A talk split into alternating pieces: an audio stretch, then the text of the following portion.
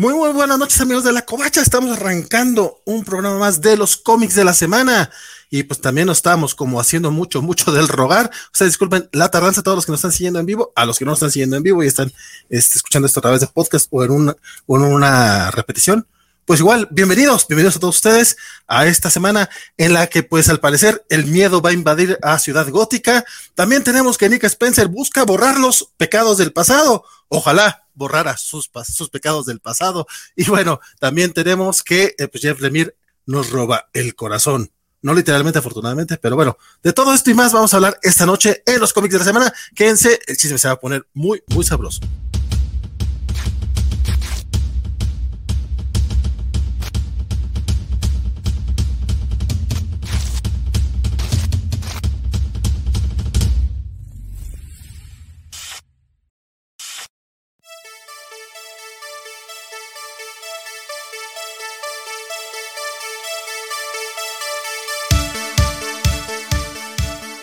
Amigos de la Covacha, mi nombre es Valentín García. Saludamos a todos los que ya se encuentran en el chat a través de YouTube y a través también de los distintos eh, canales. Estamos en Facebook y en Twitch. Particularmente vamos a saludar a, Fern C. Santos, que después de mucho tiempo nos acompaña, y también a nuestro queridísimo Rodrigo Díaz, que, que tenía ya un buen rato de estar este, un poco ausente. Esperemos que ya se sume más seguido con nosotros. Y de hecho, compadre, checa tu Twitter porque te mandé un, un, DM hace unas semanitas. Este, pero bueno, ya basta de, de cotorreos de esos porque tenemos, tengo que saludar a mi estimadísimo, mi queridísimo amigo, compañero, cada semana está aquí conmigo, Don. Bernardo Ortega, ¿cómo estás? Espero, espero que no le hayas mandado nudes a, a Rodrigo porque va a ser una sorpresa no tan agradable. ¿Tú crees que es no agradable? Ya, ah, ya bueno, nos, hey, perdón. Ah, ah. Ya nos dirá Rodrigo si le parece o no. Y, mándale, mándale eh, una, una berenjenita. dice, una eggplant. Chucho Monroy dice que otro programa, La Covacha produce tantos que estoy muy atrasado en escucharlos. Pues compadre, esperemos que por lo menos te estén, te estén gustando. Que, qué gusto que sí los estés escuchando, porque luego hasta mí, hasta yo me, me atraso con algunos. Y desde la Ciudad de México, como cada dos semanas, ya desde hace un ratito nos está acompañando nuestro queridísimo Axel Alonso, ¿cómo están? Este, pues sí, yo encantado de, de, de, estar hoy aquí acompañándolos y pues así a echar mucho este charla y veneno y, flores a los cómics que lo, lo, merezcan. Perfecto, pues hay, hay, muchos muy buenos, la verdad, pero yo leí muy poco, pero los que leí me gustaron. Y con, y, con, y con, esa declaración de principios y de que ya, ya estoy avisando de que pinche Vale leyó poco, pues Oye, no sé si quieran platicar. Ya tenemos un programa de noticias, ya regresaron las noticias, entonces eh. muchos de estos chismes, muchos de estos chismes ya los contamos el miércoles, pero, ¿Eh? no, conta, pero no contamos lo de Joe Bennett. ¿Qué pasó su, con Joe Bennett? Ah. Y su, y su, práctica salida de Marvel Comics que, que lo sacaron.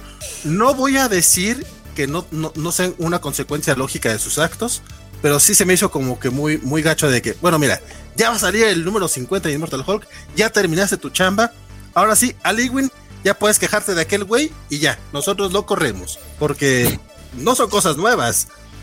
Pero entiendo que resurgieron recientemente y es su segunda incidencia. Eh, nota aparte aquí, ojo, eh, según lo entiendo de lo que, de, de lo que pudimos leer, eh, la, el tema no es su afiliación política. Eh, por si no lo saben, Joe Bennett es brasilero eh, y no solo sino que bolsonarista. que, o sea, en una democracia no tendría, no tendría problema alguno. hay ramas conservadoras y, y liberales, en, en, usualmente en todo el mundo, son las antípodas políticas actuales, modernas. Eh, el tema con él es el, anti, el antisemitismo. Eh, eh, básicamente se publicó una caricatura política de la que quizás en Latinoamérica estamos bastante acostumbrados a ver, que básicamente sale Bolsonaro, no recuerdo quién, cómo se llama el, el prócer de, de, de, Brasil, ¿no? Pero digamos que con esa pinta de, de prócer en caballo, tú sabes, en plena batalla, decapitando unas figuras pequeñitas con dientes de ratón, narices muy grandes, este, y que, o sea, parece, parecen, son caricaturas de, de, de judíos, o del, o del estereotipo, prototipo, ¿no? estereotipo prototipo racista contra, lo, contra los judíos. Y sabemos que él logró meter un panel donde precisamente eh, se estaba yendo eh, Joe Fixit a cambiar una joya o algo por el estilo en una joyería eh, y colocó para, para identificar que la joyería era, de judíos, colocó la palabra jewelry, pero ocultó ciertas letras para que se leyera Yu, J-E-W, creo, algo así, que si ustedes no lo saben, es un es como la, la, la palabra por la N en Estados Unidos para los afroamericanos, es, es ofensiva. Eh, la defensa de Joe Bennett era que él no sabía que eso era ofensivo porque él es brasilero, que no sabe nada. Mm. Eh, ya este es el segundo strike. Eh, bueno, realmente como el tercero porque también tenía otra cosa. El tema no es afiliación política. El tema es que él tiene, tiene, un, tiene aparentemente un problema contra los judíos. Aparte de eso, súmale que Bolsonaro pues, también tiene una historia. De hecho, no sé si ustedes lo sepan, hay un ministro de cultura que él nombró que literal tocó la marcha nazi. O sea, y eso de nazis brasileros es medio extraño porque los, primeros, eh, los primeros que se irían contra ellos serían el mismo nazi. Compadre, aquí en México tenemos neonazis. Es como neonazis de, color moreno, como que no se van a dar cuenta que los primeros que van a matar son a ellos, pero bueno, ok. Algo, algo así sí pasa. Oye, por cierto, Spider Game se escribió con Prime. se ha suscrito por seis meses, ya lleva una racha de cinco meses. Ay, muchas gracias. A Spider Games Dedicación. Muchas gracias a Amazon por no cobrarle extra Spider Games para que él sienta la motivación de poder pagarte. Espero que ya estés viendo ese dinero, Valentín, sino que estés cerca de eso. Eh, los, tres, dólares que te va a dar Amazon. Los, los, de Prime todavía no llegan, pero ah. esperamos, que, esperamos, que, pronto, esperamos que pronto. Oye, fíjate que este tema de, de, Bennett eh, sí está medio, medio complicado. Yo decía que como que se esperaron a que saliera el número 50 porque esta caricatura es de 2017, o sea, es una caricatura ya vieja. Que, este, que este cuate, o sea, no digo que él haya cambiado de parecer, pero sí se disculpó públicamente varias veces. Esa caricatura las borró de sus redes. Cuando se burló de, de, la nueva Hulk, Jennifer Walters, que. Esa fue la primera, ya me acordé. Sí, sí, sí. El, que no se burló él tal cual, o sea, más bien le dio un me divierte, que, que básicamente, que, que, sabemos que es como, ok, estoy de acuerdo contigo, pero no lo voy a decir, a un chiste transfóbico relacionado con, con la, la, Hulk de Jason Aaron. Entonces, hubo como dos que tres así, pero son, son ya strikes de hace tiempo, pues, o sea, no son, no son nuevos. Sí suena así como, a mí me suena pues más a que, a que fue como, ya ahorita ya puedes decir a Lewin si no estás de acuerdo, ya Lewin sale a decir, sí, o sea, pues allá él, pero yo ya no vuelvo a trabajar con este cuate porque pues, está gacho, yo así no le entro. Y de repente Marvel Comics lo que dice es, ok, si Ali ya no va a trabajar con él, aunque Timeless no le iba a escribir a Lewin, lo quitan, lo quitan de ahí, lo, lo sacan de, ese. y pusieron a Gregland, ah, Pone a pero, pero el cómic sale en diciembre, o sea, seguramente ya tenía trabajo adelantado. Entonces está como, por eso digo, sí está medio raro el, el movimiento. No, pero, es que creo que pone a Gregland porque rapidito se lo puede calcar y va a hacerlo igualito. ¿no? si quiere alguien rápido, Mar Bagley, o sea, lo va a dibujar con hueva, pero ah, no creo que Bagley ya está en Timeless, de hecho. No, no, no. No habían puesto más páginas a Bagley, chingue su madre. pues sí, pero digo, Greg Land es la respuesta rapidita. No, pero sí, como dices, o sea, sí se ve como, como muy de, bueno, ya terminaste nuestra serie hit, ya te puedo decir, ¿no? Aquí sí va el meme de Arthur, ¿no? De muy rico y todo, pero pues, pusiste comentarios antisemitas, transfóbicos y, adiós. No, este, no, eh, no, decía sin público, Axel, pásamelas en corto y hacemos el meme cobacho. ah, qué triste, pero sí, algo así. Ah, ya tenemos protocolo. ¿Qué vas a decir, don Bernie? No, que, que o sea, eh, no diría que, que, no son transgresiones, sí lo son, pero honestamente, vistas individualmente son, yo diría en cierta medida, y a riesgo de que me cancelen a mí también, son leves. El tema es la acumulación de las mismas y, el ambiente en el que está trabajando. O sea, si hay algo que es hiper, hiper liberal ahorita, eh, es todo lo que tiene que ver con, con Disney eh, y en particular el ambiente de cómics, es que, pensaría que es uno de los más artísticos dentro de todo el sombrero de lo que, de lo que ocupa eh, el ratoncito. Entonces, Joe Bennett en ese momento pues no, no supo ocultar los esqueletos, los esqueletos que tenía guardado en el closet. Sí, y, y yo creo que se esforzó en, o sea, en, en no demostrarlos, la verdad. O sea, yo, yo honestamente sí creo que se esforzó y trató de llevar este lo, lo, políticamente que tenía que hacer el cuate, pero pues no, no fue suficiente. Probablemente sí, sí, sí se la tenían como ya guardadita desde el momento en que eh, ocultó esos, esos, esos chistes que a lo mejor eran para él, pero pues güey, estaban muy, estaban muy ahí en tu cara. No, y, la caricatura de Bolsonaro decapitando judíos, o sea, la firmó y era con orgullo. Y mi capitán, tú no vas a llevar, o sea, el tipo se tomó el culé, pero se lo tomó y pidió, tres más y lo orinó y lo volvió a tomar, o sea, súper fanatizado. Spider Games dice que él no sabe por qué a Joe Bennett no le gustan las semitas y son muy ricas. Eh, no son, no es ese tipo de antisemitismo, compadre, es otro. es, del caso que te corran de Marvel. Luchamex dice, fachos que se vayan de los cómics. Y eh, Goldet, el buen este, Goldet a través de Twitter nos dice, bueno, saldrá por la puerta grande, independientemente si están de acuerdo o no del despido. Mira, no, no sé cuán grande es esa puerta, pero ok. La puerta verde, obviamente, no, pues es que a fin de cuentas, hazle como quieras, se aventó los casi 50 títulos, casi 50 números de, de, Immortal Hulk. O sea, básicamente Immortal Hulk son Ali y Joe Bennett. Eh, para, mí fue muy, para mí fue muy curioso porque justamente estaba armando el post del, del Nautas de esta semana que está dedicado a los primeros 25 números del Immortal Hulk. Y le puse, o sea, por Ali y Joe Bennett. Y de repente nos mandan en el chat de Ñoño Noticias, este, Ali y Joe eh, ya no quiere hablar con Joe Bennett, tío. Pero así fue en el mismo segundo, o sea, casi, casi tenía mi WhatsApp web al lado y luego volteé y lo, espérate, ¿qué? O sea, como que mi cerebro no cachó que eran dos cosas distintas. Tardé un rato de que, no sé, estuvo como curioso mi, mi, experiencia en ese aspecto. Este, y también ya se encuentra por acá Samuel Franco, Alex, Alex Guerra, que dice que que pinche vale, no, no avisó que había, cómics de la semana, y sí, sí me tardé un chorro, de hecho, hasta mis compañeros también se quedaron así como, güey, no, a ver, ¿verdad? Yo no, sí, sí, sí, nomás que ando, anduve muy... No, bueno, luego, ya, ya estamos luego horario, les cuento. horario casa que ya la 10 de la noche empezando. Sí, está bien pasado adelante, de hecho, sí, porque vamos a empezar ya. Bueno, este, justamente, justamente ya, nomás era ese chismecito de Joe Bennett, vamos a arrancar pues con DC Comics, ¿les parece? Pues sí, y de hecho yo quería, de, se los medio no se los diga así, pero aquí va la sorpresa. Eh, eh, tenemos DC Comics en Webtoons, fue una noticia. Eh, sé que lo comentaron en noticias, pero no sé si hablaron del número como tal, que yo me leí los tres números. No sé si tú también lo hiciste, Axel. Bueno, de hecho ni lo puse en la lista. Sí, yo lo que me Ah, perfecto. Entonces, no sé eh, si podemos mostrar alguna para, para comentarles de, de, qué va eso, porque está bien interesante, porque, básicamente es eh, una historia de Batman escrita por coreano.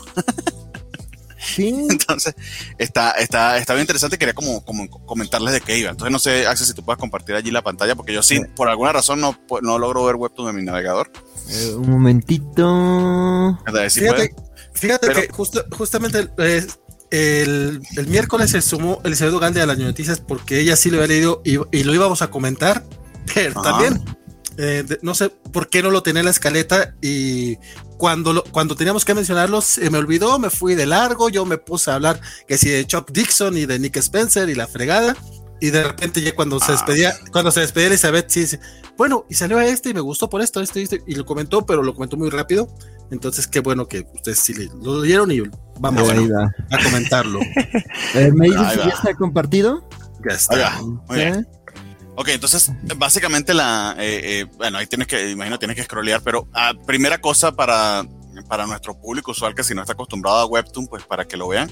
Eh, primera cosa interesante, ¿no? Que Webtoon tiene la posibilidad de que en el idioma que tú quieras se puedes leer y muchísimos de sus cómics salen, bueno, de sus cómics o manguas o mangas, eh, salen publicados a, la vez simultáneo ya traducidos. ¿no? Estos en particular que son con, con, licencia de DC, un gran trato que hicieron precisamente con esta plataforma, este, pues salieron también en simultáneo ya traducidos. Usualmente tarda como una semanita porque los que traducen son los mismos fans, por cierto.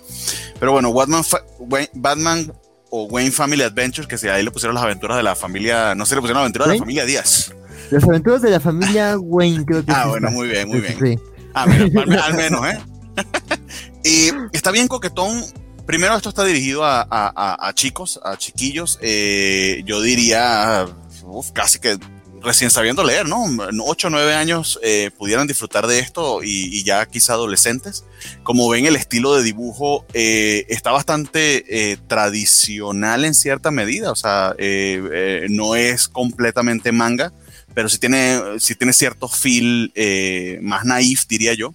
Pero básicamente nos, nos plantean a esta gran batifamilia eh, que vive todos juntos en la mansión Wayne, eh, bajo el, el ala o el, o el manto de, de, Bruce, y que pues tienen aventuras en conjunto. Y nos presentan a la familia como tal. De hecho, la única que no vive con ellos es Bárbara Gordon porque pues sigue estando con su papá y en esta continuidad de hecho eh, es el oráculo, pero aún está pues desafortunadamente en la silla de ruedas, pero fíjate que te muestran hasta árbol genealógico y todo. Eh, y te presentan los caracteres, los caracteres de cada uno de los personajes. Están básicamente todos los Robin, menos precisamente Dick Grayson, eso me sorprendió, no sé, lo vamos a ver más adelante. Pero está Tim Drake, está este, Damon Wayne, eh, Jason Todd, eh, y el montón de batichicas que honestamente no me, la, no me las sé todas, pero ahí están. Eh, y básicamente aquí está eh, haciéndole un tour por la casa a, a, The Signal, que tampoco lo conocías, el, el, nuevo vigilante que está recién mudándose, ¿no? Sí. Se, como ven, se lee bastante, de manera bastante curiosa porque, porque es con ese, ese infinito scroll que tiene, que tiene Webtoons, pero creo que lo aprovecharon bastante bien, aunque aún no están saliéndose, digamos, del esquema de paneles, pero sí están usando el fluido, el fluido para colocar al menos los globos de texto en ese sentido, ¿no? Eh, los que leen Webtoons sabrán a lo que me refiero, si han leído Lord Olympus o, o Mute, que son los que yo sigo. Ya los artistas aquí que están seteados en este esquema de Webtoons, sí ya tienden inclusive a mimetizar los paneles que casi que no ves la diferencia entre un panel y el otro. O sea, eh, es la historia y los globos de texto lo que te van llevando, que sabes que cambia la escena eh, aquí en cambio se están haciendo el corte entre paneles, entonces se ve que están en ese proceso de, de, de, de transicionar, pero bastante más adaptados a otra cosa que vimos de Marvel que la vamos a comentar en su momento, porque además, ah, y ahí, ahí ven de hecho lo, lo, lo, los créditos, ¿no? Eh, básicamente, eh, que yo sepa, todos esos artistas son coreanos porque Webtoon es de, es de Corea. Eh, Webtoon es una plataforma enorme donde muchísima gente lee cómics eh, cómics entendido bajo el paraguas de, aventuras gráficas, es decir, eh, manga, cómic, webcomics, manga, de todo un poquito, de, eh, es supremamente popular. Eh, hay, de hecho dos manguas que ya han sido llevados a anime por Crunchyroll junto con Webtoon, The God of High School es uno y Tower of God es otro. es bastante, bastante grande y tanto así a nivel global que y tanto así que de hecho pues ya está haciéndole, ya, le, ya le está prestando atención DC. Entonces, nada, quería era comentarles que me pareció interesante la premisa y creo que para alguien que no conozca nada de los personajes, aunque no conocer nada de Batman es casi que imposible. Yo creo que eh, en este mundo, o sea, la mayoría de la gente sabe al menos quién es Batman y quién es Robin. Pero para un lector completamente neófito que, por ejemplo, solamente lea manga, sobre todo si piensa en algún lector asiático promedio que lo que sepa de Batman sea básico, esto está bastante, bastante, bastante bien. Eh, funciona muy bien para presentar a las personas, está divertido y de nuevo es para un público infantil. De hecho, este, este no es para nada el Batman solitario, brooding y, oscuro. Es de hecho un gran patriarca, amante de su familia, el capitán de esta gran tropa de chicos que, son un equipo de superhéroes. Eh, es muy, eh, es muy, muy, muy para, para, para, chicos y para adolescentes, pero también muy divertido. Pero no hablo más, no sé a ti qué te pareció, Axel. A mí me, me, me, pareció una sorpresa muy agradable. O sea, yo les contaba en el backstage que, que digo, yo por, por varias razones este, académicas y laborales, estoy ahorita como clavándome en cosas del cómic digital. Este, y en un taller justo la semana pasada estaban hablando de Webtoon, ¿no? Y ya me habían dicho, no, pues intenta subir tu proyecto a Webtoon, que es lo maravilloso, que la lectura en, en, en Scroll, este, y yo de, ah, sí, sí. Este, y lo mencionaron en una clase, varios chicos estuvieron ahí como media hora hablando de, de lo maravilloso que era Webtoon. Y yo, ah, pues suena interesante. Y digo, ya algo había escuchado de, del acuerdo con DC, pero pues no me puse atención. Pero justo, este, saludos a, Elizabeth, porque justo, este, la semana pasada cuando ella lo mencionó, eh, bueno, en, la, en la, el miércoles, en las ñoñoticias, sí le, le, eché una leída y me pareció una cosa bien interesante y bien bonita, ¿no? O sea, en primera, pues, Batman ya no como, o sea, no contada como si fuera una historia de aventuras o de ciencia ficción o de superhéroes, sino como un slice of life, ¿no? Este, justo también esto de, de, de los eh, paneles, este. No, chido que mencionas lo de Slice of Life porque ese es el, eh, digamos, el, el, el componentito manga que tiene. Ajá, que le sí. queda muy bien. Porque sí, es la, es, es la vida de esta familia en la casa. Aún no han salido a hacer nada, de hecho. No, no, todo es en la mansión, güey. O sea, aquí es, eh, ahí te lo estoy pasando el, el, mi número favorito de los tres, que es este, eh, así que la familia Wayne peleándose por los postres de Alfred, ¿no? Digo, aquí también me encantó lo que dices de cómo se usó, digamos, el scroll para contar. A mí me encanta esta escena, ¿no? De, de Demian celebrando que, que es el ganador de la galleta y de repente... Digo, es más divertido, pero este Pero sí, la verdad, digo, se me hizo una lectura muy ligera, muy divertida. O sea, yo sé que yo no soy tampoco el público de Webtoon. O sea, como dicen, ¿no? Es, es para gente muy joven. Digo, no sé si, si tan chicos, pero la verdad creo que sí.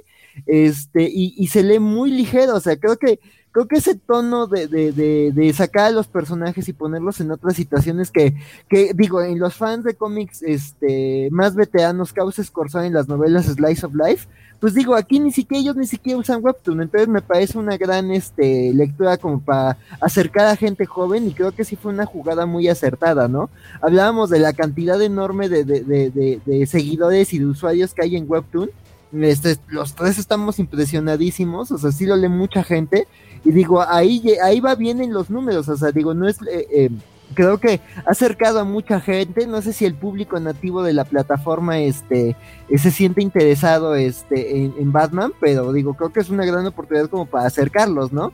Digo, yo que ya tenía un tiempo que también no estaba al tanto como de, de, de, de, todos los Robins, digo, me sé los Robins, pero digo, Cassandra Kane, este, este Signal, otros personajes como que, digo, yo no he leído tanto de ellos, no les tengo tanto cariño, entonces digo, acá como que me parece una buena introducción para, para ellos y para hablarte de como su rol en la familia, ¿no? Entonces digo, eso me gustó mucho, se me hizo una buena lectura.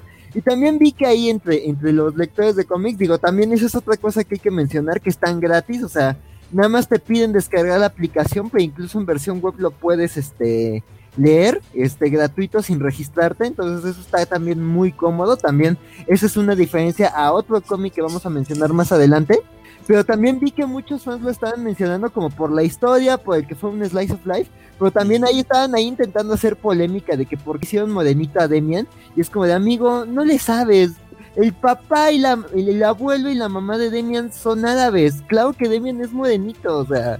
Dejen bueno, parece como la gente decirle que, si Jesucristo realmente nació en el Medio Oriente, en Palestina, eh, pues sus rasgos no son nórdico. Ajá, sí, Bernardo acaba de comparar a Damian Wayne con Jesucristo. Alerta, última hora. Sí, exactamente. No, no, y, de hecho, el, el, primero que estaría de acuerdo con esa comparación es el mismo Damian. De hecho, él diría que es mejor que, Jesucristo. Y Jesucristo también estaría de acuerdo con ello. de hecho, una, una, una de las grandes ventajas que tiene Webtoon, que no sé si ustedes han, que alguna vez han intentado leer cómic digital en su teléfono cómic normal, la copia digital, digamos el cómic tradicional norteamericano en el teléfono es una tortura, tienes que estar haciendo zoom moviendo porque el formato no se adapta a la pantalla alargada. Webtoon está pensado más que inclusive tableta, aunque se puede leer muy bien en tableta, está pensado más que todo para teléfono. Porque precisamente su formato es este, sumamente vertical y fluye. Entonces, precisamente para los que quieran leer sin tener que cargar absolutamente más nada que su teléfono, no te pide prácticamente nada para, la, para descargar y para, y para ver las imágenes, son solamente imágenes, es supremamente práctico para leer en el metro, para leer en el, en el camión, etcétera, es sumamente práctico. y su, su, modelo de negocio está basado precisamente en lo adictivas que son sus historias, porque ellos lo que te ofrecen es que por ejemplo, los creadores pueden liberar la cantidad de capítulos que ellos, que ellos consideren en, el periodo de consideren, usualmente es semanal, pero si quieres adelantarle a la historia, saber qué viene, ahí sí compras unas moneditas este, eh, que si te cuestan pues dinero a través de, la, de, la, de, la, de, tu, tienda de aplicaciones, App Store o, Play Store para comprar esos, esos, eh, esos, esos capítulos que vienen. De hecho, el mismísimo, el mismísimo demanda tiene cinco, eh, tres capítulos más que puedes leer pagando. Y, les aclaro, no toda, esta historia en particular es para chicos, pero no todo lo que está en Webtoon es para, ah, para adolescentes. Eh, de hecho, el cómic más popular de Webtoon se llama Lord Olympus, que les estaba comentando a, a, Valentín, y a Axel, que es una cosa sorprendente, la cantidad de gente que lee esto son 5.2 millones de suscriptores, 5.2 millones, y esto es a nivel global porque este cómic cuando sale todas las semanas es un evento y sale publicado de una vez ya traducido en prácticamente todos los idiomas del mundo. Hablando de coreano, japonés, eh, eh, mandarín, eh, inglés, español, francés, o sea, simultáneo salen todos esos idiomas. 5.2 millones de lectores. Y es un cómic, es un cómic para adultos. Entonces, hay de todos los gustos. Entonces, si scrollen, busquen la, la, plataforma. Es una, es, una, es una manera interesante para leer cosas diferentes. Lord Olympus, de hecho, es de una creadora norteamericana. Es una historia de romance, pero sí está también altamente recomendada. And that's it. Eso es Batman Aventura de la Familia Wayne. Ah, bueno, yo nada más quería decir del ah. formato que estoy de acuerdo contigo, se lee muy cómodo este eh, en celulares, Pero, y justo, creo que ese también es un plus, ¿no? Digo, a mí me gusta mucho Panel Syndicate y lo que han hecho Brian K. Vaughan y Marcos Martin, pero justo sus cómics se leen muy bien en tableta, o sea, su formato horizontal se lee muy cómodo en tableta y como que justo Martin ha hecho cosas bien hermosas con esa composición horizontal. Este, pero justo en teléfono es, es bastante incómodo, digo, como que leerlo en horizontal lo hace también más disfrutable que una página de cómic normal pero aún así sí es incómodo. Entonces yo creo que si que para leer en el metro o para leer en un celular, esta sí es una gran opción. Entonces digo, yo quedé entusiasmado, digo, no sé si me clave en otros este cómics de, de, Webtoon, digo, ya chequé otros, incluyendo los de... Bueno, ahí estoy por checar el fiscal suavecito, también de ahí de uno de nuestros, de nuestros, este... Así que está, está en español, yo creo que tengo que cambiar el, el, idioma de la tablet para leerlo, pero sí, sí, está en español. Sí, sí, sí, de, de ahí de, de, nuestro público, del respetable, pero este, pero pues, digo, creo que hay que, que, clavarse y además, pues eso, digo, lo que hemos dicho, ¿no? Esta par de tener nuevos fans, nuevos ñoños en formación, entonces digo, ahí me parece una buena jugada de C, entonces échenle un ojo a, a las aventuras de la familia Wayne. De hecho, aquí me, está saliendo, me te sale el warning de una vez este, de, de otro que, está, que, acabo de checar. Este tiene contenido adulto y maduro. O sea, claro, está como cuando va, te metes a Pornhub que te preguntas si tienes 18 y tú siempre dijiste que sí. Ah, bueno. ¿Qué es Pornhub? no, pues, no le. Eh, eh, eh, es Xvideo. No, ¿qué es Xvideo? Es como Netflix, Netflix pero con chichi. HBO Max. Ah, exactamente. Básicamente. Ah, ah, bueno. Oye, ya fuera, de, ya fuera de broma, obviamente que sé que son esas cosas. Este, nada más, obviamente yo no leí aventuras de la familia Wayne, por eso no, no he estado opinando. Nada más quiero agregar, eh, pero, pero quiero opinar porque, pues, a fin de cuentas, pinche Valentín. No, no, no, el hecho de que obviamente estos cómics son como, pues, para, sí son para, para gente que no está tan clara como nosotros, porque neta, les decía fuera del aire, eh, lo, a los niños, obviamente a nosotros nos encanta la continuidad y nos, nos encanta que todo sea reburujado de la chingada, pero realmente qué daño le hacemos a, a, a, la, a las ventas de los, de los mismos cómics. Nosotros no, y las pinches editoriales también lo ayudan, este, no, no, no, no permitimos que, que, sean fácil, de fácil acceso estos, eh, los cómics de superhéroes, particularmente los superhéroes. Como quieras, si, si vas a recomendar, no sé, Paper Girl, Sandman o algo más este, concreto o de, corte independiente, de autor, digo, Sandman es, de, no es independiente, pero ya saben a qué me refiero, o sea, es una historia muy concreta, eh, pero sí, o sea, para cualquier otra cosa, o sea, es clásico que, oye, va a salir el nuevo tomo de Daredevil, es el 1. Ah, ¿y qué tengo que leer antes del tomo 1? Y a veces sí tienes que leer cosas antes de, de, de, de un nuevo número uno. Entonces, eso es lo que, eso es lo que ayuda ese tipo de, de cambios. Y como bien decía Axel, qué bueno que lo mencionaste tú, compadre, que hubo este, este hate respecto a Damien, que también me quedé así como que, oye, pues no, pues no saben dónde es el personaje, o sea, de, bueno, y, ay, sí. pero igual no importa, en esta versión él es de piel oscura, ya superen su pedo, su racismo, qué fastidio. Sí, sí, sí. Las referencias, las referencias del Bernie. Pero bueno, vamos, ¿qué más hay? ¿Qué más hay? Muy bien, eh, nos salimos un poquito de Webtoon porque, eh, nada, yo me pasé ahí con lo de Webtoon, pero porque andamos emocionado. Eh, el que sigue en los números uno es Black Manta, que ya en el, en el 80, en el, en el número especial de, de Aquaman nos habían eh, hablado de esta, de esta serie nueva. y no solo eso, sino que además este, lo que se lee allí es, es necesario como para medio entender lo que está pasando acá. Pero se lo dejo a Axel para que no sea otra vez otro monólogo mío, que sé que también lo leyó. Sí, Sí, pues digo, yo la verdad, eh, ahorita que dices esto de que sí está relacionado con la serie de Aquaman, este, te doy la razón, la verdad sí, me perdí un poco, este, digo, me pareció interesante porque digo, salvo la película este de, de Jason Momoa y, y John Justice, la verdad le he entrado muy poco al personaje, o sea, digo, en etapas previas sé que ha sido relevante, pero este, no, no, no es uno que, no es digamos que uno de los villanos que yo tenga más en el radar, o sea, justo lo, lo, recuerdo creo que más por segmentos de pollo robot que, que, que por otra cosa. Este, sí, pe, perdón. Este, y te digo, por John Justice que dice me hace un villanazo, ¿no? Y, y, por Aquaman que promete, pero pero sí digo, eh, eh, si le puedes ir este, pasando, ¿verdad? Sí, sí. Este, eh, pues eso, o sea, creo que te, te presentan como a, a este a este mercenario, a este pirata, este, a este legendario asesino de los mares, eh, y, y, y, y, cómo están, este, robando, este, eh, digamos ahí, este, material Eh, eh, una, una, sustancia, una madre que necesita, no sabemos. Sí, sí, una cosa ahí de ciencia ficción. Exactamente. No, que, que, que en, en, cierta medida también lo divertido es que eh, Black Manta, la, la, la, característica, bueno, de lo poquito que yo conozco de él es que eh, ciertamente es un villanazo y que eh, es muy maquiavélico, eh, siempre va es por lograr sus objetivos, pero sus motivaciones eh, son comprensibles en cierta medida, lo, lo, cual de verdad creo que lo hace un villano bastante redondo. De hecho, lo vimos en la, en la película de Aquaman, creo que hicieron un buen, un sí. buen reflejo. Que aquí básicamente piensas que va a rescatar a esta pobre gente, pero realmente él está en busca de otra cosa que está dentro, dentro de, de este barco. De hecho, la, la, sucede en dos tiempos la historia. Eh, y no rescata a nadie. no. Pero sí, sí, o sea, al menos mata a quienes están a punto pues, de, de, de esclavizar a esta gente pero eh, su objetivo no es salvar a la gente ni muchísimo menos. Entonces, eh, al menos en ese, en ese caso, esa, la, la historia está interesante. Sí, ¿no? Pero, y digo, todo, el, todo, el, tema de que esta piedra misteriosa tiene ahí algunos efectos inusuales en la humanidad está interesante, pero sí, o sea, creo que sí tengo que regresarme a Aquaman para entenderlo. Por ejemplo, esta parte se me hizo interesante, o sea, este grupo de operativos que usan magia y además que abren como el símbolo del, del Doctor Fate, pero sí fue como de, tengo algo que leer algo para entender esto, sí, estoy perdido. Pero digo, me, se me hizo interesante el planteamiento, ¿no? Y digo, todo este tema de, del artefacto que, que, que, por el que digamos que gira la trama el McGuffin de esta ocasión y, y los efectos que tiene, digo, creo que eso está, este, interesante, ¿no? Además de que hablan, ya lo que revelan más al final del número, pues digo, creo que ya te presentan como más, este, esta, esta amenaza eh, de, de, de, un, de, de, naturaleza mítica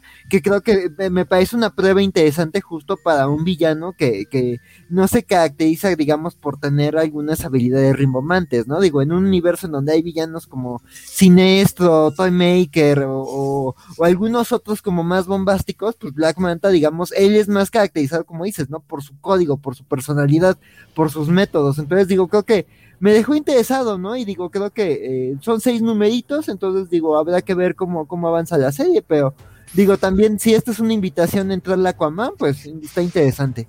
De hecho, sí pareciera como un prólogo a lo que sea con que Infinite Frontier nos va a presentar con respecto a Aquaman, que pensaría que más que Aquaman va a ser una historia de Aqualad, eh, pero que se ha trazado. O sea, Infinite Frontier ha, ha, ha corrido con muchísimos otros otras series y, y, Aquaman se quedó un poquito como un hold. Salió el número especial del 80 aniversario la semana pasada. Hubo una, son como cuatro paginitas que realmente se necesitan leer para medio entender esto. Eh, no sé si hay una historia previa y si completamente ignorante, pero esto, aunque sea, me, me atrajo. Si está un poquito complejo, no voy a decir que lo explican todo, pero me gustó muchísimo eh, el dibujo de, de, de, este caballero de, de Landro, que no, al menos yo no lo conocía, Valentín Delandro, o, o, o chica, con el nombre puede ser una chica también. Eh, me llamó bastante la atención, me, me, me, gustó su estilo, es bastante peculiar y creo que le queda el tono de la historia. Eh, y en líneas generales está, está, está interesante. Vamos a ver qué tal, cómo se desarrolla. Es una miniserie de seis números eh, y está bien chingona la, la, la, portada. Entonces, Black Manta número uno, bien. No diría que a secas, bien plus. Ya. Bien. Uy, ese bien plus hubiera estado chido para el, para los para Twitter, pero ya ya puso otra cosa. ¿Qué sigue? ¿Qué, ¿Qué, sigue? Pues más cómico, Digo, Valentín. Porque probablemente yo, yo, yo, voy a participar como cada 10 minutos, pero igual voy a estar opinando, voy a estar hablando siempre. Muy bien, entonces para que participes, eh, aquí van tus primeros 10 minutos el anual de Green Lantern. Ah. A mí no me da chance de leer, pero sí me, sí me leí los. Eh, me chuté los seis números de la serie actual del Infinite Frontier. Pero vemos a, a esta es Jessica, ¿no? Con, con, un, ama, con un anillo. Así es. Amarillo ah. y golpeando a Hal Jordan. ¿Qué es eso? ¿Qué pasó? Chan, chan, chan. ¿Qué está pasando, bueno, doctor Vale García? Por favor. Pues, pues puede decirlo. ¿Qué está pasando, doctor García? No soy doctor, pero igual me, me, hago, me hago pasar por doctor, no hay ningún problema, mi queridísimo Axel.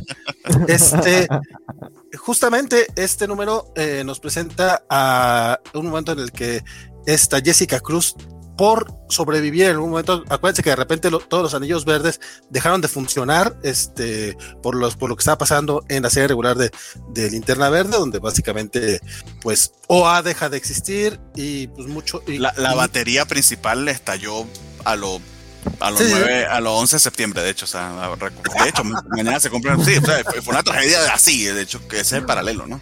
Yo hubiera pensado más bien en. Bueno, no te creas, porque luego te vas a ser muy sensible respecto a lo que. A, los, a, los fuegos artificiales que, que, luego pasan acá en México. Este, bueno, el punto. Este.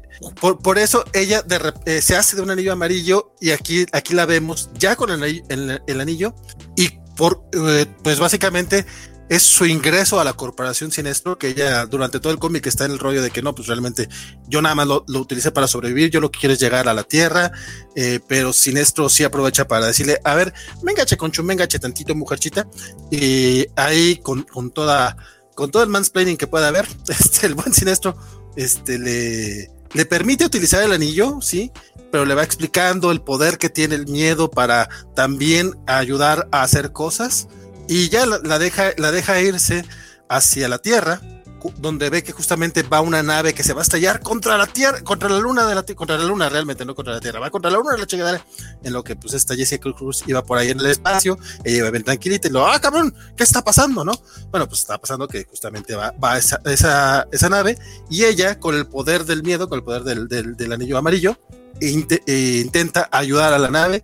Cuando llega Hal Jordan, como el imbécil que es este hombre y se acerca así completamente. No, es que sí, nada más ve energía amarilla y ese vato llega así por la espalda a atacar la fregada. Y, y cuando ve que Jessica Cruz le reclama, ¿qué te está pasando? Y no sé qué. No, la verdad es que sí lo, lo pintan como, todo un patán aquí. Vamos a ser honestos, Hal Jordan regularmente es bastante patancito.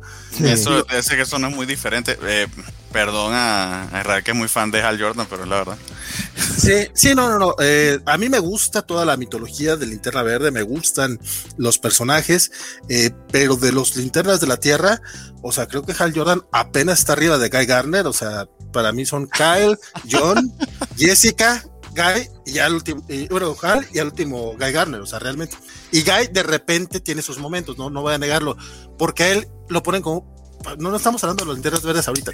Ah, no, me dejen, no me dejen desviarme, ya, ya, iba, ya iba a dar toda una historia de, de por qué Guy Garner es otra cosa. Bueno, el punto es que eh, en este, eh, este cómic básicamente se trata de cómo Jessica enfrenta sus miedos para dominar la energía total del miedo. Este, y no cuenta tanto como spoiler decirles que al final acepta quedarse con el anillo amarillo, porque ya la hemos visto en otros cómics. Este, de hecho, hubo por ahí un, un spoilerazo, no, ya no, no, me acuerdo, fue en se Descuadado, cuál uno que, o Harley Quinn, uno que no tenía absolutamente nada que ver con los linternas, y de repente, ah, cabrón, ¿por qué Jessica trae el anillo amarillo? Esto se verá en el anual de linterna verde que, pasa, que, se, que sale a la venta en dos meses. Ching. Bueno, en ese momento no nos avisaron que se iba a tardar tanto en salir el anual, pero sí fue un spoiler en su momento. Entonces, ya ahorita ya sabemos que sí, en efecto, Jessica Cruz es parte de la corporación Sinestro. Eh, de todas maneras, ella está como en el plan de que pues, yo no voy a infundir el miedo, simplemente voy a utilizar los miedos de la gente para impulsarlos a que hagan este, el bien, que es básicamente lo que intenta aquí. Yo se los estoy resumiendo un poquito porque si hay, hay mucha pelea interna, este, hay errores que cometen nuestros héroes, hay momentos en los que tratan de rectificarlo y, y, realmente las pláticas que tiene, las dos pláticas que tiene Jessica con Sinestro están muy, muy, muy chidas. O sea, sí, de repente se queda así el Está muy padre el, los diálogos, pues, están súper tensos, como pues, debe ser una plática con Sinestro realmente. Y muy, muy bueno el, cómic, la verdad. Este, muy entretenido, pero como suele ser este tipo de cosas, o sea, si para comprarlo en grapas, yo mejor me espero a que vengan el recopilado de, de televisión. Y que honestamente creo que van a ser estos primeros seis números y este anual. Muy probablemente sí. Muy probablemente.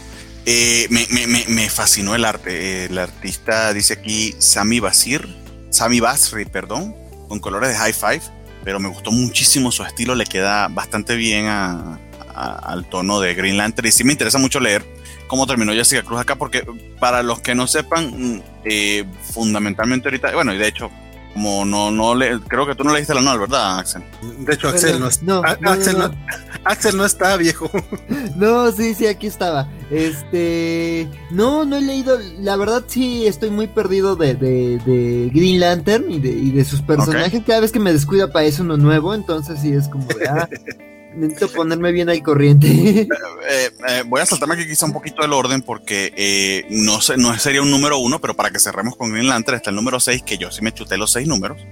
y les comento de cómo va esta historia, eh, que Valentín la ha estado también compartiendo. No leí este, este sexto número. Eh, pero bueno, básicamente después de la tragedia de los primeros dos números de la serie en la que hubo esa explosión de la, de la linterna, digamos, madre o, base donde todos los, los linternas pues cargaban, cargaban sus anillos, eh, fundamentalmente ahorita quedan funcionando de, como, como anillos verdes como tales. Eh, me sorprendió ver a Hal Jordan, pero imagino que será en sus últimos estertores lo que le quedaba de carga. Este, pero está funcionando es Teen, Lantern, porque no es, literal, no es una Green Lantern, ese, ese guantalete que ella tiene, pues no se sabe muy bien sus orígenes. Eh, y el anillo de Joe, de. Ay, se me olvidó el nombre de la serie de Joe. Joe Mullin. Sí, Joe Mullin, pero ¿cómo se llamaba la serie de ah, Far Sector, Far Sector. De Far Sector, exactamente. Que nos explicaron en la serie, es una chulada, nos explicaron en la serie que su anillo funciona de manera diferente. Eh, básicamente eh, ella tiene cargador tipo C y los demás tienen cargador otro, otro, otro, micro, USB. micro USB, exactamente. O sea, el de ella no necesita de la, de la linterna principal de OA y de hecho es la única que queda funcionando.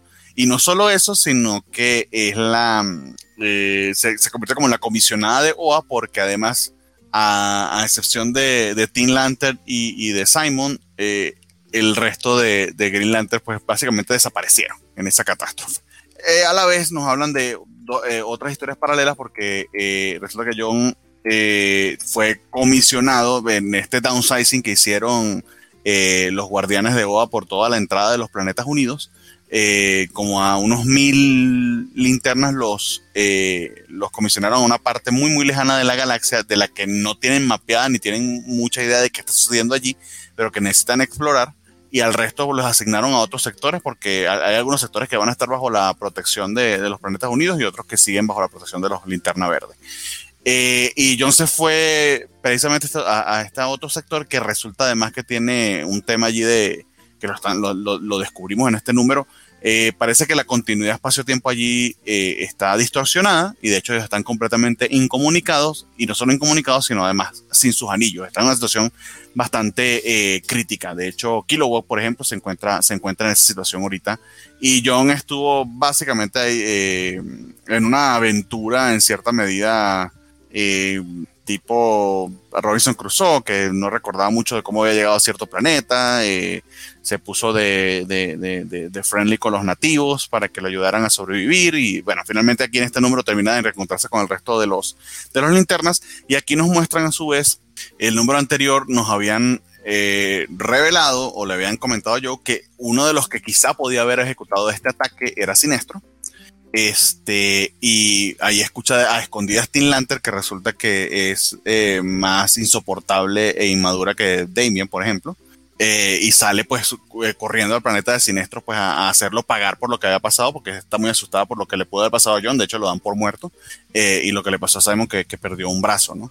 Eh, en medio de eso, pues se van, se van tanto yo como sabemos, pues a rescatar a Tim Lander antes de que haga un desastre y le dé excusas a, a, Sinestro para atacar si es que él realmente fue el que hizo ese ataque. Pero lo que tenemos en este número que a mí me entusiasmó mucho es que finalmente tenemos una confrontación entre Joe y, Sinestro. Que está bien creepy porque Sinestro, estos dos gatos que tiene aquí, eh, antes eh, había en el número anterior, al principio del número había amanecido con ellos en forma, en su forma humana entonces aparentemente duerme con sus mascotas. Está bien raro. Este, o sea, dos chicas, dos chicas bien atractivas desnudas con las que había amanecido allí. De hecho, creo que no, creo, no, creo que fue en el número anterior. Entonces, aquí aparecen en forma de gatos. Eso estuvo bien raro, pero bueno, es siniestro. No, no, me, no me extrañaría. Pero nada, la, la plática entre ellos, eh, la tensión que existe allí. Eh, de hecho, Sinestro termina mirando a Joe en cierta, en cierta medida. Eh, me encantó. De hecho, me gusta mucho que en el centro de la recuperación de Bo esté precisamente yo, que es como la más alien de todos los linterna verde, porque según ella misma comenta, los, los guardianes la comisionaron, la mandaron a ese sector lejano y casi nadie sabía de su existencia. Entonces, todos esos interlingües han estado de verdad bien, bien interesantes. Creo que quizá lo que ha estado más ife ha sido el arte, sobre todo la sección de este otro artista que eh, tiene un estilo bien peculiar, pero que a mí no me termina de encantar del todo, aunque está muy bien para el storytelling. Pero creo que va, que va eh, fluyendo bastante bien la historia. No tiene nada de Hal Jordan, eso sí, a excepción de lo que mencionaste del anual Valentín. Hal Jordan aquí, él está estacionado en, tierra, en la tierra eh, encargándose de otra situación y no está eh, involucrado en todo esto, pero se siente como una historia, si no definitiva, al menos bastante interesante eh, en cuanto al conflicto en el que pone, que pone a, todo, a todo el Green Lantern Corps. De hecho, los guardianes no saben si están vivos o están muertos, se encuentra como un estado ahí de sufrimiento perpetuo. Está la situación bien complicada, entonces sería, va a ser mm, por lo menos emocionante ver cómo, cómo los héroes logran, logran solventar estos problemas. Entonces, Green Lantern hasta ahora eh, me gustó, o los seis números se leen bastante bien y ese tomito que seguramente va a salir de estos con el anual creo que va a valer bastante la pena porque es una etapa nueva, sobre todo si eres fan de John Stewart, de Joe, de Teen Lantern, etcétera, es decir, de quizás estos miembros que de, del Green Lantern Corps que no han sido tan o que, que tenemos tiempo sin leerlos como protagonistas, pues esta es una manera interesante de, de tocarlo. Eh, no se sabe qué pasó con Guy, por cierto, no se sabe qué pasó. Hay, otros, Jennifer, ya sabemos qué pasó con Jessica, perdón, ya sabemos qué pasó con ella. Entonces, aún queda ese misterio de exactamente en qué situación quedaron, quedaron el resto de, de los Green Lantern bajo esta, este nuevo estatus. And that's it. Eh, el siguiente en la lista de los números uno o especiales eh, es uno que usualmente no reseñamos, pero que cumplió un Legacy 300 y que creo que vale la pena mencionar y que además eh, es uno de los juegos que leyó Valentín. Oye, pero este es de Marvel. Este es de Marvel. Ah, tienes razón. ¿Y por qué lo puse en, por qué lo puse en DC? No sé, deja tú. ¿Y por qué no lo cambié yo? Si luego sí me pongo a moverle al archivo. Yo dije, no, a lo mejor se da cuenta y, al, no, no más lo tiene ahí por tenerlo. Entonces olvida, lo menos mal que ni lo mencioné. Eso fue, eso fue un faux para ver si Valentín estaba pendiente. Sí, pero va a ser así como que, ah, cabrón, 300. Pues muchos cómics llegaron al 300 esta semana. Pues sí, sí, tiene razón, tiene razón. Ahí se me, se me, fue, se me fue la línea, pero lo vemos cuando veamos Mando. Entonces, el siguiente que sigue. Aprovechamos nada más para decirle al buen este Chucho Monroy que ya, que ya se despide, que esté muy muy bien. Dice que esta semana leyó poco, casi nada, y que se parece a mí. Fue una semana complicada para nosotros, muy buen Jesús, pero esperemos que mañana este, te, te, lo chutes en tu, en tu viaje eh, regular, o ya sea eh, durante la semana que escuches el programita. Muchas gracias, sí. Ya, listo. Muy bien. Eh, el siguiente tenemos la lista, eh, ya empezando con el guano, es eh, este de Black Label de eh, Azarelo y el señor Alex Malef, que es el Suicide Squad Get Joker. Cuéntanos, Axel, ¿qué te pareció? ¿Qué te pareció? Pues ya habíamos dicho la, la, la, vez que hablamos del número uno que pues era una serie, o sea, yo había dicho que la sentía una serie iniciática, era una serie como que mezclaba un montón de cosas de los audiovisuales como para que ahí alguien perdido que llegue a la tienda de cómics lo pueda agarrar. El cliffhanger del primer número eh, estaba interesante. Creo que lo mejor del primer número es el cliffhanger, ¿no? Y cómo se llega a esa situación y, cómo esta alineación tan peculiar del Escuadrón Suicida se enfrenta a este panorama, ¿no? Este, digamos que aquí es un seguimiento de esto. El Joker tiene el Escuadrón Suicida en la palma de su mano. Ellos no saben qué hacer y pues es eso, el número es el, equipo lidiando con, lo que ocurrió al final del primer número. Ahora, ¿tú, me puedes explicar por qué se fueron al mar a echarle tiros al agua? Eh, no tengo idea. No. Sí. Ok. Eh, azarelo. Ok. Sí, porque profundo y poético. exactamente. Sí, ¿no? Tenían que relajarse los muchachos después de que vieron que el Joker los tiene ahí en una situación precaria, ¿no? Es como de, bueno, ¿sabes qué? Como, como así como Enrique y Morty, ¿no? De, güey, nos van a matar, vámonos a la playa a hacer pipí en el mar. Es como de, ah, pues sí, exactamente. Sí, sí, sí. A mí, a mí no me engaña, ese es Axel deseando que el próximo martes en teoría tenemos especial de Rick and Morty y parece que estos dos justamente van a estar, tanto Bernardo como Axel. Pues sí, si alguien se va a chutar la quinta temporada, pues sería pudiera acompañarnos. Ya veremos, ya veremos. Ah, sí, sí, sí, pero bueno, volviendo al tema, pues es eso, o sea, eh, este Jason Todd tratando de, recuperar la situación, sí toma, me gustó verlo en verdad tomándoselo en serio como líder y ver como este equipo de, muy disfuncional del escuadrón, este, tratando de resolver la situación. Este, pero digo, son momentos de bonding, son momentos de reacción. Hubo momentos que me interesaron, por ejemplo, esta chica del cubrebocas, como que su conversación con Banshee se me hizo interesante. Digo, Banshee también es un personaje que conozco más de audiovisual que de los cómics, pero digo, pues es alguien que se, pues, se pone al tú por tú con Super Chica y Superman, entonces como que esas cosas me parecieron interesantes. Este personaje de la máscara de hockey, eh, Casey Jones, por así le voy a decir, no me acuerdo cómo se llama, digo, ya mencionaba en el número pasado que sus creadores se quejaron de cómo le estaban representando en este cómic, y sí, los entendí en este número, sí es en verdad un douche muy despreciable. Es un Joe Bennett, pues. Sí, Sí, sí, es un Joe Bennett. ¿eh? hay, una escena más adelante con mucho cringe hacia Harley Quinn, en donde este cuate es como de, güey, ¿por qué no te vuela en la cabeza ya de una buena vez? O sea, ya Joker, Amanda, quien sea, ya en la cabeza. Sí, no, entonces creo que eh, este número sí ya, o sea, si, si el número uno me había dejado un poquito interesado, como que este tiene momentos interesantes entre los villanos, pero no me consigue interesar. Y, y la verdad como que digo, sabes que no le va a pasar nada al Joker al final del día porque es el Joker. Entonces como que está, no sé, no me, no me terminó de enganchar. Este, y, la y digamos que el momento con el que cierra este cómic, pues digo, es como eso, o sea, sin dar mucho spoiler para quien en verdad le, le interese, se juega mucho de la película, o sea, es como de, bueno, ya disimula tantito la sinergia corporativa, pero pero sí, digamos, no... Sí, no, James Gunn, aunque sea, tuvo los cojones de matar a la mitad del equipo al principio de la película, perdón, spoilers, este, de una de sus, del eh, Suicide Squad que se muere la mitad del equipo, ni tan spoiler. Aquí a Zarelo, o sea, aún no se ha muerto ninguno. No, nada, se murió Farfly al final del pasado y ya. Ajá, y, y el Joker, a ver, eh, este es el cliffhanger, voy con spoiler, ojo, pero ya estamos en el segundo número. Eh, el tema es que Joker consigue a Amanda Waller porque ella se le ocurre, eh, el mejor sitio para esconderse es un hotel de mala muerte en Ciudad Gótica y pide unas pizzas allí que le dice por teléfono a Jason cuáles pizzas pidió. Llega el Joker con la pizza y un bate que la, mata. La mata y se queda con la cajita con la que ella pues puede explotar a la cabeza a cualquiera de los miembros del Escuadrón Suicida. Entonces tú esperarías que aunque sea Joker para decir que va en serio mate a tres, probablemente los tres que menos sabemos. Eh, pero no, nada, no ha pasado nada. Lo único que sí pasa es que ponen a Harley Quinn a hacer un striptease porque eh, Azarelo pues quiere recordarte que, son los orígenes de Harley Quinn y que no sé. Ah, está, este es el segundo número de tres. Eh, probablemente lo termine por, para saber cómo termina, pero uy, o sea, eh, eso sí, el arte de Alex Malek está, está muy, muy bien, como nos tiene acostumbrados, pero la historia. Sí. Sí, o sea, yo, yo decía lo de James Gunn, no, no por lo, las decisiones que tomó James Gunn en la película que a mí me encantaron, y esto está de flojera, o sea, también venía de leer de Tom Taylor y, y dices, bueno, o sea, está, está Jason todo esto puede levantar, pero no levanta, ¿no?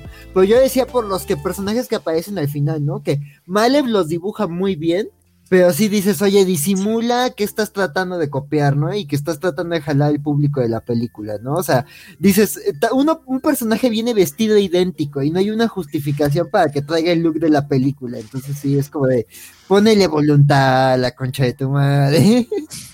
sí, sí, están, están, sí, sí, esto, es bait, pero, pero de verdad que la historia está de flojera. Sí, es un bait de muy, mucha flojera. Bien resumido, Bernardo. Pues sí. Híjole, pues pues todo lo que están diciendo, la neta, nada más me da la razón para no haberlo leído. No pensé que si el primer número estuvo medio me, esta zona que está bien pinche incómodo, o sea, que está muy cringe. Qué mal pedo. Sí. Ya te puedo decir. Muy bien. Eh, el siguiente tema aquí no lo, no, sorry, no lo había descargado. Lo voy a descargar ahorita para mostrárselo. Eh, pero no sé si nos vas comentando, eh, Axel, de Harley Quinn, el segundo de Eat Band Kill Tour que básicamente es continuación de la serie, de la serie animada. Ay, sí. Sí, sí, sí. Sí, no, yo hago aquí la conversación mientras lo descargas, porque sí vale la pena que, lo vean. Eh, pues nada, pues es, eh, ya lo habíamos, también me tocó hablar cuando, estar cuando hablamos del número uno. Eh, pues es la luna de miel, digamos que es el seguimiento a, los acontecimientos del final de temporada de, del final de la segunda temporada de la serie de Harley Quinn. Este, digo, uh, está en HBO Max, véanla. Este, es imposible hablar de este número sin dar un spoiler de ese final de temporada.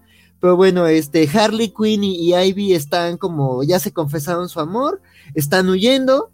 Y, James Gordon les declaró la, la, la, guerra a ambas. Entonces, este, al final de, de, en el número anterior, digamos que ambas deciden hacer como un tour, digamos, este, para pues poner en, clase su, relación, porque Ivy también está teniendo dudas, pues justo para ella han pasado horas de que, de que Kaitman la, la, la rechazó y se dio, se dio cuenta de que pues eh, Ivy está enamorada de Harley entonces, digamos que eh, Ivy está lidiando con eso, Harley está lidiando con que es un desastre de ser humano, y este, y, en eso, pues ambas deciden que, que, antes de empezar su tour, tienen que parar a dejar las bendiciones de, Harley a sus mascotitas, este, con alguien responsable, este, mientras ellas se van, este, a, vivir eh, un, eh, un, momento de, de, de, encuentro romántico en las casas de los villanos. Este, entonces, pues así empieza este número. Eh, eh, la verdad se me hizo una historia muy, este, pues digo, lo que decíamos, ¿no? O sea, e, el humor sí va muy en el tono de la serie, pero también el arte es muy bonito porque es una, o sea, aunque sí parte de, de, de, de ese estilo de la serie, no lo copia descaradamente, sí es muy, muy particular, yo sí lo sentí como con una identidad propia, hay momentos más adelante ya, digamos, este, conforme avanza la historia, que tiene unos paneles que me parecen increíbles. Este, digo, aquí las expresiones faciales como que sí te ayudan mucho, ¿no? La incomodidad, el arrepentimiento. Esto en donde hablan de que estas dos viejitas pues son como se imaginan, este, las dos, bueno, como se imagina Ivy que podrían ser y luego eh, eh, no, lo que se imagina Harley que podrían ser y, cosas que dicen, eh, que dice esta Ivy, hace que como que se vaya ahí poniendo incómoda la relación. Y todo esto mientras este el, comisionado Gordon está determinado a perseguirlas, ¿no? Y digo, creo que me gustó, de este número me gustó como que el tema de la relación de las dos, que sí no es algo bonito y armonioso, sino que ahí se está construyendo y las dos tienen dudas, las dos tienen errores, me gusta también la parte de Catwoman, que digo, la serie la pone como una MVP, como la, la, la, la, criminal de, alto nivel que es, y aquí ves, ¿no? Cuando ves el departamento que tiene y que vive de acuerdo a sus reglas y todo, y pues lo incómoda que está, ¿no? De, de cómo es Harley y, y, cómo es su relación, digo, en sus mascotas queda muy bien sintetizado, gatos y llenas, pero este, tiene muy buenos momentos, o sea, como, como, como... Obviamente, Obviamente Selena tiene una cuquillar de, de gatitos, ¿no? sí, o sea, su departamento es señora de los gatos, pero la señora de los gatos con el mayor estilo del mundo. Además, me encanta que tiene tal carácter que calma unas llenas. Es como de cabrones, se cuadran conmigo, o sea. Sí, sí, sí. Entonces, eh, eh, creo que se me hace un número bonito. Creo que habla de las relaciones de manera muy interesante también algo que destaco mucho este número es que en verdad, o sea, ya la serie lo presentaba, pero en verdad que este Jim Gordon da mucha pena, o sea, sí, aquí sí lo ves caer a, su momento más oscuro, o sea, sí, tiene unos diálogos que, o sea, ves a sus subordinados con una cara de miedo, de incomodidad, de tristeza, o sea, es como de, Jim, ve ayuda, o sea, no estás bien, Jim, necesitas un abrazo, o sea, y, justo, o sea, creo que lo padre es que ese Jim en su peor estado mental las, las acorrala. Entonces, sí tiene unos grandes momentos y gags que no te imaginabas tener. Entonces, ah, para mí fue una lectura divertidísima. No sé tú qué opinaste, Bernardo. No, pues no, no, no, no, no, no le, no le he llegado aún, lo tenía entre mis pendientes, pero nada, me eché seis de Green Lantern y este no, no alcanzó, pero nada más de ver, nada más de ver que eh, el estilo coincide también con el de la serie animada, pero tal como tú dices, está muy bien trasladado. Se siente el, es el feel de las series, pero, pero en cómic. Y eso a veces no es tan, tan fácil, sobre todo eh, respetando respetando el diseño de los personajes. Entonces, sí que está bien interesante para continuar la serie. Si les gustó, esto es un digital first en el sentido de que primero sale la versión digital y luego va a salir en, en, impreso. Este, y quizá por eso no lo vemos en, en, la lista día a día, pero sí la hemos estado siguiendo porque sé que nos gustó mucho la serie animada. Yo aún no la he terminado, pero este es el tipo de cosas que coloco y me, y me hiper relajo en HBO Max. Entonces, súper recomendado y súper recomendado el cómic también, por lo que nos dice.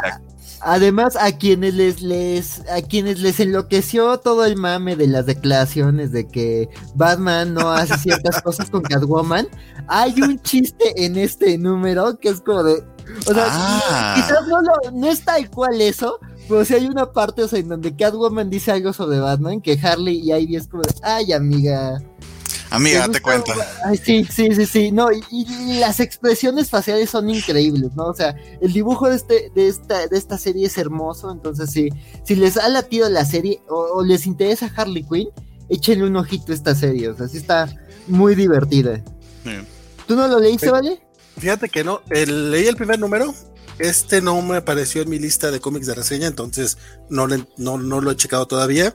Pero algo que dijo Bernardo es muy, muy cierto. Poder trasladar el humor de un producto audiovisual a al, humor de cómic está bien cabrón. O sea, cuando, vemos de repente cómics que son de comedia, son, los cómics de comedia son muy difíciles, casi, casi igual que los de terror. O sea, es ese tipo de sensaciones para poderlas trasladar a, algo, a, arte secuencial, pues, es tan difícil. Y Harley Quinn It Kill Tour, al menos el primer número, lo logra bien, bien genial. Yo sí estaba esperándole algo más o menos como el cómic de los Simpsons, que es como, pinches cómics de los Simpsons, me leí como 30 o 50, no sé cuántos me habré leído en la vida. Nunca, aunque lo leía con las voces de, latino, obviamente, nunca, nunca, nunca pude entrar con el, o sea, nunca tuvieron el humor de, la, de la serie. O sea, realmente estaba muy, muy difícil.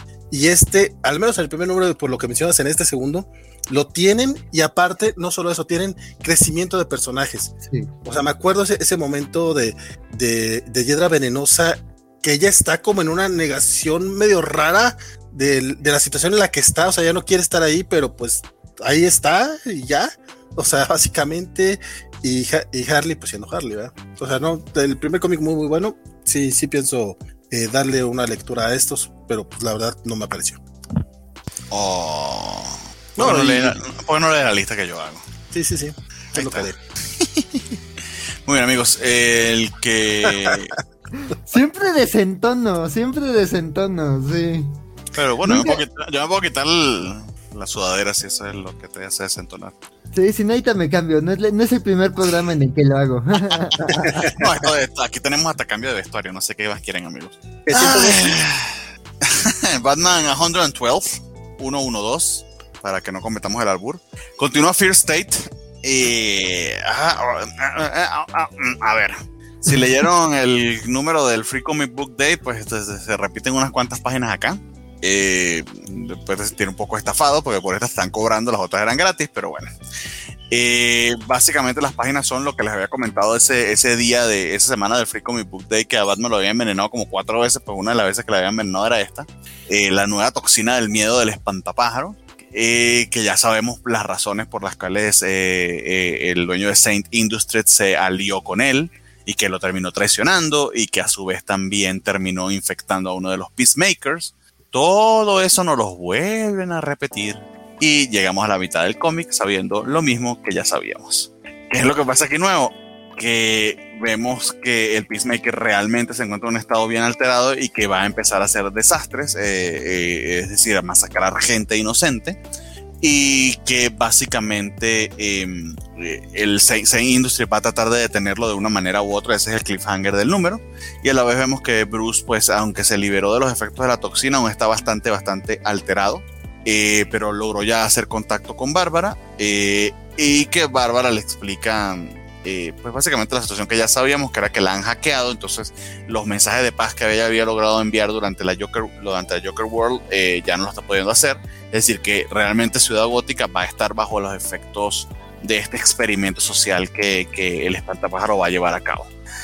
De verdad que pasa muy poco, es literal el resumen de lo que ya sabíamos. Está la situación con, con Ivy y Harley Quinn. Aquí no son la Ivy y la Harley Quinn de, de la serie animada eh, en el sentido de que sí, sí está bastante trastornada Ivy. Esto tiene, lo de Ivy de hecho tiene algo que ver con Swamp Thing, si mal no tengo entendido. Pero está la gente del Unsanity Collective que, que eh, básicamente los llevaron allí para que los protegiese Ivy.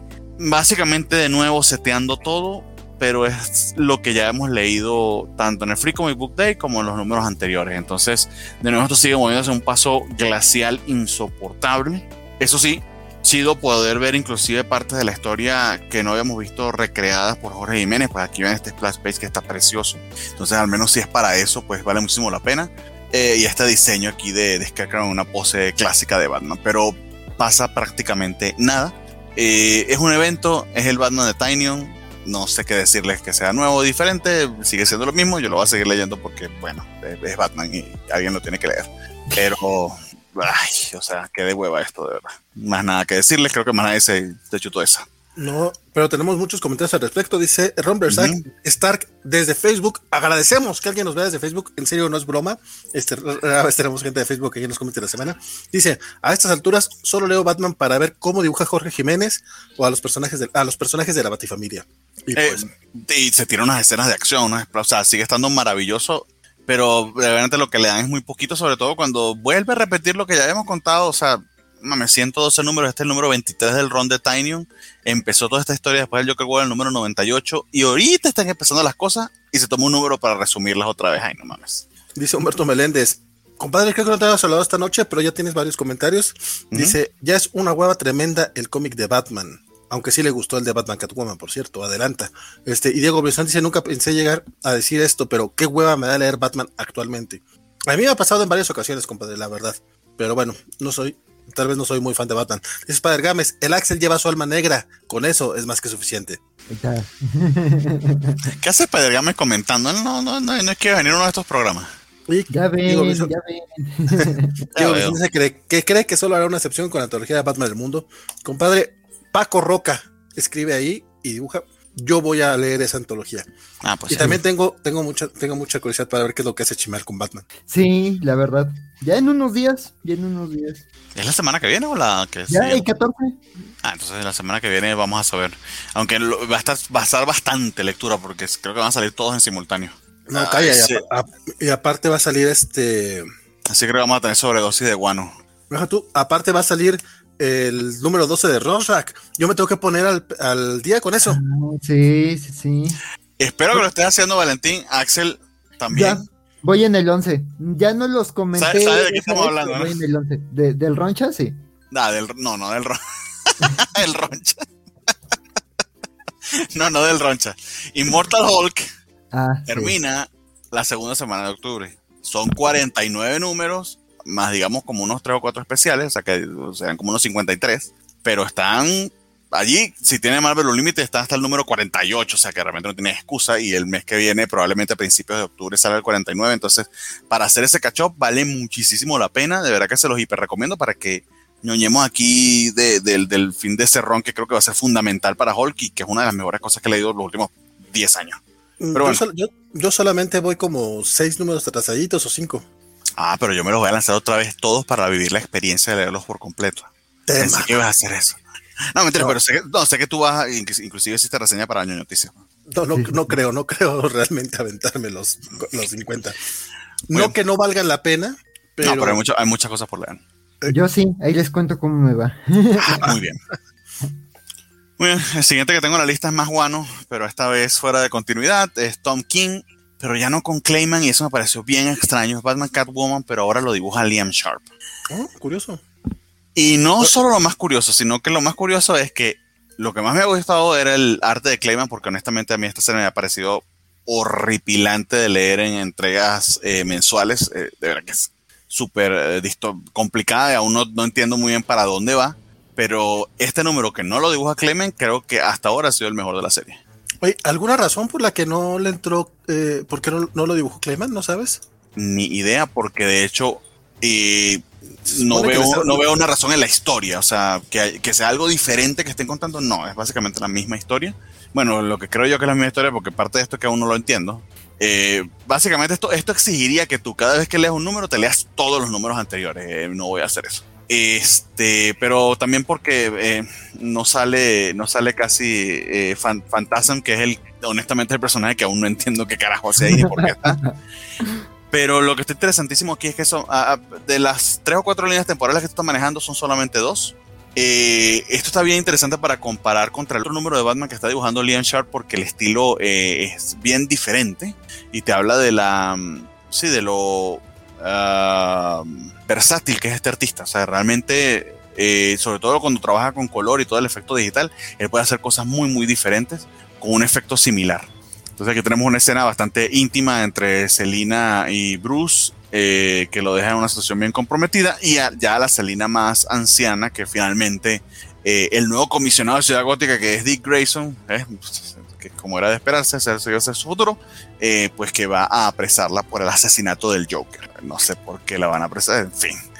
Este, me gustó, creo que, que los dos paralelos aquí funcionan bastante mejor, sobre todo la situación en la que eh, en un momento determinado se queda Bruce completamente desnudo, como aquí lo pueden ver, y logra escapar de una situación complicada, y hacen un paralelo con, de esto con, con Selina y su situación. Eso me pareció interesante, efectivo. Me gusta el estilo de Liam, de Liam Shar así, eh, que es muy diferente a lo que nos está entregando en la que está. Eh, ¿Con quién es? Con Garenes, creo, la de Reptil. muy, muy diferente como pueden ver en las páginas, pero creo que le queda al tono de la historia. No sé por qué Clayman no pudo dibujar este, este número, pero me gustó, me gustó el conflicto de la hija de, de, Bruce y, Selena, eh, que tuvo que entregar a su madre, entonces que aún está buscando la aprobación de su papá, eh, eh, en fin. Interesante, bien, es el mejor de la serie hasta ahora, pero eso honestamente para mí no es mucho porque esta serie en particular para mí ha sido decepcionante esperaré leerla de corrido a ver si que ese efecto cambie mi punto de vista, pero a mí Batman Catwoman de verdad no me ha gustado mucho que digamos. Ya, yeah, creo que más nadie leyó esta tampoco. No, no, no. De hecho, esta serie, al igual que con Rosrak y con y con Leila Star, o sea, son de estas que dije, después del primero dos números dije, o sea, es que yo sí me voy a esperar al final, o sea, digo, agradezco a los que las siguen mes con mes y o cada que sale, porque esta ni siquiera sale cada mes, eh, pero yo sí, esta creo que leí como hasta el 3 o 4, de hecho, pero la verdad, se siente que está pensada para leerse en un tirón. Sí, exactamente. Muy bien, y para los que están hartos de mi, de mi voz y mi acento, este, Justin League Infinity, para que hablen Valentín y Axel. Va, va. ¿Quieres empezar tú, mi buen Axel? Pero que no estés en mute, amigo, porque si no, no te vamos a escuchar. Sí, oye, perdón. sí, sí, pues les tomé, el mes pasado me, dijeron que, me la recomendaban mucho, entonces les tomé la palabra, yo así me, me eché de corridito los tres números de Justice League Infinity. Y pues sí, estoy muy satisfecho con la, con la historia, con esta continuación a, la serie animada de la Justice League, a esta a, esta aventura que involucra a Amazon y a la liga. Pero creo que este tercer número, pues eso es una continuación muy interesante. O sea, justo nos quedamos con ese salto entre dimensiones, con Superman eh, fuera del lugar y con este Omniman. Eh, sí, es Omni. Ay, no me acuerdo cómo se llama. Sí, es Omniman, el que es como, como el ruso. Sí, sí, sí, sí. Superman nazi, ¿no? también se llama Omniman. Invincible, ajá. Sí, no, sí son. Creo que sí es Omniman, se llama igual que el de, que el Invincible. el, que de Invincible. Sí, nada más que este es nazi, ¿no? Que fue justo este criado por Vandal Savage de, de este episodio de, de Justice League. Este, entonces, este, creo que... Aquí, hagamos un paréntesis para aprovechar de decirle a todos esos que dicen que, por ejemplo, She-Hulk es un invento progre, que son, dicen, aquí hay un Superman de afroamericano, existe en los cómics de hace muchísimo tiempo, mírenlo, por favor, cuando se haga el Superman de Michael B. Jordan, no vayan a decir mamadas. Gracias, la gerencia. Sí, no, y hay varias versiones. O sea, este no es el, de Infinity Frontier, pero bueno, también hay, varios Supermanes ah, afrodescendientes. Sí, que no decir, se, se, les ocurrió ahorita, porque es la agenda progre. me va a poner 5G con la vacuna, en fin, eso. Ay, sin esta gente. Sí, no, no. Ay, bueno, de eso vamos a hablar luego en otros cómics, pero este. Pero sí, yo creo que este sí retoma como eso. La verdad, sí te introduce más universos. Toda esta crisis que está ocurriendo. Y, justo creo que aquí ya, ya, empieza a explotar la situación, ¿no? O sea, ya no solo es gente desapareciendo, ya no solo es Superman cambiando de lugar, sino que la crisis ya es mundial, ¿no? Esta parte en donde Aquaman dice que la Atlántida está irreconocible entonces sí, este, la, la, la liga sí está en una situación muy abrumadora. Entonces sí me pareció un buen número, la verdad, este, eh, la historia está intrigante. Me gusta como todo este tema de, de, de, la liga unida ahí, este, lidiando contra este Superman malvado. Entonces es como de que entre todos le echan montón, ¿no? Y, y justo me gusta también que, que, este Superman, este, le tiene un miedo tremendo al marciano y que el marciano es como de, oye, yo ya no quiero dedicarme a ser superhéroe, quiero dedicarme como a estar con los humanos, a experimentar cosas, y esta cosa ya me tiene harto, ¿no? y, creo que sí hay varios momentos en donde, en donde los superhéroes es como de, oye, esto tiene que parar, ¿no? O sea, no, no podemos perder a nuestros seres queridos. Entonces, la verdad, sí, me, me dejó muy enganchado esta serie. Y sí, este, la, recomiendo mucho. Y el arte, volvemos, ¿no? O sea, es muy difícil imitar el estilo y, la cadencia y, todo lo que conlleva un audiovisual. Pero creo que este eh, sí lo imita más que, que el arte de Harley Quinn sí trata de imitar más el arte de, su material de origen, pero creo que lo logra muy bien y creo que sí hay momentos muy fluidos y, como muy con una identidad muy propia, ¿no? Entonces sí me gusta que, no se llame Justice League un límite de cómics, sino que sea otra cosa. Y, la verdad estoy muy contento con la serie y el final me dejó enganchado. Entonces, además esa frasecita con la que cierra y te anuncia el 4 es como de, oh, quiero ver qué pasa. ¿Esta, esta serie está en HBO Max, la de Justice League? Todavía no. Todavía no la suben. Ah. Pero ya estará, ya estará. Sí, ya está como que ya anunciada. Y en redes es como de, sí, la vamos a subir Batman animada y Justice League, pero no hemos dicho cuándo. Todo, cuando, se termine el contrato de quien sea que tenga esto, imagino yo. Fíjate que yo creo que más bien lo que está haciendo HBO Max es este ir dosificando eh, tuvimos nuestro mes de Superman donde subieron ah, todo lo que fue de Superman. Este mes ya empezaron a subir todo lo de todo lo de Batman. Ya empezó con Batman Beyond, ya, ya, hay otras películas de Batman, la de Batman vs. Robin. Este, la broma mortal ya también ya está. Y en teoría, la próxima semana, si no es que, que para el 19 de septiembre, si, si no estoy mal, eh, suben ya Batman la serie animada. Pero ya está anunciada esa para este mes. Entonces Justice League Unlimited probablemente en un mes o dos meses más ya estará. Muy bien, qué maravilla. Pero bueno, sobre este cómic, la verdad es que ya tampoco, eh, bueno, Axel ya dijo casi todo lo que todo lo que había que decir. Valentín no va a hablar y primero dice, no, habla tú ah. primero, Axel. Pero este, quiero, eh, resaltar nada más, este cómic ya no lo escribe solamente eh, este Jean-Marc de Matías, este, o JM, JM de Matías, no sé cómo lo pronuncia la gente, yo, según Alberto Calvo, es de Matías. Este, lo coescribe con James Tucker, a quien la verdad no conozco. A pesar de que hay este, este cambio en, el guion, que ya lo escriben entre dos personas, no sé si este de Matías se, mantuvo en los, diálogos, que la verdad es que ese vato es un maestro a la hora de, de meter diálogos, pero si se quedó él, pues la verdad es que es, pues casi tendría sentido porque la verdad sí se siente, se siente, se mantiene justamente la esencia de, la, serie animada, está bien cabrón lo que hace este, este hombre. A mí me está gustando mucho.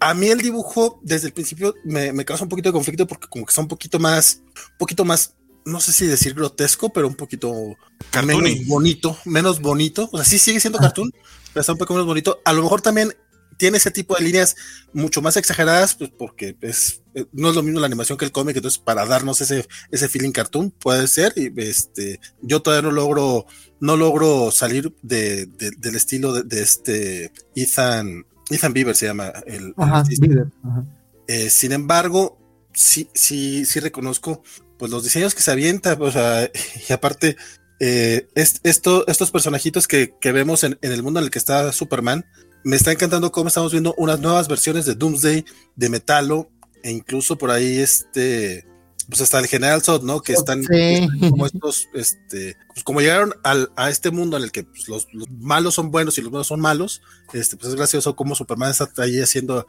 haciendo equipillo con ellos y conociéndolos, porque también como que todavía no confían tanto, justo cuando llega el otro Superman. Este, la, la historia a mí me está gustando mucho. Estoy muy, muy, muy emocionado. Me, me gustó un poquito cuando vi que no escribía solamente de Matías, pero no se siente en el cómic todavía. No. Oye, qué bonito momento de los Supermanes, ¿no? Ese, ese, momento.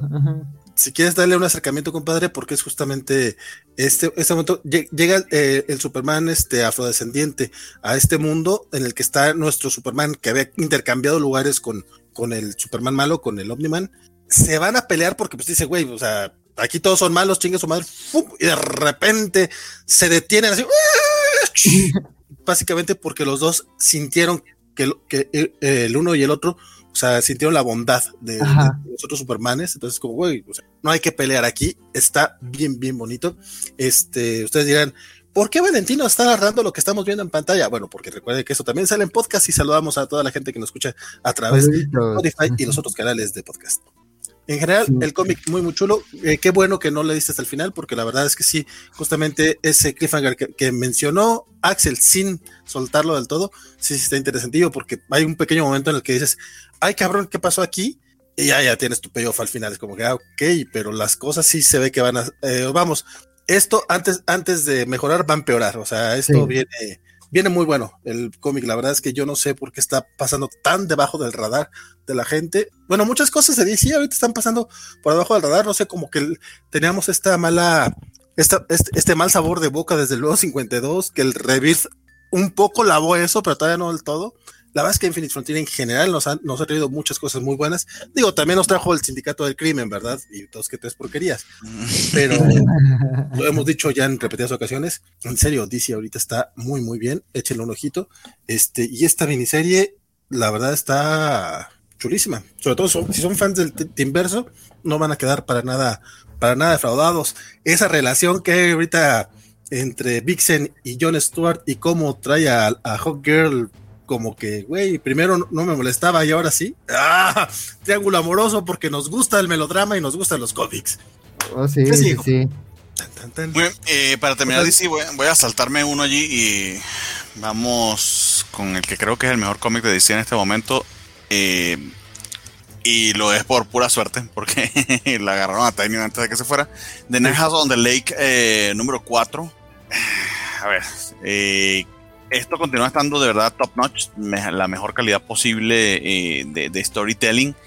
Eh, me recuerda un tantito a Lost, en el sentido de que la premisa es este montón de, sobrevivientes a un cataclismo, pero que no, no, no porque se sobreviviente a un cataclismo necesariamente eh, la similitud, sino que les toca como que hacer comunidad en, en una situación bastante misteriosa. y a la par, pues tenemos tanto flashbacks como, flashback como flash forward de, de todos. Eh, y cada número está como enfocado en, en, en, alguno de los personajes. Este número en particular, el flash forward es del, del comediante, eh, que a su vez pues hace referencia a cómo, a cómo conoció a, a, Walter, si mal no recuerdo, que es este, este demonio extraterrestre, este ser que no sabemos exactamente cuál es su Ese naturaleza. cualquiera, hombre. Sí, pero que básicamente es Stein, ¿no? Exactamente un, un gordito de lentes, pero este, ya afeitado, eh, rasurado. Eh, está como, está como el, el morrito este de, de Something is Clean de Chile. Ah, pero ese es más obvio. Que aparte se llama James, ¿no? Que si no se, se, se, llama James eh, y que eh, y que además pues que, de, habla de que es queer como, como James. Sí, es LGBT. Que, por, ay, no vayamos a revelar eso por si les gusta Tiny y después se ponen bravos por... Ay, no. Obvio, ¿no? James Tiny es un hombre blanco heterosexual para que sean felices. Este, pero bueno, eh, o sea, tiene un montón de detalles sobre, sobre la, las características de cómo cada uno asume este apocalipsis, porque hay muchos que sí se han rendido a, este pequeño paraíso en el que los tiene Walter eh, y otros en que sencillamente se sienten atrapados y frustrados completamente. Y aquí en este número es donde más contrastan esas dos visiones de o me quedo aquí en mi, en mi huequito donde todo funciona muy bien, o me, me frustro por completo por no poder eh, salir y saber qué pasó con los demás en el apocalipsis o porque siento que perdí demasiado en ese, en ese apocalipsis. Entonces eh, llega al tope de ello, eh, pero primero pues vemos aquí, eh, me, me, encantó este, este panel de, de, de, Mar, de, Martínez Bueno, creo que se llama el artista, que bueno, pone un montón de detalles de las cosas locas que ellos son capaces de pedir, porque aparentemente haces una lista de lo que quieres, eh, y entre las cosas que se pidió el, el comediante está un Action Comics número uno y un Detective Comics eh, 28, porque así los puso, pero originales. Eh, están que si los Oscar, todos los Oscars que se ganó el Señor de los Anillos, que si un traje de astronauta y un mono en un traje de astronauta, es decir, se ha pedido un montón de cosas locas y todas le llegan. Este, entonces, eh, eh, ellos están como en una especie de dimensión bolsillo o algo por el estilo, algo así creo que es lo que vamos a descubrir. Pero eh, me gustó bastante ese contraste contra el que está disfrutando al máximo o exagerando inclusive el disfrute de, esos privilegios que tienen ellos aquí y los que se sienten completamente aislados y alienados ante esa situación. Sigue el misterio de verdad bastante, bastante bien, pero aprovecha Tiny para contarnos eh, un poquito más tanto del mundo, de lo que está pasando y de las características de los personajes. Yo de hecho aproveché y me hice una relectura de los cuatro números y creo que lo aproveché bastante, me gustó mucho. Pero aún así cada número, como se trata de un personaje aparte, eh, se funciona, funciona la mar de bien. Entonces, The Next Out on the Lake sigue siendo altamente recomendada. tanto en entregas mensuales como si quieren esperarse para el trade. Eh, y esto habría que esperar a ver qué, qué nos entrega Tinyon al final, porque hasta ahorita lo que va construyendo es tensión, tensión, tensión. Pero si lo ata todo bien, eh, uf, esto, esto va a estar entre los mejores cómics del año, sin lugar a dudas. Sí, no, la verdad es que es un. Eh, yo la, la, semana pasada lo que leí fueron los tres de corridito, ya este, los, obviamente no lo pude leer. Eh, pero muy, muy entretenido. Eh, sí tengo la duda si, si preferiría a lo mejor esperarme al, al, número 12 para leerlo todo completito. Pero las, la historia va muy, muy, muy divertida. La verdad es que te decía yo, este es muy difícil a lo mejor comentarla porque ahorita tú ya soltaste varios. No voy a decir spoilers porque también ya tiene cuatro meses que salió ah, el No, y, y, y, son los cómics de la semana, así como que bueno. No, no, pero, pero este en particular has cuidado, sobre todo tú, has cuidado mucho. Sí, sí, sí, he tratado de revelar gran, grandes cosas y creo que es este muy, muy acertado eso, porque sí, sí te puede eh, destripar demasiado. O sea, el, la primer número, si no estoy mm. mal, lo comentaron tú y Francisco, y hasta eso sí fueron así como, güey, tienen que leerlo. Básicamente fueron que tienen que leerlo, o sea, no les podemos contar mucho. Unas personas en una casa en un lago, that's it. Y, y, yo agradezco mucho que hayan hecho eso. Muy, muy bueno. La verdad es que, como menciona estas partes en que empiezan a pedir, cómo hay algunas cosas que no les llegan, cómo nunca pueden ver quién, quién, quién se las manda, pero que llegan como en cajas tipo Amazon. Alguien, alguien son, les dicen por ahí. Este, buenísimo el pinche cómic no hay mucho más que decir realmente. La verdad es que sí es una chulada. o sea, ¿qué, hacen que no lo están leyendo? Si están aquí, nos ven y leen cómics a la semana, este debe estar en su, en, su, sí, sí, sí, en su, lista de lectura. Detective Comics 27, sí, sí, era la primera aparición de. Ah, 27, perdón. Este. Sí, no, básicamente. Ya hablaron de, de que Norman no se. No, eh, mi buen Samuel, es, pero ya mero llegamos a eso. Se llama Ultraman, amigos, el malvado de Tierra 3, pero es que no es el de Tierra 3, compadre, no es Ultraman. Este es el de el, el, que es tipo nazi. Y Calvin Ellis, Superman de Tierra 23. La serie animada de Batman es esta semana, ¿no? Es el 19 de. Ah, bueno, por esto sí lo dije. Y ya. Básicamente son las, las, las, preguntillas que había por aquí pendientes. Y con eso terminamos, terminamos DC. Dejo a Blue and Gold por fuera porque quiero que Valentín lo lea y suframos okay, ok, El arte de Ryan Stuck está bien chido. qué triste, qué triste. está bonito ver, es bueno, pero, pero aunque sea tenemos algo de Ryan Su que, que es chido tenerlo. Eh, bueno, ya comenzamos con Marvel. Y lo primero que quiero comentarles de Marvel, sin entrar en mucho detalle porque está curioso, y, y, aquí va a estar medio mal para mostrarlo. Marvel hizo su propio webtoon. Es decir, hizo su webtoon con juegos de azar y mujerzuelas. Al día siguiente. Al día siguiente, sí, fue hoy en la mañana, me llegó la notificación de que se había actualizado eh, Marvel Unlimited y se lanzaron lo que ellos llaman Infinity Comics. Lanzaron un montón de títulos, déjame ver si, si puedo para, para mostrarles. De hecho, yo nada más leí eh, dos. Una aventura de Jeff, el, el, el tiburoncito de, de, Kelly, de Kelly Thompson, por cierto. Ah, dice qué tal está, se ve lindo. Eso está lindo. Cute, ¿no? That's it. Cute. Jeff. Es Jeff. Es Jeff, exactamente. Eh, y bueno, un montón más. Lo que pasa es que, bueno, a ver si puedo mostrarles acá la, en la tablet porque lo que está curioso es que en la versión web, que es lo que les estoy mostrando acá, se supone que la idea con estos cómics infinitos es que los leas tipo webtoon. Aquí va a ver si puedo mostrárselo, es decir, que sea un scroll infinito. Si ven aquí ese efecto, ¿no? De hecho, aquí lo que están viendo ustedes es, es la estación de Sword, que eh, como ven, es que literal es una espada gigantesca, un satélite gigantesco, y se aprovechan de ese elemento para sí. hacer ese scroll realmente infinito. Sí, ves la nave en toda su dimensión. Es la nave en toda su dimensión. Esto es dibujado por Declan Shelby, Shelby, perdón, y escrito por Jonathan Hickman, que eh, puede que se nos haya olvidado que Jonathan Hickman escribe los X-Men porque tiene rato que ni vuelve, aunque ya creo que semana que viene la de arriba empieza Inferno. Pero bueno, entonces eh, aquí sí lo dividieron en, en, en, paneles porque, bueno, aparentemente su versión, en, su versión web les, les vale pito. Aquí ves para que la gente la que tenga teléfonos y tablets, pero digamos, el efecto de, eh, no es exactamente el mismo, pero digamos que están los paneles como, como cuenta la historia. Es una historia interesante de Wolverine que está rescatando a, un grupo de, de mutantes secuestrados en la estación de Sword.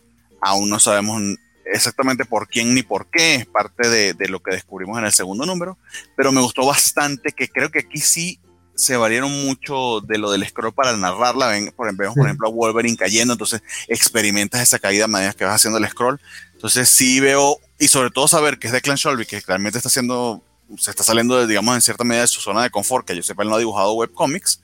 Está interesante. No sé si hay un paywall para leer estos cómics ahorita en Marvel. Creo que me ha dicho Axel que no. Este, Este pero. Primero no. Pero ya no. demás sí.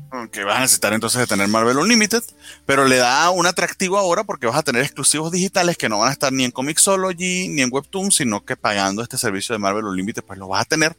Que nota aparte yo tenía entendido, ah, por cierto, está metido AIM en todo este pedo.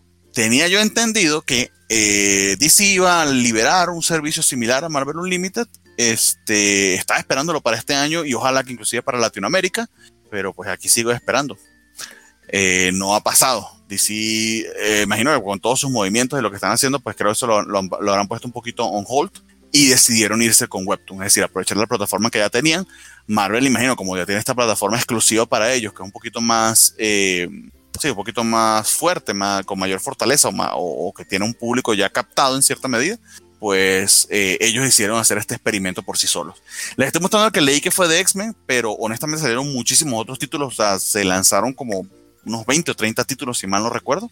Eh, y está interesante, o sea, esta historia, por supuesto, fuera de canon, etcétera, pero creo que aquí la apuesta de Marvel es exclusividad para que leas mi servicio de Marvel, de Marvel Unlimited y son escritores de mi, de mi círculo, escritores conocidos. Entonces, eso creo que es lo que da el twist o el punch, a diferencia de lo de DC. DC sí abrazó por completo el modelo de Webtoon, hasta el sentido de inclusive que le dio a autores coreanos la oportunidad de, de, trabajar con sus personajes. Entonces son dos experiencias diferentes, pero vemos a las dos grandes aquí que finalmente se dieron cuenta que hay dinero y hay público abundante en la lectura de cómics digitales a través de este scroll infinito, ¿no? Que pareciera sí. que es a donde vamos a ir migrando. Sí, que además a mí creo que se me hace muy llamativo esto, ¿no? De que, de, de que es, eh, eh, así que uno de los autores superestrellas de, de la editorial, eh, un autor que como dices, este es muy bueno, pero también como que venía del ámbito de, del webcomic, este, pero además eso de que aprovechan el, el, scroll infinito, ¿no? O sea, los Infinity Comics no era, no es el primer como gran intento, me acuerdo que allá por los lejanos años de Vengadores contra Hombres X, este, sacaron también unos Infinity Comics, pero ahí la cosa era como que buscaban ser interactivos, ¿no? De que eran historias cortas, preludios o cosas así que le picabas y pasaban cosas en la tablet o en el teléfono, ¿no? Y como que buscaba ser como entre híbrido, entre película y, y cómic, pero no terminaba de ser cómodo. Y yo creo que esto ya le encontraron como que el meollo del asunto del cómic digital, ¿no? Un scroll infinito, que aquí además, digo, lo que decíamos, ¿no? A mí me gustaba el, el, de Batman porque era un este slice of life muy distinto como a lo que están acostumbrados. Aquí sí abrazan por completo la acción. Y la verdad, creo que, digo, ojalá haya ayudado que, que Hickman tiene como formación de diseñador y como que piensa en esa, en ese tipo de, de, de, de formatos. Pero aquí me, me, parece que hay secuencias de acción bien padres hechas con, eh, con el scroll, ¿no? O sea, esta que muestras, este, justo que ves un montón de, de, de, soldados de IMA este, flotando en el espacio. Como dices, ¿no? O sea, en, en panel no es lo mismo que, que scrolleando. Creo que cuando scrolleas como que sí vas viendo cómo empiezan a aparecer y terminas con Wolverine acá soltando los chingadazos en la nave. También este paneo de, de, de, de, de, de, de The Peak es increíble. Entonces yo creo que me parece también un buen experimento. Aquí me parece un buen cómic de acción hecho en, en, el lienzo infinito. Y digo, la historia no va a ningún lado. Es una aventura autoconclusiva de Wolverine. Pero creo que es un subidón de acción, ¿no? O sea, a ver qué tal las siguientes historias. Y como dices, ¿no? O sea, eh, Marvel tiene su propia plataforma, lleva años experimentando con ella, entonces está bien que como que responda y se suba como a lo del scroll infinito. Y también está bien padre que DC su respuesta haya sido más bien como irse a experimentar una plataforma nueva, en vista de que no tenía una plataforma como con esa solidez, pero que las dos están como buscando cómo lleva, llevar el cómic a los lectores que ya leen en teléfonos, ¿no? Y yo la verdad, ambos los disfruté mucho y se leen muy cómodos, entonces sí me, me han dejado enganchados estos experimentos sí. y además me ayudan a la tesis. Perfecto. Que de hecho, o sea, los equipos de verdad están muy interesantes. El de Black Widow estoy viendo que es Mark Russell, el escritor. Eh, hay de Black Panther, de Capitana Marvel, eh, Amazing Fantasy, de hecho hay, hay de Miss Marvel, de Spider-Man, de Venom, Shang-Chi, Capitán América, los de Jeff, escritos por, por, por Kelly Thompson. Eh, el Capitán América, a ver si consigo quién, quién lo escribió. Ah, Jay Edinin, ese sí no los conocemos, pero, pero sí se ve eh, eh, interesante al menos la, la, propuesta. Hay de Moon Knight. Mm. Entonces, interesante lo de los, o sea, al menos, al menos en, en cantidad salió con muchísimo más, porque DC apenas fueron tres numeritos de lo de la familia Wayne y ya. Eh, Marvel está saliendo con bastantes, bastantes más. Son al menos eh, tres o cuatro, dos, dos, o tres números por cada una de las series que les estoy contando. Y estoy contando como unas 16, 17 series. Había hecho como 30, pero no estoy exagerando, como 16 o 17. Entonces, interesante para, para aunque sea eh, ver que, de qué tal va. Y este en particular de, Jonathan Hickman eh, me gustó bastante y veo que a Excel también. Oye, qué curioso el. digo, que no, no, no, recuerdo si había anunciado esto ya por parte de Marvel.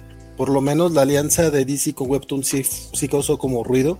Y qué curioso que deciden lanzarlo el mismo, en la misma semana. Probablemente sea cuestión de estrategia.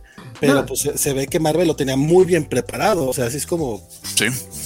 sí. porque no consigues a Hickman de un día para otro, ni a, ni a este chico que. ¿Cómo se llama? A Mark Russell. Ajá, sí. Ah, de, ah ya de Shelby, el, el, artista, sí. Ajá, sí. Sí, sí, no, o sea, se, se, ve que lo pensaron, o sea, que le dijeron, mira, va a ser en este formato, etcétera, o sea, sí. Que además pero, pero no, no, no, se había liqueado la noticia, tiene razón. Valentín. Ajá, no, no, no se había liqueado la noticia. No, hasta apenas dijeron, Hickman va a ser otra serie, no solo se acaba con Inferno todo, viene una cosa que va a ser un Limited y todos, oh, y ya, se acaba. Ah, sí, oh, se referían a esto, ah, oh, un poco decepcionante eso. No, dijo que viene otra serie después, que no tiene nada que ver con ah, pero, pero esto es como de, ah, otra cosita. Ah, sí, no, en enero Hickman lanza algo para Marvel. En enero del próximo año. No dijeron ah, todavía ah, y hay otra cosa, nada más como para relacionar lo de, lo de DC y Marvel. Este, digo, si DC lanza algo con, con, con, con su guano, pues Marvel tenía que responder con Wolverine. y, que por cierto anunciaron el juego de, Wolverine esta semana para PlayStation, los de Insomniac. Entonces, digo, todavía no sale, apenas hubo un par de imagencillas, pero sí. Ya tenían rato que no se van tanto a Wolverine, ¿no? Porque como con toda esta pelea con Fox, tuvo que llegar a Disney a comprarlos porque si no... No, y asegurarse que no va a haber pedo, que ya pueden, ya pueden sacar cosas con él. Sí, sí, y ese secundario dice, esto de Marvel me suena más a respuesta de lo que pasó con Substack. Podría ser. También puede ser. Sí. Ugalde, eh, de repente si es gratuito o no, es que en ese momento me llamaron y no escuché. Ah, pero le das retroceder en el video de YouTube y ahí está. no, pues sí está gratuito. Ahí está, de hecho lo están promocionando mucho y ahí tiene la liga para que lo veas y lo puedes ver eh, sin tener el, la El primer número. El primero. Que son, por lo que son 16 números gratis ahorita. Ajá. De cada una de las series, su primer número. Eh, eh, no sé si Marvel Unlimited las. Porque hay dos apps que yo sepa. Está Marvel y Marvel Unlimited, pero no sé si está, eh, no sé si está solo en Marvel Unlimited. Entonces, chéquense allí. Sí, digo, esto ahorita lo puedes leer en web, o sea, y lo ah. ves así scrolleando. Entonces, eso está disponible muy fácilmente. Pero además, sí va a haber más números escritos por Hickman, pero esos este, vienen este, más adelante. Sí, ah, sí, no puedo ser malo contigo, Elizabeth. si no, no lo invita más a la charla Muy bien. ah, sí, exacto. Este, Marvel Unlimited son como 12 dólares al mes, una cosa así. Yo pago el, yo pago el anual y honestamente eh, creo que vale muchísimo la pena. 70 dólares, ¿no? Al año, una cosa 70 dólares al año, mil y dele pesos, pero honestamente que vale muchísimo la, pena porque es una cosa brutal lo que he leído. O sea, si le sacas el jugo de la manera en que yo lo hago, y, honestamente también que tiene, em, los cómics salen a los tres meses que se estrenaron. Entonces realmente no te atrasas mucho. Y yo estoy seguro que pronto, pronto van a ser dos meses, después un mes y después el mismo día. Sí, sí, sí. Porque digamos que tiene allá una, un dinero fiel, ¿no? Entonces sí, de verdad que es bastante conveniente. Muy bien. Eh, ya para, para, irnos con los, al menos con los cómics tradicionales hasta que se, no se extingan, salió un número uno de Cazar, el señor de la Savage Land. Y este personaje, de verdad que yo no sabía nada de esto, es la primera vez que leo algo de él. Eh, y de verdad que me disculpo por adelantado para los puristas y eh, arqueólogos del cómic que sí sepan de esto, los paleontólogos comiqueros. Eh, pero bueno, esta es mi primera aproximación a este Tarzán extraño. ¿Nunca lo viste en la serie animada de Los Hombres X? No, bueno, oh, verdad que lo dices sí, pero recuerdo de verdad, supremamente vago y nebuloso. Sí, sí, ahí salía. Creo que fue la primera vez que yo lo, yo lo conocí. Después sí, pues algunas apariciones especiales y la fregada, sobre todo. Ahorita se fue el nombre del tigrecito. La verdad es que yo empecé a leerlo, mm, me leí como dos, tres paginitas y dije, ay, qué hueva. y por esta con esta como de sueño o algo así. Ajá. No, no, a mí no, no, a mí yo no entré. Pero cuéntenme ustedes que sí entraron. Eh, Axel, por favor, tú primero, antes que yo diga cualquier tontería. Ah, bueno, bueno, pues estoy de acuerdo con ustedes, o sea, el arte está bonito, hay que empezar con eso, está... ah, a mí me gusta, parece precioso. Sí, está precioso, o sea, sí está muy onírico y el tono de la historia se presta a eso. Este... Básicamente la historia se trata de que Kazar murió durante la invasión Kotati. No me leí esa miniserie. Este, entonces la verdad no entendí qué pasó. Este, Sepa pero... dentro de todo el mame de ay, ¿cómo se llama eso? Lo que adoró Francisco. Empire. Empire, exactamente. Había creo que fue Savage Avengers Empire. Creo que fue ahí. Creo que fue ahí, sí. Ah, estaba Kazar, estaba Conan, etcétera. Es, pero de, de, todos los tie-ins, creo que, creo que Francisco leyó casi todo y ese particular no lo leyó. Entonces ah. nunca, me, nunca me enteré, pero aparentemente sí. Bueno, o fue en Avengers, creo. Creo que fue en Avengers, ¿no? Porque ah, la Bruja Escarlata se van a la Tierra Salvaje y no sé qué. Ajá, ah, creo que sí. Bueno, no lo leí, la verdad. Lo mataron y resucitó. Ajá, sí. Eso es lo que tienen que saber. Lo mataron y, la Tierra Salvaje, así que como un poco el estilo da también lo resucitó. Entonces, este, ahora tiene una, él siente que tiene una conexión y como que la serie te dice, ¿no? Kazar revivió, tiene poder, va, tiene nuevas habilidades, está más conectado que nunca con la Tierra Salvaje. Y también Shanna, también Shanna pasó por eso. Entonces como que ambos como matrimonio están como ayudándose a entender lo que les está pasando y a proteger su tierra, ¿no? Entonces básicamente la historia es como casar, entendiendo esta nueva situación, pensando un poco su historia, te cuentan como el origen del personaje, este, un poco hablándote de su pasado y, y la, la, relación caótica que tiene con la, con la tierra salvaje y también el tema de que el hijo este no no eh, pues es un adolescente entonces eh, se, se, revela desobedece al papá le echa la culpa a Sabu de su rebeldía Sabu qué este, cabrón sí no no no y este y justo se el, el, niño descubre una amenaza no una especie de, de, parásito que está ahí una entidad anómala que está afectando a la, a la fauna de la, de la tierra salvaje pero justo, ¿no? Como que el niño en su, en su pubertad, pues no, no se aguanta y, y Casar, que pues acaba de revivir, pues tampoco se aguanta. Entonces, pues choque, ¿no? Entonces, pues sí, o sea, la historia va de eso. Eh, yo creo que lo que más rescato es el arte, pero además sí sentí como que están mezclando Tarzán con Animal Man. O sea, justo eh, hay unas partes en donde justo los ves usando sus nuevas habilidades con la tierra salvaje y dices, ¿eso es de Animal Man o de Vixen? Entonces, este, como que digo esto de, ay, voy a usar la fuerza del mamut y me voy a mover como si fuera un cuerno, pero sí, sí, sí, así. Entonces dices, está muy Animal Man. Pero digo, está simpático, está bonito, pero no sé a dónde va a ir la serie.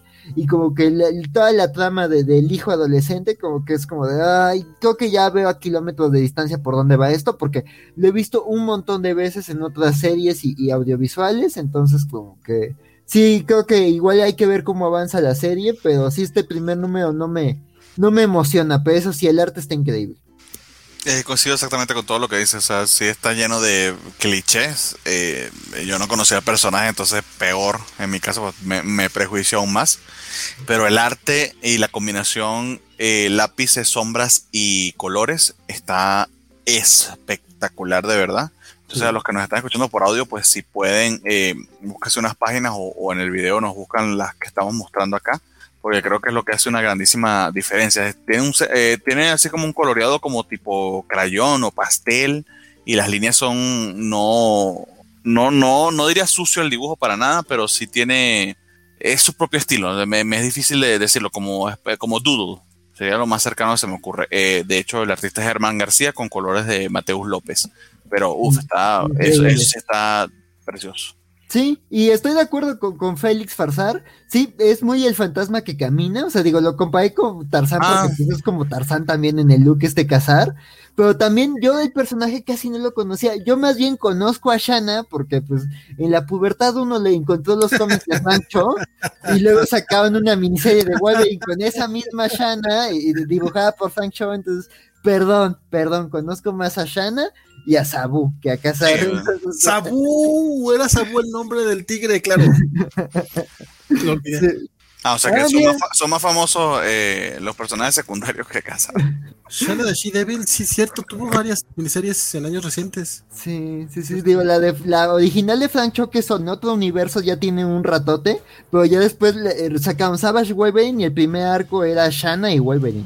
Sí. Cierto, cierto, cierto. Ah, bueno, ahí lo tienen. Entonces, cazar Lord of the Savage Land número uno, ya lo, lo comentamos. Nos recuerda Félix Farsar, Cazar estaban los agentes de Wakanda, lo hizo Ah. Jason Aaron en Avengers. Este, y pregunta a Spider es Games que pues. si con tu anualidad de eh, Marvel Unlimited te envían las figuras, Bernardo. No, no, No. es- con eso tienes que pagar como 40 dólares más y quién sabe si mandan eso aquí a México. Mm, sí. No, no, yo, yo, pago la, yo pago la de los pobres. Según yo, aparte de que te cobran un extra, tienes que tener domicilio en Estados Unidos para recibir esos regalitos. Porque sí. lo, sí lo he revisado. Ah, bueno, pues ya- ahí, ahí tienen la respuesta. El siguiente de la lista es una cosa que Valentín ha evitado como la plaga y se ha hecho el, el bobo para que nadie lo obligue a leerlo. Que son todos estos one shots de String Carnage. Ya leí eh, King in Black, güey. Exacto, entonces, pero él shh, calladito. O sea, siempre está en la lista y se hace como que, ay, no me dio tiempo. No, no, ni siquiera digo eso. no, ni- no, y ni, ni hace falta. eh. No, no, no te hagas Pero eso, vale. hay un montón de personajes. o sea, yo, no, yo- no sabía que el, el mundo de personajes de Venom y de Carnage, etcétera, eran tantos, pero ha salido que si Toxin, que si. Es que, es que no, es que no has leído Maximum Clonage y todas esas Ajá. cosas. No, bueno, Ay, y, y son un el, pueblo, ¿no? el entusiasmo que ustedes le ponen, pues menos. Pero bueno, salió esta madre de, de Toxin. También. Sale esta madre de Toxin aquí que, que la leyó Axel. Entonces, Axel, cuéntanos de qué va esto, además, porque dice parte 6 de 8, o sea que estamos llegando, pero casi que terminándose esto. Es ¿Y, que, ¿Y qué te pareció esto? sí, mira, volviendo, eh, este, este programa está muy autorreferencial, pero volviendo como a las razones por las que es muy complicado entrarle al cómic gringo. O sea, ¿qué necesidad de sacar tantos números unos mintiendo? Porque esto es una serie. O sea, y le están haciendo lo mismo con Infinite Destinies. Es como de, es una serie, o sea, es una miniserie sobre Carnage matando simbiotes o peleándose como con sus hijos. No sé, yo la verdad no había entrado a la, a la serie hasta esto. O sea, igual que vale, o sea, me leí King in Black y ya me hice suficiente daño. No sé como qué repercusiones tuvo que esté pasando esto. Pero sí es como de no seas tan tramposo, o sea, no, no, no, no, le mientas tan descaradamente al lector, ¿no? Pero bueno, ese número uno engañoso hizo que le entrara. Y pues nada, la historia va sobre un portador del simbionte, un, niño que quiere mucho a su papá, y el simbionte pues no es un hijo de Carnage, pero no es completamente malo, detecta que ahí hay Carnage está cazando a los otros simbiontes y de eso va Extreme Carnage. Entonces, este, pues nada, eh, el, básicamente el meollo del cómic es Carnage y Toxin peleándose. Obviamente Toxin no tiene oportunidad porque pues Carnage ha, por muchas cosas ha aumentado su- sus, sus habilidades en todos estos años y de por sí siempre ha sido una cosa OP, edgy, super loca. Entonces pues a menos To- Toxin tiene oportunidad, a que ya es eh, acólito del mal y no sé qué tantas cosas le agregaron en todo. A, el a- a mí, a mí esta Gameplay. cosa que papi ya está en casa y se lo va a Sí, comer. Sí, Super O sea, eh. Esto es tan spawn. Sí. Es spawn no. en rojo. Sí, no hay mucho que decir, o sea, está... Lo, lo que más rescato es como la relación entre Toxin y el niño, que es como que un simbiote y su niño amigo, está como muy el gigante de hierro, y como que al final es una alianza de simbiontes. Que el gigante de hierro fuera caníbal, ¿no? O sea, Sí. No, Toxin parece un buen sujeto, o sea, Carnage es el cabrón, pero Toxin no, no, no me cayó mal, no, no sabía nada de él hasta esta nube fue, ah, parece un ciudadano decente, pero bueno, este, pe- pe- pero sí, o sea, se- es una alianza de simbiontes para madrearse a Carnage, entonces no hay mucho que decir. Si les gustan los simbiontes, pues igual y les interesa, si no, pues hay otros cómics más interesantes. eh, ok. No, entonces, ahora menos voy a leer eso con ese entusiasmo.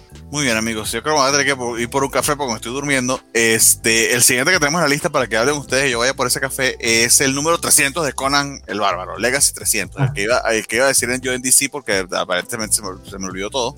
Este, y que no estuvo tan mal, me gustó. Pero, Valentín, como fue de los pocos que leíste, Más vale. Conan 25. Tu micro vale. Le gustó Fíjate tanto que, que- lo voy a decir en mute. Que le lea los labios. Sí, aquí, aquí hay- yo sí voy a tener que eh, ser como muy, muy, muy, muy honesto. El, en general, no soy muy fan de Conan y eso que tengo un, algo de, de, por ahí de pasado laboral relacionado con, con el buen Conan, con los primeros tres tomos que publicó Panini, me tocó hacer buena champita y ahí viene mi crédito todo bien bonito, pero no soy muy fan de, del Cimerio, entonces eh, después de que se fue Jason Aaron yo me alejé mucho de lo que hizo Jim Sub porque no me gustó lo que hizo en la espada salvaje y la verdad es que se veía que era como un poquito más de lo mismo. Yo mejor me espero el King Conan de, Jason Aaron, que es el que me interesa, ¿no? Este número, para celebrar los 300 números de, de Conan de Barbarian de Marvel y, aparte como para también cancelar la serie, porque este es el último número de la serie, eh, deciden presentarnos una historia con un Conan, con, Conan y Belit, eh, pues como siempre, siempre hay, magos involucrados y cosas así raras y él llega y se topa con unos espejos de donde salen unas versiones de él, una versión joven, básicamente como la vimos en los primeros números de Conan de Barbarian de, de, Roy Thomas y este, bueno, Barry Wilson Smith, y otra donde sale el Rey Conan, que es básicamente su, su ser más, este, su, su versión más, más vieja.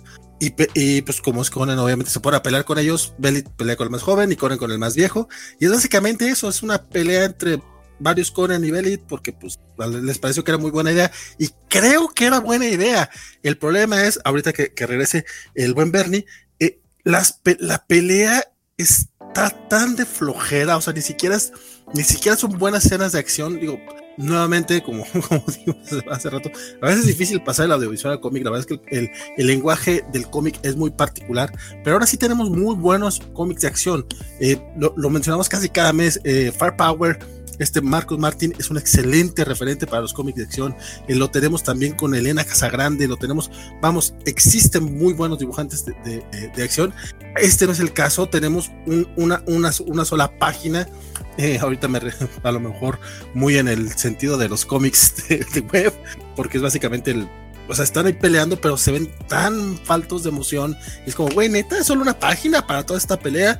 La resolución no se las quiero spoilear porque a lo mejor si a ustedes sí les interesa y ustedes tienen más que ver el personaje y, y nomás yo estoy aquí haciendo el hate, este se me hizo tiene cierto sentido a fin de cuentas este ese, ese final, pero si ese es el final canónico de Conan, putz, no sé qué, qué, va a pasar con, con King Thor, que por fin va a salir en diciembre también. Eso está bien chingón, creo que no, no creo que no habían dado fecha y, ya tenemos desde 2019 esperando esto. Entonces, eso es lo que a mí me emocionó más, el anuncio de que Rey Thor de Jason Aaron y Mahmoud Asrar eh, sale por fin en diciembre. Eso es lo que más me emociona. Esta historia aparte, este cómic aparte tiene tres historias de, de esas de que son de backup. Yo este lo leí solamente para leer la historia de Dan Slott y justamente Marcos Martin. Entonces dije, ah, ok, mm. va.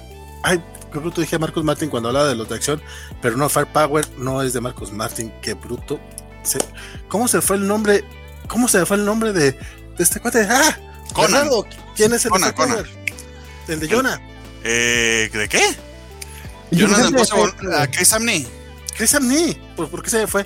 Que quería hablar de, ah. bueno, también Marcos Martín es muy bueno para, para las escenas de acción, pero Chris Amney es que son muy parecidos los, los, dos. Me gustaron ah, todas las páginas que vieron, ¿no? Porque yo dejé aquí el voto automático que mostraba las páginas realmente. Este, sí, no, eso, no sucedió, pero eh, ahorita estoy hablando de, la historia de, Marcos Martín y de Dan Slot, si quieres, este... Vamos a esa. Eh, esa fue la que más me gustó, de hecho. Sí, es la más, es, es la mejorcita, pero es la más, pero está bonita por así decirlo, digo, bonito dentro de lo que cabe, de lo que pueda hacer este, este Conan. Es básicamente una historia silente en la que pues, vemos cómo está todo ebrio y así como llegan y le, lo, llevan a, pelear, porque pues así es, es lo que hace Conan, el pelea por dinero, básicamente. Está padre, o sea, está, toda está contada justamente en, en estas viñetas, eh, cuatro, cuatro viñetas por página, con, en, en rectángulo, todo visto desde cierto punto de vista muy particular. El, el apartado gráfico es una chulada. La historia de Dan Slott está linda. Aparte, Dan Slott estaba súper emocionado porque por este cómic es la primera vez que él trabaja con Conan. Este, en su Twitter estuvo súper emocionado. Me, se me hizo linda, pero la verdad es que pues, no, no, no creo que valga la pena esta historia para, para haberla comprado. Y la de Larry Hama está situada en la eh, poco después del, de la historia esta de la, de la hija de los gigantes de, de, de, hielo. Eh, e igual, o sea, es que mi, mi, mi, problema con Conan, que sí, eh, los artistas suelen ser bien chingoncísimos, salvo el, salvo el que estaba el que estaba llevando la serie regular, que también ahorita salió, ahorita quién es, que me pareció bastante decepcionante, pero regularmente los, los, los, artistas de Conan son muy muy buenos, el que, el que no, y, y, sobre todo después de lo que hizo Mahmoud Arad con, con Jason Aaron, eh, o sea, la serie bajó muchísimo de calidad. Horriblemente, o sea, la verdad es que eh, e, era lo que decía, o sea, yo no soy muy fan de, de Conan eh, y lo de Jason Aaron a mí me encantó. O sea, la verdad es que ese sí se me hizo bien, bien chingón. Una belleza. Este, pero eh, esa historia es básicamente. Todas, todas las historias de Conan son eso. O sea, es Conan peleando, masacrando, decapitando. A mí, por eso, yo no soy particularmente fan del, del personaje. O sea, entiendo a la gente que le gusta. Hay unas historias más, o sea, tienes, no sé, la de la, de la Torre del Elefante, tienes otras, tienes ciertas historias que tienen como un poco más de carnita, que tienen ese, eh, parafraseando al buen Francisco, que, que, tienen ese saborcito que tú dices, ok, aquí sí leí algo bien chingón. Nuevamente, soy yo el hater. Este, creo yo que para un fan de Conan, este, este especial, a lo mejor sí les, sí les va a llenar, este, pero a mí, digo, a mí la, la, que me gustó la de Dan Slot, pero no me encantó este, la de Jim Sub sí fue así como, entiendo, está, está interesante tu idea de, la pelea de los tres Conan como para, como para celebrar el número 300. El Conan verso. Sí, el Conan verso, básicamente. Este, Bernardo, por favor. Ah, este splash page está muy chingona, la verdad, está, este, splash, page, perdón. Este es una ilustración a doble página de Conan viendo varios momentos de su pasado. Este, pero por favor, pon esa, esa página vertical en la que están peleando. Es una, pues, se ve muy blanca, la que, que es como justamente esta. Me parece tan falta de acción. O sea, se supone que estamos viendo la pelea de, del Conan actual contra el Rey Conan y de Belit contra el Conan con, eh, novato. Y nada más son así como, ah, pasos así, bien. Ni siquiera hay un, un sentido de, de composición que tú digas, esto me está evocando la acción y lo emocionante que debe ser esta pelea, que en teoría debe ser una pelea así marca diablo. No sé, a mí sí me terminó eh, un poquito como el meme, no esperaba gran cosa y de todas maneras lograste decepcionarme, pero no sé, a ti Bernardo, ¿qué te, ¿qué te pareció? O sea, sí me gustó el sentido de esta pelea, pero sí te entiendo lo que dice. De hecho, aquí quedó la cabeza de Conan metido en la axila del otro, que se ve que, o sea, muy extraño ahí. Pero sí, sí fluye un poquito las peleas y va siguiendo sobre todo este, este ritmo, ¿no? sé si me ven aquí en la, en la pantalla. Pero sí, o sea, eh, puede que hasta sea medio flojo eh, el, el, recurso. Eh, lo leí completo, o sea, me, me gustaron algunas historias más que otras, en particular la de Dan Slot. pero ahorita que estoy reseñándolo, rememorándolo con todo lo que tú has dicho, o sea, que tú me digas, mira, recuerda las historias, me cuesta. O sea, si no estuviera viendo las páginas, me las hubiese olvidado. Sí recuerdo, por ejemplo, los detalles de esta, de Larry Hammond, la de Larry Hammond está dibujado por Paul Davidson y está espectacular el nivel de detalle que le pone, le pone al dibujo.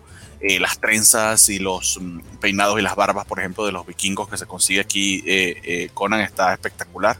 Bueno, digo vikingos porque eso es lo que se parecen, pero no sé si sean así. Este, pero ya, o sea, de verdad que un número poco memorable en ese aspecto. La historia del rey Conan como tal, bastante confusa, honestamente.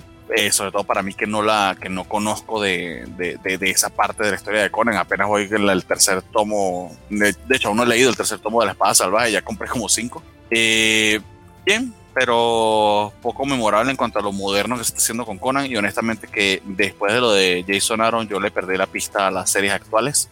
y ojalá que Marvel hiciera más con, con, el personaje. O sea, estoy seguro que hay escritores que pudieran darle eh, la vuelta para hacer cosas más, más interesantes. Eh, interesante. Pero ya, no sé. Nos pregunta la izquierda que si es el primer 300 de Conan, o lleva varios. Es el primero, compadre. Es, pero. Bueno, de, eh, de, Conan de Barbarian. No sé si de Savage Sword of Conan, capaz que sí. No sé. Sí, de hecho. Bueno, de hecho sí está raro, porque llegaron. Es que tanto Savage Sword como como Coro de Barbarian llegaron a los 200 cigarra, o sea, sí, sí, sí llegaron bastante, bastante lejos. Es que está, raro, sabiendo todo el legacy de Conan, cuando uno ve esas ediciones de Planeta que son como 7, todo así de grueso. No mames, o sea, si me dijera que este es el legacy 1000 te lo creo. Sí, no, no, pero ten en cuenta que, eh, pues justamente, apenas 25 números de este, apenas llegaron al 300, pero es Conan de Barbarian de Marvel. O sea, en Dark ah. también tuvo otras series que esas no, cuentan dentro de este, de este, dentro de este volumen. Ya, ya, ya. Entonces, es el, es el 300 de Marvel, básicamente. A mí lo que más me emociona, no sé si, si, lo, viste tú, mi buen Bernardo, y ya, lo dije, nada más que fue cuando este, fuiste tú por tu, por tu bebida, ya anunciaron King Thor para diciembre con Jason Aaron y Magnus Rush. Justamente al final del cómic viene ya, ya en diciembre, y es como, wey, ya. Eso era lo que quería ver, eso es lo que quería leer. Dice, dice, Samuel Franco que se perdió eh, eh, de que yo hablara, comentara y compartiera mi amor por los simbiontes y la obra maestra que es Extreme Carnage. Compadre, no te preocupes, no me tocó hablar de ella, fue Axel quien habló de ella. yo la, pro, la providencia me ayudó porque había presionado mi botón de mute y estaba fangirleando ahí gritando ¡Ah! Cuando lo de Quintón, eh, tuve la mala fortuna de, de, de hoy se me ocurrió la buena idea de hacerme un té de, de, de manzanilla para el programa y uy, me estaba noqueando. Ah. O sea, me siento dos expresos me ayudan a, a pick up. Bueno, si quieren, si quieren leer acerca de una pelea sobre gorditas, tacos y quesadillas entre Games y Félix Farsar, vayan a Twitch. Este, al rato, al rato les paso lo, los comentarios, así poquito a poco, no los voy a leer todos, porque pues es una pelea. ¿Pero qué están peleando? ¿Que las quesadillas llevan queso? Algo así. Ay, sí llevan. Sí, o sea, llevan porque tienen en el nombre y ya, o sea, whatever. Defende, ay, ¿por qué estás defendiendo uno aquí? Félix pasa, dice, y di, díganle, y se me hace que se le aparece a don Francisco. Francisco lo sabe, Francisco lo sabe. No soy muy fan de, de Conan. ¿Sabes? Show of Conan solo llegó al 235, justamente, y se que no fue algo así. Este, al 235, entonces, ¿cuál fue el que celebró? Ah, no, no, no, creo que celebraron el 100 Legacy mexicano o algo así, los de Panini. Hubo un movimiento medio raro que el número 7 de la espada salvaje de Conan mexicano eh, si, hubiera, si hubiera mantenido la numeración de los de novedades, llegaban al, no sé, al 100 o al 200 o algo así, y con ese fue con el que cerraron, porque lo celebraron con un, con un cómic extra de este clásico, algo así. Pero bueno, Defenders 2. Defenders 2, eh, voy a ser bien breve aquí porque, eh, eh, nada, para que nos vayamos moviendo, porque ya llevamos dos horas. Este, pero básicamente eh, aquí tenemos como un bueno, imagino que ya lo habrán revelado los cómics antes, pero es como la historia de origen de Galactus. Eso me sorprendió bastante. Sí. Este, habíamos comentado este cómic, de hecho, la, la, no la última vez, sino la penúltima vez que estuvo Axel acá con nosotros. Eh, sí. Entonces están considerando los números. El, yo no había leído eh, el primero, pero aproveché y, leí los dos de corrido. El arte de eh, Javier Rodríguez es bellísimo. Me encanta cómo le queda a, este guion de, de. Básicamente, en el primer número eh, hay una amenaza cósmica que este enmascarado que lleva la, eh, este trozo de, de, Eternity, el ente Marvelita. Bueno, de todas esas cosas locas de, de todo el tema de espacio de, Marvel, que, que en el Marvel 1000 Aliwin estaba como que contándonos mucho esta historia y aparentemente no le habían dado chance sino hasta como un año y medio después, imagino que la pandemia se atravesó ahí, para contarla y aquí está como que explorando todo este tema. Y el equipo de Defenders que, que, casi que sin permiso de nadie se trae eh, eh, Strange es precisamente Red Harpy que se la trae de, de Immortal Hulk, el, el, Silver Surfer, ah, no me acuerdo del otro, eh, Cloud, que honestamente yo no la conozco. Eh, y el, el mismísimo eh, Mass Rider, ¿no? Eh, pero ahora todos nos los cuentan desde el punto de vista de, de, de Silver Surfer y al planeta al que se van como para empezar en la... A, están buscando básicamente a, a, a, cierto equipo que conspiró para la construcción de la máscara de la eternidad y que aparentemente está tratando con algo muy peligroso que pudiera, por supuesto, destruir a todo el cosmos. Pero nos encontramos con esta figura que es muy parecida a Galactus, pero no es Galactus. Era como que alguien que llevaba este manto antes de que Galactus sí. fuera el Galactus que nosotros conocemos. Este, y que tiene esta cara así tipo Cthulhu o algo así. Eh, y por alguna razón, eh, eh, conocemos a esta chica que resulta ser la mamá de Galactus. O sea, eh, está bien chido porque en un punto determinado Silver Surfer se enfrenta al Galactus bebé y hace algo respecto a él que no sé, o sea, no sé hasta qué punto se está metiendo aquí con, con continuidad a Lewin, pero bueno, el tipo es un estudioso de, de, de, del legacy de Marvel, entonces confío en que sabe lo que está haciendo.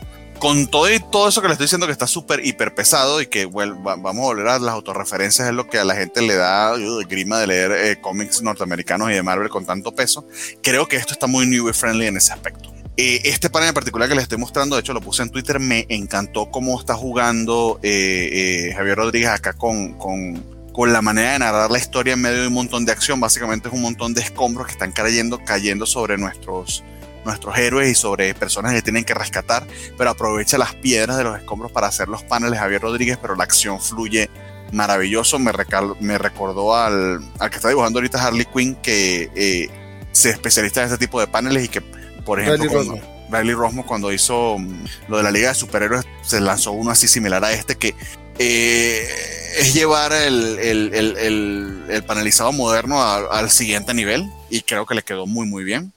Está interesantísima la historia, está divertida, tiene un montón de cosas de referencias, pero aún así no deja, no deja por completo abandonado un lector nuevo. Eh, y bonito o interesante que hayamos cambiado el, el, punto de vista tan radicalmente entre lo que nos había contado Strange y lo que ahora nos está costando Silver Surfer, que eh, es que quien más sabe las implicaciones de esto de conseguirse con Galactus cuando es, cuando es un niño, etcétera. Entonces, eh, muy, muy bien Defenders, me está gustando bastante, está bien locochón, pero, pero divertido y el arte de Javier Rodríguez está, pero precioso. Axel, dije que iba a ir rápido, me tardé mucho, perdón. No, no, no, para nada, pues no, no tengo mucho que agregar, estoy de acuerdo, el arte es increíble, es, es muy bonito. Eh, todo el tema de la mamá de Galactus también está muy interesante, todo ese regreso. Digo, se empieza a ver como un poco más del equipo. Me, me gusta mucho esta secuencia en donde Silver Surfer se encuentra a, a Galán de Ta bebé y justo también esa interacción que tiene después con el, con el Masked Rider. Entonces digo, creo que la serie está interesante. También me gusta ver un poquito aquí más a, a, a Red Arpy Todavía no le he entrado Immortal Hulk, entonces todavía no sé mucho de este personaje, pero digo, lo que vi aquí fue como, como interesante, entonces pues también, la verdad, e, este, me estoy intrigado, ¿no? También este personaje que además veo que, creo que es, bueno, no sé si, cómo llamarlo, ¿no? Andrógino, eh, no binario o, no sé, eh, este Klaus, este, se me hizo muy interesante, o sea, esta parte en donde justo detiene este devorador de mundo con sus poderes, este, se me hizo como un personaje como con mucho potencial. Entonces creo que todos sus momentos están muy locos. Además, el arte, hay, hay unos momentos increíbles. Esta, esta pelea es una locura de verla. O sea, pelea de aldos de, de, de, de devoradores de mundos. Entonces es una cosa loquísima. Justo ves a, Surfer lucirse, ves a Strange lucirse, ves a este a, a, la mamá de Galactus lucirse, a Cloud. Entonces creo que, creo que sí está muy interesante la construcción de, de, equipo. Entonces sí, la verdad, muy, muy recomendable serie. Alewing también, digo, me preocupa que, que, tiene muchas series, pero me encanta que tiene una calidad muy buena en todas y hace cosas muy distintas. O sea, hace unas semanas hablábamos de, de un especial de, de, Infinity no sé qué, en donde hacía como He-Man, entonces me encanta como el registro que tiene Alewing, la capacidad para manejar como toda esa historia del universo Marvel y, de, que sus dibujantes hacen cosas muy locochonas, ¿no? Y, y es, uno de los pocos escritores así high profile actuales que realmente está muy devoto a Marvel. De hecho, él tiene una sola serie de autor que yo recuerdo que es We Only Find Them When They're Dead, pero casi el resto de lo que está haciendo es como el arquitecto de Marvel ahorita. Quizá lo que querían con Jonathan Hickman en cierta medida él sí lo está haciendo. Eh, imagino, espero que le estén pagando muy bien. Eh, pero sí que es muy clavado eh, en conocer, es un erudito de, de, de, la historia de Marvel al menos. Y es uno de los pocos que está realmente de, dedicado porque casi todos los demás los ves como que lo demás es lo que les ayuda, Marvel y DC lo que le ayuda a hacer showcase, pero el, el, casi que toda la carnita en el asador la están metiendo en sus, en, su, en, sus, en sus cuestiones independientes. Sí. Sí, entonces una muy buena recomendación. Y, y, pues nada, este, échenle un ojo a los Defenders. Sí, señor. Muy bien, ay, ay, falta bastante. Eh... Chanchi. Ahí la llevamos, la llevamos. La llevamos. Sanchi, Sanchi. ¿Te arrancas tú, vale? Va, va, va. Sí, cómo no. Que no. Sanchi número 4.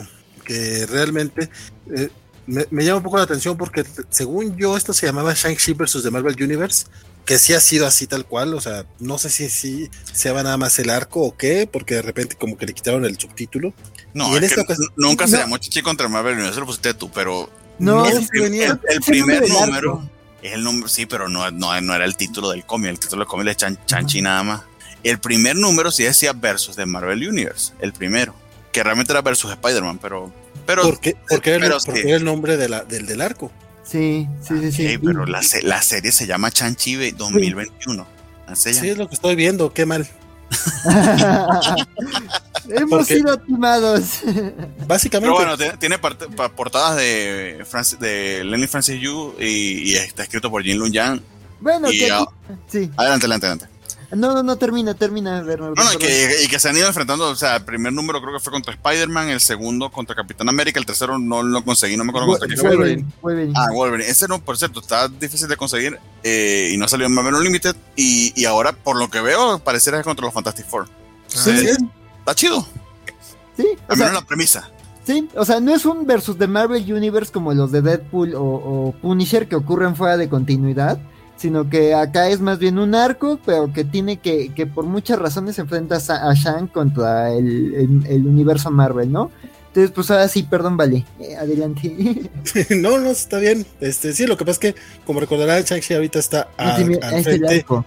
Sí, es de el la arco. organización criminal de su Ah. padre, que no, no son los 10 anillos, este, y, y él es, él es la, la- la fuerza principal, pero tiene, tiene cinco ramificaciones.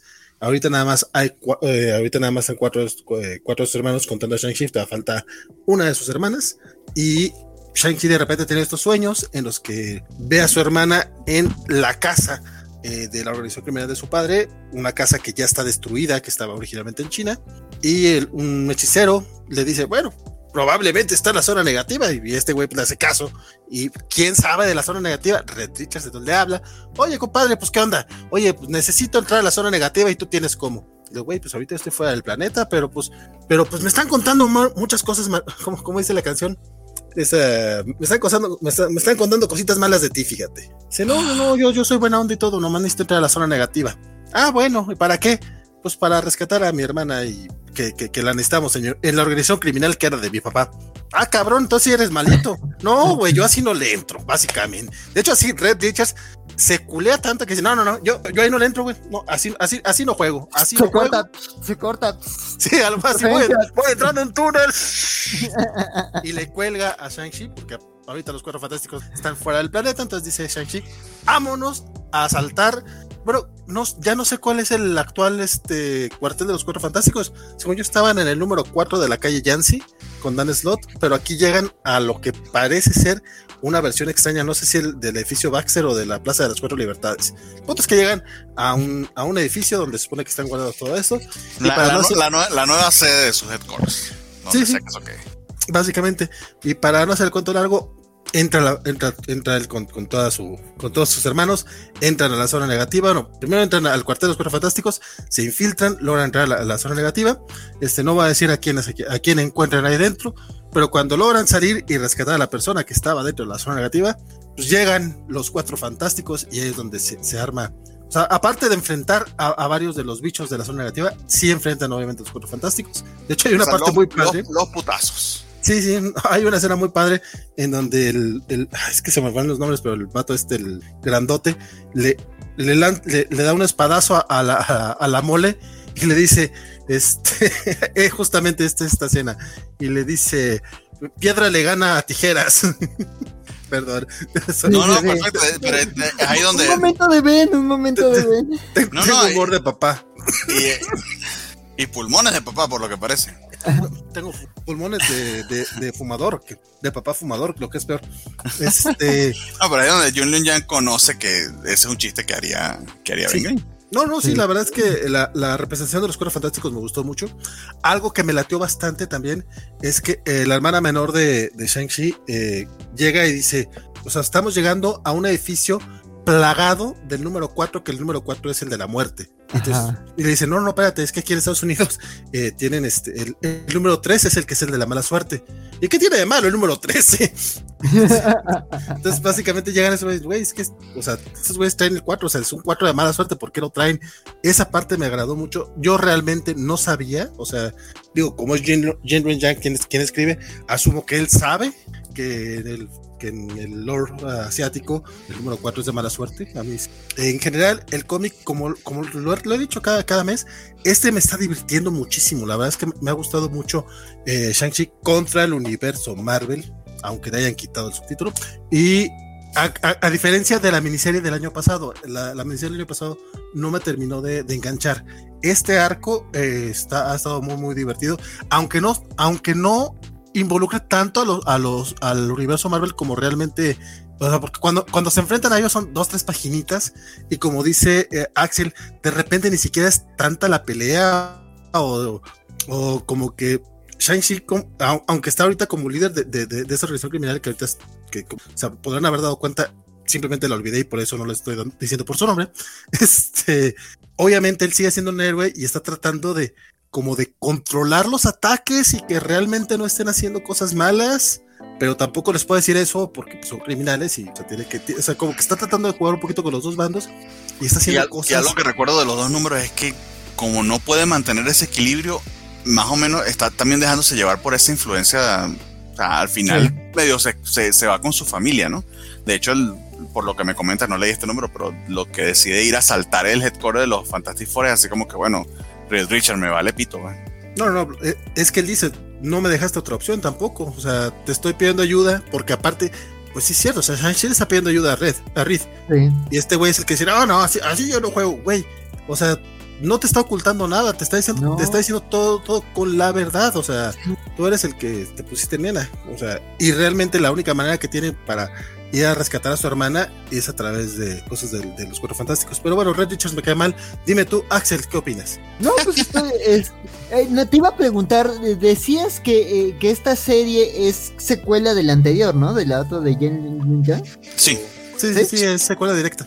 Sí, sí, sí, sí, porque justo, o sea, empecé a leerla a raíz de este número y digo, sí me está gustando mucho. he, escuchado que dijiste que la anterior no te había gustado tanto, entonces sí digo, me, me, digo, me dejó intrigado por el tema de, de, cómo se hizo la organización, pero la verdad me ha gustado mucho la dinámica con los hermanos, como el tema de, de qué lo lleva a confrontarse con figuras del universo Marvel.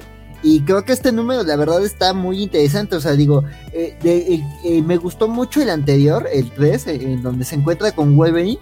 Y todo el tema de, de lo que se revela de, los mutantes y la organización del papá. Y digamos, como como, como estas nociones y el porqué de la hermana. Ya aquí vemos a esta hermana más en acción y sus poderes me encantan.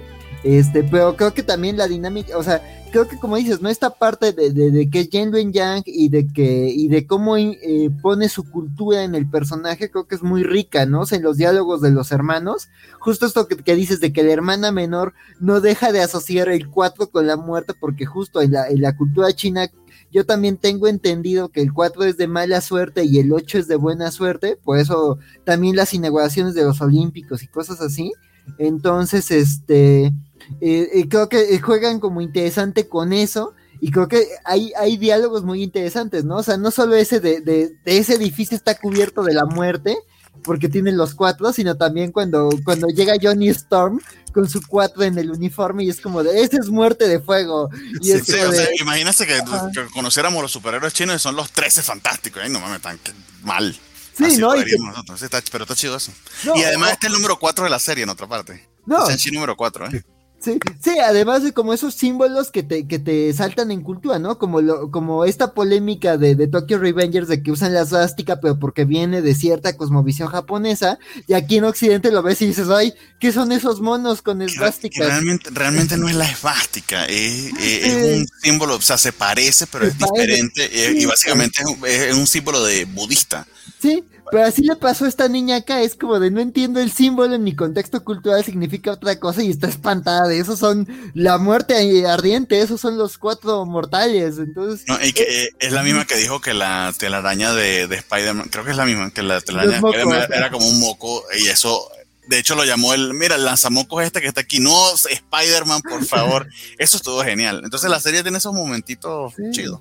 Sí, sí, sí, sí, y sin dar muchos spoilers de cómo se resuelve esto, estoy de acuerdo con Vale, la verdad eh, eh, deja intrigas muy interesantes, o sea, eh, este, este personaje que se incorpora a la familia y su conflicto, y su, y su conflicto con la zona negativa relacionado ahí con, con la ola de aniquilación, me está dramático, entonces sí, la verdad me gustó mucho el número y la serie sí me está dejando enganchado, entonces eh, quiero ver cómo se desarrolla como este cliffhanger y los números anteriores, ¿no? Como para ver a dónde lleva, entonces muy bien esta serie. Muy bien, muy bien, Chanchi de Jin Luyan. De hecho, a mí sí me gustó la serie anterior, creo que si puedes lanzarte la de corrido se lee súper fácil y además la sacó, fue, fue la que sacó Televisa ahorita, ¿no? Así es, es la que está ahorita disponible acá en México. Aprovechamos esta pausa para, digo, a lo mejor ya se nos fue, pero el Chelito se está despidiendo a través de la cuenta de Fernando Caro. Que Ya sabemos que, ya sabemos que Fer este, la, la castiga todos los viernes por alguna razón. Que no sueñes con Conan el Bárbaro. Por Ay, favor, no. no. Y luego aparte uno aquí de repente suelta groserías y esas cosas. Ay, perdón. Discul- discúlpanos, pero pues así somos. Yo no sé por qué castigas a Chelito de esa manera, pero Chelito, si todas estás escuchándonos, que sueñas bonito. Sí, señor. Muy bien. Eh, empezamos con el mundo de los X-Men que, que, que sigue. Se nos había olvidado. Eh, con el X-Force 23 de eh, el señor eh, Percy, que ya Yoso Casara no está dibujándolo y que perdía. Este, eh, tiene otro artista que creo que hizo un buen trabajo en este número.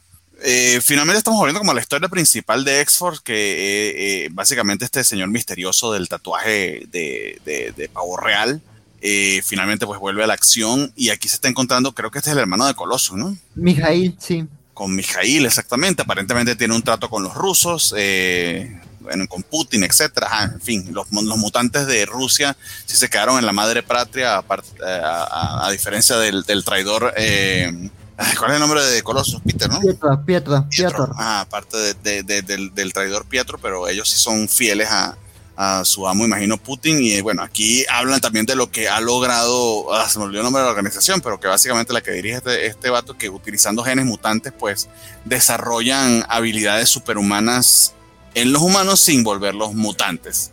Cosa medio estúpida, porque básicamente se están volviendo lo que supuestamente odian. Porque eso de que no los vuelven mutantes, pues básicamente lo son. Pero este vato que lanza los brazos me recordó al, al personaje este de, de Suicide Squad que, que también lanzaba lo- los brazos y peleaba así. No me vieron los que están en audio, pero básicamente el tipo se batía, batía los hombros y le metía los dedos en los ojos y en la nariz a los, a los enemigos. Y obviamente lo mataron los primeros 15 segundos del programa, del- de, la película, perdón, eso estuvo, estuvo genial. Este, pero bueno, aquí hay un vato que lanza los brazos también y, eh, y, y- y- y le saca un ojo un oso polar. Sí, yeah, right. No, con el brazo pegado no podría alguien que no tenga fuerza sobrehumana, pues menos un vato lanzando el brazo. Este, pero bueno, lo interesante es que tenemos a, a, um, a Bestia, Henry McCoy. Honestamente, este, este Bestia en particular de X4 ha sido insoportable en lo eh, ególatra, este, soberbio, snob y estúpido que es. Y aquí de verdad que lo llevan a la enésima potencia. De algún X-Force anterior teníamos pues a estos también humanos mejorados que básicamente eran lo que en inglés se dice nesting doll, estas matrioshkas, estas, estas eh, muñecas rusas que dentro de cada una de las muñecas había una más chiquita, que no terminaban de matarlos y él se puso a diseccionar a uno de ellos hasta el punto de que, bueno, volvió a desarrollar un, un- humano aún más chiquitito, básicamente tamaño microbio, que termina entrando en el organismo de bestia e infectándolo, ¿no? Entonces, eso le pasa por, por dárselas de soberbio y empieza con una fantasía de poder aquí que, o sea, de verdad que no espero el momento en que eh, Bestia lo terminen de matar y ojalá no lo resuciten, porque está insoportable el personaje. A la par, pues, sabemos más de Mijail, de sus, eh, de sus razonamientos, de por qué ha estado conspirando. Eh, ha habido mucho alrededor de Colossus en, en- X-Force, pero Colossus casi no ha salido y de verdad lo, lo- lo- he extrañado. Poco más que decir, extraño muchísimo a Casara. La historia sigue avanzando y como pues ya tengo 23 números leyendo esta madre, pues creo que me voy a quedar. Pero una de las razones principales por la que me gustaba era por Casara y pues ya no lo tenemos. Cuéntanos, eh, Axel, tú que lo has estado siguiendo todo este tema de X-Force, ¿qué te ha parecido y qué te pareció este número en particular? Estoy de acuerdo contigo, Bestia está insoportable, este número lo disfruté mucho porque al fin se está viendo que toda esa soberbia, o sea, ya en los números de Hellfire Gala como que se les está empezando a descontrolar el changarro, ¿no?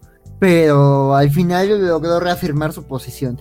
Pero aquí sí ya lo ves, o sea, eh, justo, o sea, está pagando las consecuencias de su soberbia, de su estupidez, de su crueldad, de, su necedad. Entonces sí, este, disfruté mucho todas las cosas malas que le pasan en este número. Y aunque como que él intenta resolverlo de alguna forma, y además como que esos momentos me gustan sus interacciones con Black Tom y, y el Wii Tom, este, este, la verdad es que si dices, o sea, sí quiero que esto acabe muy mal para Bestia, pero si dices, si acaba mal para Bestia, va, a- va a repercutir en la organización y al final Sage, Jean, Colossus y van a tener que ahí este, corregir. Con Dominos y Quentin muriéndose de carne de cañón. Entonces, este. Sí, que, honestamente, tanto Jean como Wolverine son parte de X-Force, pero casi que no están, ¿no? O sea, están tan preocupados por sus propias series, sus propios pedos que y imagino también que esa es la razón por la que Bestia está tan insoportable, pero bueno. Sí, sí, sí, porque ni ellos, ni ellos están porque es de que ya no aguantan a Bestia, ¿no? Y Sage es como, ah, te voy a ignorar. No, nada más no hagas crímenes de guerras en Latinoamérica y, ya. Este, este, entonces, este, la verdad, eso me gustó. También, o sea, la verdad, como tú, ¿no? O sea, mi problema, digo, ya la semana, la, la, hace 15 días hablábamos de, Ben Percy me, me, gusta su trabajo, pero a veces creo que es mejor como ver que termine el arco y regresarte. Este, con Wolverine te digo, hasta este de Solem siento que al fin hay un arco que me gusta de ese Wolverine. Aquí sí, X-Force me ha gustado mucho en varios momentos, en otros sí me he bajado.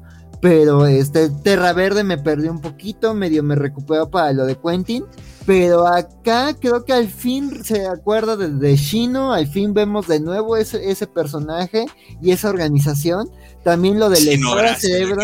Que, que, el tipo del, el pavo real es chino. Sí, sí, no, o sea, ya, o sea, ni, uno se, se, acuerda de que luego lo, tenía bien descuidado esa trama, ya tenía desde hace cuando que no veíamos a Mijail y a Shino, entonces creo que aquí me gusta, como que al fin se está viendo ya a dónde van todas estas cosas, por ejemplo, cuántos números sin saber qué onda con la espada cerebro, y aquí ya vemos que tiene que ver con los cristales que se perdieron en la gala, con todo esto que, bueno, con todo esto que se robó Solem. Entonces, este, creo que hay, hay algo interesante construyéndose. Entonces, este, creo que este, estos este número me, me, gustó más que otros anteriores de, de X-Force. Creo que al fin se está reencarrilando la serie. Estas secuencias de los soldados, tan, de los soldados Matryoshka, este, que dices ya, o sea, dices, ya crearon sus mutantes. Y este, entonces dices, ¿qué sentido tiene? Pero bueno, dices, bueno, ya están uniéndose como estos otros mutantes con Shino. Me sentí muy feo en esa secuencia donde masacran ese desafortunado oso polar. Este, pero también me, pareció muy interesante todo lo que presenta Mijail después de los mutantes de Rusia y su cosmovisión y como cómo trabajan con él. Entonces, la verdad, como que se me hizo un número satisfactorio. O sea, digo, dentro de una serie que no está dentro de mis favoritas, se me hizo un número satisfactorio.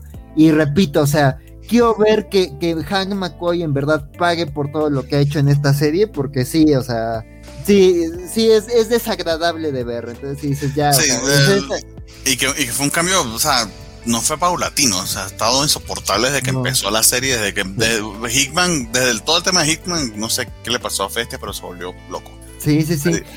Ah, ¿qué otra cosa?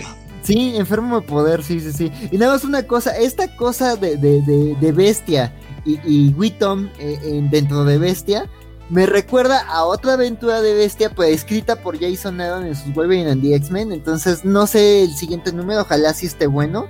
Pero ya mucho viaje al centro de eh, un viaje fantástico. Entonces, sí es como a ver cómo lo resuelven. Pero... Pues sí. Y siguiendo sus títulos X, eh, tenemos uno también que tenemos rato que no hablamos de él, Excalibur, escrito por Tiny Howard, pero dibujado por Marcus To eh, recuerden, Marcus, tú es el que dibujaba las escenas de flashback en el Batman de Sedarsky, que se me olvidó el nombre, el, bueno, Jason Todd de Sedarsky. Entonces, eh, eso, Urban Leyes, de verdad que su estilo siempre me ha gustado muchísimo. Eh, y algo interesante pasa aquí que eh, me estoy dando cuenta que Marvel como que se dio, o sea, se, se dio cuenta de algo, ¿no? Si algo está de hueva, insoportable, si le metes Doctor Doom como que mejora. y eso que Dortmund como persona es insoportable. Sí. De hecho, eh, eh, creo que es lo que quieren hacer con Bestia, pero, pero sabemos quién es Doctor Doom, su poder, etcétera, lo chido que es como personaje, todo el legacy que tiene. Y bueno, básicamente es una aventura de él con el equipo de Excalibur eh, y, y, el Doctor Doom yendo a Otherworld. Y está. Lo que. El Doctor Doom está muy bien escrito. O sea, Tiny Howard en ese aspecto sí creo que lo hizo bastante, bastante bien. Eh, y el contraste con el resto de los personajes está interesantísimo. Eh, aún no entiendo algunas de las cosas que están pasando en Excalibur porque de verdad que habla demasiado al lord de Marvel UK y todo ese pedo que honestamente el tema del rey Arturo, aquí de hecho hay, un tema interesante sobre este hijo de hijo natural del rey Arturo y que exactamente está todo está ahí bien tratado pero en líneas generales me está llevando a la historia, cosa que Excalibur tenía rato sin hacer y que, wow, esta sí es una serie increíblemente irregular.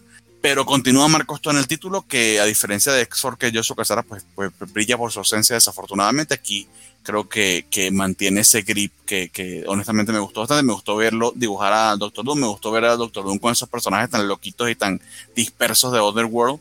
Y, y el lidiar con, bueno, con estos entes mágicos que aparentemente nunca van a decir nada de manera frontal. Y ya sabemos cómo es Doctor Doom. Entonces, nada, estuvo genial. ¿Qué te pareció a ti, Axel?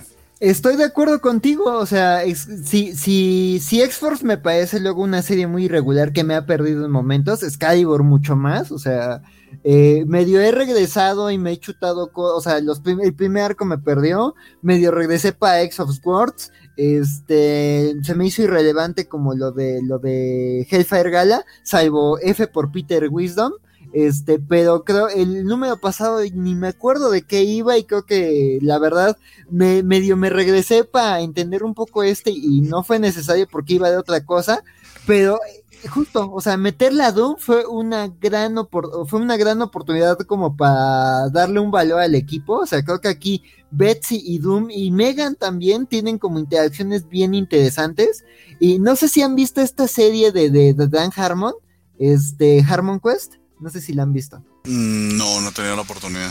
Eh, perdón que vuelva a ser comercial del programa de martes, pero el creador de Ricky Morty, Dan Harmon, tiene un programa, este, así llamado Harmon Quest, en donde él y otros dos amigos, además de un Dungeon Master, este, organizan partidas de Dungeons and Dragons, luego invitan a alguna celebridad, alguna celebridad de televisión, digo, tampoco grandes celebridades, las invitan a jugar este, eh, eh, esta Alison Brie, esta, esta, esta Brita de Community, esta Aubrey Plaza, el señor que hace la voz de Mr. Peanut Butter, los invitan a jugar calabozos y dragones y eso lo animan. Entonces tú ves tanto ellos jugando en la mesa como la animación de la aventura que están teniendo. Y las estrellas invitadas le meten como luego mucha picardía a las aventuras. O sea, tienen un arco regular medio soso a veces, pero el invitado es el que hace que las aventuras luzcan. Entonces así lo sentí. O sea, es como de que, ah, la aventura del grupo de jugadores de Dungeons and Dragons, llega el invitado, ¿no? El Doctor Doom. Entonces justo, o sea, Doom tiene una agenda muy clara con Morgana que además es, el seguimiento a esta trama del regreso de Morgana que se vio en Hellfire Gala. Entonces me, hace sentido que esté ahí Doom y además eh, la, la, la, soberbia de Doom interactuando en un mundo en donde él no tiene la ventaja, pero es Doom y él siente que tiene la ventaja. Entonces me encantó eso. Me gustó volver a ver a este Jim Jaspers que Doom, a pesar de ser Doom, como que sí sabe que es uno de los manipuladores de la realidad más poderosos que hay. Entonces todo eso me gustó ni justo, creo que hay unas revelaciones en el tema artúrico que, que se ponen interesante, pero como dices, ¿no? O sea, creo que sí es una parte muy clavada de, de, de, Marvel UK en la que uno luego no se termina de entrar. Digo, aquí si, si, si Neto Rivera llega a escuchar este programa, seguramente me va a regañar porque él ama la Excalibur de Alan Davis, pero este, yo no le he entrado. Este, entonces, este, como que hay cosas que se me van, pero la verdad este número estuvo entretenido, interesante y creo que las revelaciones que se hacen de la parte artúrica, digo, prometen seguimiento, ¿no? Pero como decía Vale en un en el ñoñonautas de Once and Future, si no estás clavado en los mitos artúricos, como que esas historias no te no te no te llegan completamente. Entonces como que sí te puedes perder, pero sí, o sea, lo sentí como una aventura de quest, así de, de roleando con los amigos y el, y el tipo megalomaníaco ahí jugando con nosotros. Exactamente. Divertida la quest. ah, pues ya me, me ganas de ver algunos de esos programas de Hammond Quest a ver qué tal. La verdad es que yo no, yo, yo no sabía de eso y ahorita, lamentablemente, me interesó más que Excalibur. Sí, sí, sí, sí. Eh, bueno. Está bueno. Pero no, no se puede ver en México. No sé dónde verlo legalmente en México. Creo que nadie lo ha traído. Pero ahí sí luego veo cómo se los hago llegar. Tenemos por acá comentario de, de, Scott Morales a través de YouTube. No sé si todavía siga viéndonos, pero dice, uff, dos horas y media. Digo, y las que faltan, compadre. Y las que faltan. Que hasta esto siento que vamos rápido, ¿eh? Creo que otros programas. Es que casi no he hablado. Ah. ya las noticias son cortitas también, también. eso, ayudó muchísimo. Bueno, pero ahora sí vas a hablar un buen rato, eh, probablemente decir lo mismo que ya has dicho, pero eh, y que creo que lo comentaste en las noticias. ¿Qué carajo pasó en España? Yo, yo lo leí por, por el mame, pero no, ni supe cuál era el mamo, ni supe qué pasó. Sí, ya, ya llegamos a la carnita. Spider-Man 73. Ahorita te cuento, pero pregunta Alexander R. si Excalibur todavía le escribe Tiny Howard. Sí, sí, todavía le escribe Tiny Howard. Ah, es que ahí está el problema. Y Félix Farsar mandó este, este mensaje destacado en Twitch. Manji, Axel, Manji significa luz. Ya no sé ni de cuál, de cuándo era. Del comentario sobre los símbolos, sobre el que dije que era lesbástica, que ah, no es lesbástica, ah, pero se parece. Es que estoy como la chica de Chi, la hermanita de Shang-Chi, es como de, no sé qué significa, pero en mi contexto eso, eso es mal, eso representa cosas. Tampoco, tampoco ayuda a los uniformes que, que traen. No, no, no, eso, es, etnocentrismo, honestamente. Todo lo ves a través de unos ojos hasta europeos. Sí, sí, sí. Sí, pero es, eso no, ni modo que no lo conozcan también en Japón. No. Güey, eran parte del eje. Pero no tiene nada que ver. No tiene nada que ver, no tiene nada que ver. eso, no quiere, eso, no quiere, decir que no lo conozcan, güey. No, puede ser que no lo puede ser que lo conozcan, pero eh, eran sus amiguitos. La estrategia, sí, pero, pero el, los, los biker guns vestidos así es inclusive previo a todo eso. Pues. Y no solo eso, sino que es una moda de muy, muy propia de Japón. honestamente no quieren investigar un poquito más, quédate en el mame, en el mame de Facebook, o sea. Sí. Yo ya tengo honestamente, lo, que me, lo que me fastidia un poquito es eso. Tokyo Revenger está, está eh, mm, no te decir que es la gran obra, pero uy, es súper adictiva, es un dramón. Pero bueno, Spider-Man 73. También es un dramón, digo. Exactamente. Hablando de dramones. Hablando de dramones. Pero ¿qué fue lo que pasó aquí? ¿Cuál fue el mame? O sea, que, que, que, Gwen es el, el, tipo este. A ver. Cuéntanos, vale. Mira, aquí, aquí, hay, dos, aquí hay dos, dos temas. Uno es el mame, que lo voy a explicar un poquito, aunque la neta, si quieren este, eh, la versión larga, eh, pues recomiendo que chequen la última parte de New Noticias. Sí nos, sí, sí nos extendimos bastante con ese tema, pero a grandes rasgos, hace 20 años, este, este, este Michael Straczynski retconió una parte de, la vida de Peter Parker en la que dijo que pues, básicamente Gwen Stacy se había acostado con Norman Osborn y habían y de hecho lo de los hijos ya es de Paul Jenkins, eso no es de eso no es o, los hijos le, sacó, le sacó crías Gwen Stacy a, o los hijos aparecen desde, desde Sins of the Past. No, sí, ¿verdad? Sí aparecen los hijos. Sí, sí aparecen, sí aparecen desde Sins of the Past. Y Jenkins redobla. Sí, y, Jenkins los, retoma en Spectacular Spider-Man, eh, que los muestra como, como villanos, básicamente. Es donde sale lo del, duende gris y todo ese desmadre. Este, que eran, este, eran hijos que que tenían este problema de que por lo, la sangre del duende crecían aceleradamente, entonces básicamente tenían casi casi la edad de Peter Parker. Así quedó, durante mucho tiempo ese, tema no se tocó, fue casi, casi, este, fue casi eh, blasfemo para todos los fans de Spider-Man que no podían creer como una chica virginal como Gwen Stacy había tenido sexo. Esto porque aparte también nunca tuvo sexo con, Peter Parker, entonces era como que ¡Ah! no cogió con Peter, pero sí con Norman. Ese era el mame principal. Porque, le gustan los chicos malos. Ese era básicamente el mame, o sea, el mame de los señores rata. Digo, todos somos señores rata aquí, pero hay niveles. Pues bueno, durante mucho tiempo los fans del Hombre lloraron por esto y de repente, pues Nick Spencer, que durante toda esta etapa nos ha estado diciendo, no, miren, yo, yo sí conozco al Hombre y yo sí lo quiero, en este último número decide decirnos que nos revela varias cosas. Para empezar, nos revela que, que quien realmente es Sarah Stacy o es Harry Osborn. Eso no me quedó claro porque de repente va cambiando. Ta, Sarah, Ay, entonces no revela nada, si no te quedó. Ay, Dios mío. Perdón. Puede ser, puede ser Harry Osborn. Bueno, es que no es Harry Harry, porque este, este número eh, te retconea lo de lo de Gwen Stacy y lo de la muerte de, de, Harry Osborn en espectáculo de Spider-Man 200 sigue siendo cano porque es cuando muere Harry. Eh, resulta que Norman había hecho hizo un trato con Mephisto para, pues básicamente para que le resucitara el hijo cada, cada, varias veces, por, lo que tengo entendido. O sea, llegó un Pero momento. Imagínate, setenta y pico de números más todo lo que has leído y aún no, no está claro. Es que sí quedó medio raro porque primero. Estoy frustrado por ti, perdón, amigo, pero. A ti te digo, es más, en este número se revela quién es Kindred en teoría. ¿Te quedó claro quién era quién? No, yo no entendí nada. De lo, yo leí esto para saber cuál era el mami y no entendí nada. Pues bueno, pensé que, pensé que era Gwen Stacy, eso fue lo que entendí.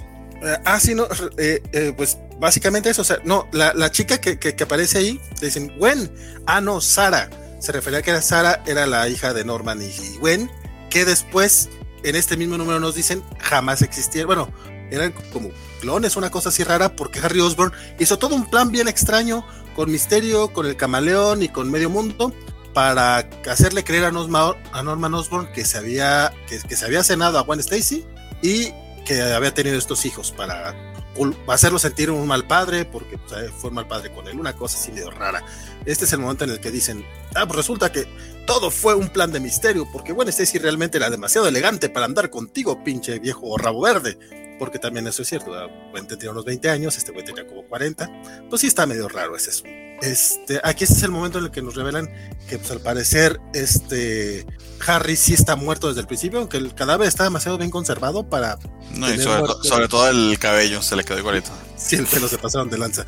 Este, pues para, que sepas que sí es Harry. Este, ¿Cómo lo va a reconocer? Los dientes, no el cabello. el cabello a huevo. Este. Y ya, o sea, esos son los dos mames. Es, bueno, es el mame. O sea, básicamente lo que hacen es recordarte que siempre, siempre este Norman no se acostó con Gwen, sino que todo fue una ilusión de misterio. Los mames te decían que se había cogido con a misterio. No fue así. Pero, pero, bueno. No, resumiendo, Harry uno cogió a todos nosotros, pues si no se enteraron. Ya. Algo así. El cómic la parte que dejé para comentar ahora, que, no lo dije el, miércoles, es que el pinche cómic está bien malo, güey. No se entiende ni madre. Se supone que te están revelando cosas y que vas a estar bien emocionado, pero está tan confuso, tan, tan. Mira, a fuerza tengo que resolver esto y dejarlo así bien para todos ustedes. Y la verdad es que, pues no, o sea, no solamente. Por ahí le leí este, a. Creo que, creo que es el Torres, o un, un autor español, este, el que, que, que dibujaba Team Triumph, pinche cómic de comedia conocido, pero muy divertido, este, que decía el güey, o sea, sí, Nick Spencer quiso arreglar la cagada de, de, de Sins of the Past, haciéndonos otra cagada, básicamente. Y es que sí, o sea, el pinche cómic está, o sea, si para, si para mí, que, que, que sí he estado siguiendo la serie, se me hizo un poquito ileíble, puta, no me imagino para, para ti, Bernardo, que, que no has estado. No, no entendí nada, o sea, de hecho acaba de pasar todas las páginas, aún no entiendo.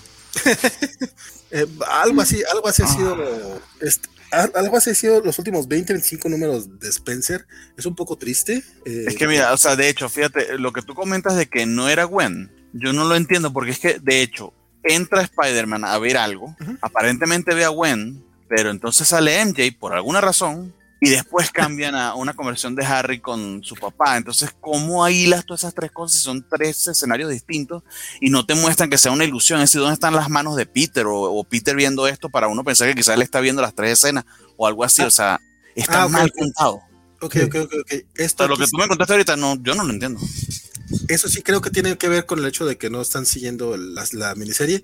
Es que este es como, le pusieron tie-in a, a Sinister War o algo así, es que no está allí, o sea, es continuación de toda esa pinche historia. Entonces, en números anteriores, sobre todo de Amazing Spider-Man, no, no en la miniserie de Sinister War, este, ya habíamos visto dónde estaba Mary Jane. En el número anterior, justamente vemos que Mary Jane es, se enfrenta a Kindred y este güey se quita la máscara. De hecho, me quejé de eso las, hace dos semanas. O sea, se ve que se quita la máscara, pero no, te, no ves quién es y es como, ah, no mames. Si hubieran puesto esta escena al final del número anterior, creo que hubiera generado más hype porque es, güey, Gwen, y ya en este número, ay, no era Gwen, era Sara. Sí, pero, resulta, como tú, o sea, esta página, ¿cómo la atas con la otra? No, no, no, lo estoy, Aquí no, funciona, pues. No lo, estoy, no lo estoy defendiendo, pero lo que pasa es que eh, este, el hombre araña viene de, de, pelear contra los 36 siniestros, entra a esta casa, a la casa de Kindred, y como que, como que se mete y es lo último que sabemos de Peter en todo el número. O sea, es como ah. continuación. O sea, Peter no está viendo nada de esto. O sea, son, son distintas escenas.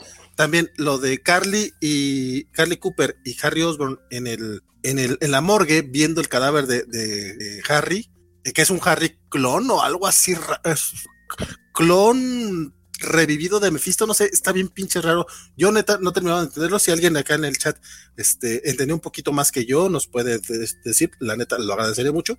Pero también viene de números anteriores, porque esa parte de que ellos dos estaban encerrados y los escaparon, resulta que estaban realmente en la morgue de Carly, y es donde eh, eh, en el número anterior eh, sacan, sacan la, la cobija del que estaba tapando al muerto, y aquí es donde se ve, ay, el muerto era Harry. Dice Alejandro Guerra, previamente en Amazing Spider-Man, Norman Osborn se echó a misterio y le gustó, hasta lo embarazó. ok, va, va, va. Este, y, y- y también to- todo el drama de Norman, o sea, es que sí son tres escenas distintas, pero tiene como dos, tres números contándonos las mismas pinches escenas. O sea, tam- eh, sí, sí, sí, sí, si lo lees así sin contexto, pues está bien pinches raro. Y, y está mal contado también. O sea, a eso iba. O sea, realmente el cómic, como un cómic, tal cual, está muy mal contado. O sea, yo, yo, te, yo te entendí que eran distintas escenas, pero porque tengo pinches leyéndolo. Aún así, si se supone que es un tallín y no es parte del arco anterior, está muy mal que no te platique nada. O sea, este güey asume que, que, este- que estás leyendo todo. Y de corrido y que lo tienes muy fresco, no sé. Sí, sí, sí. Eh, que, que a mí, neta, esta es la última vez que lo voy a decir porque ya lo dije como en cinco mil veces, lo, lo, lo tuiteé, lo puse en Facebook, la chingada. Pero me molestó un chingo, un chingo, un chingo.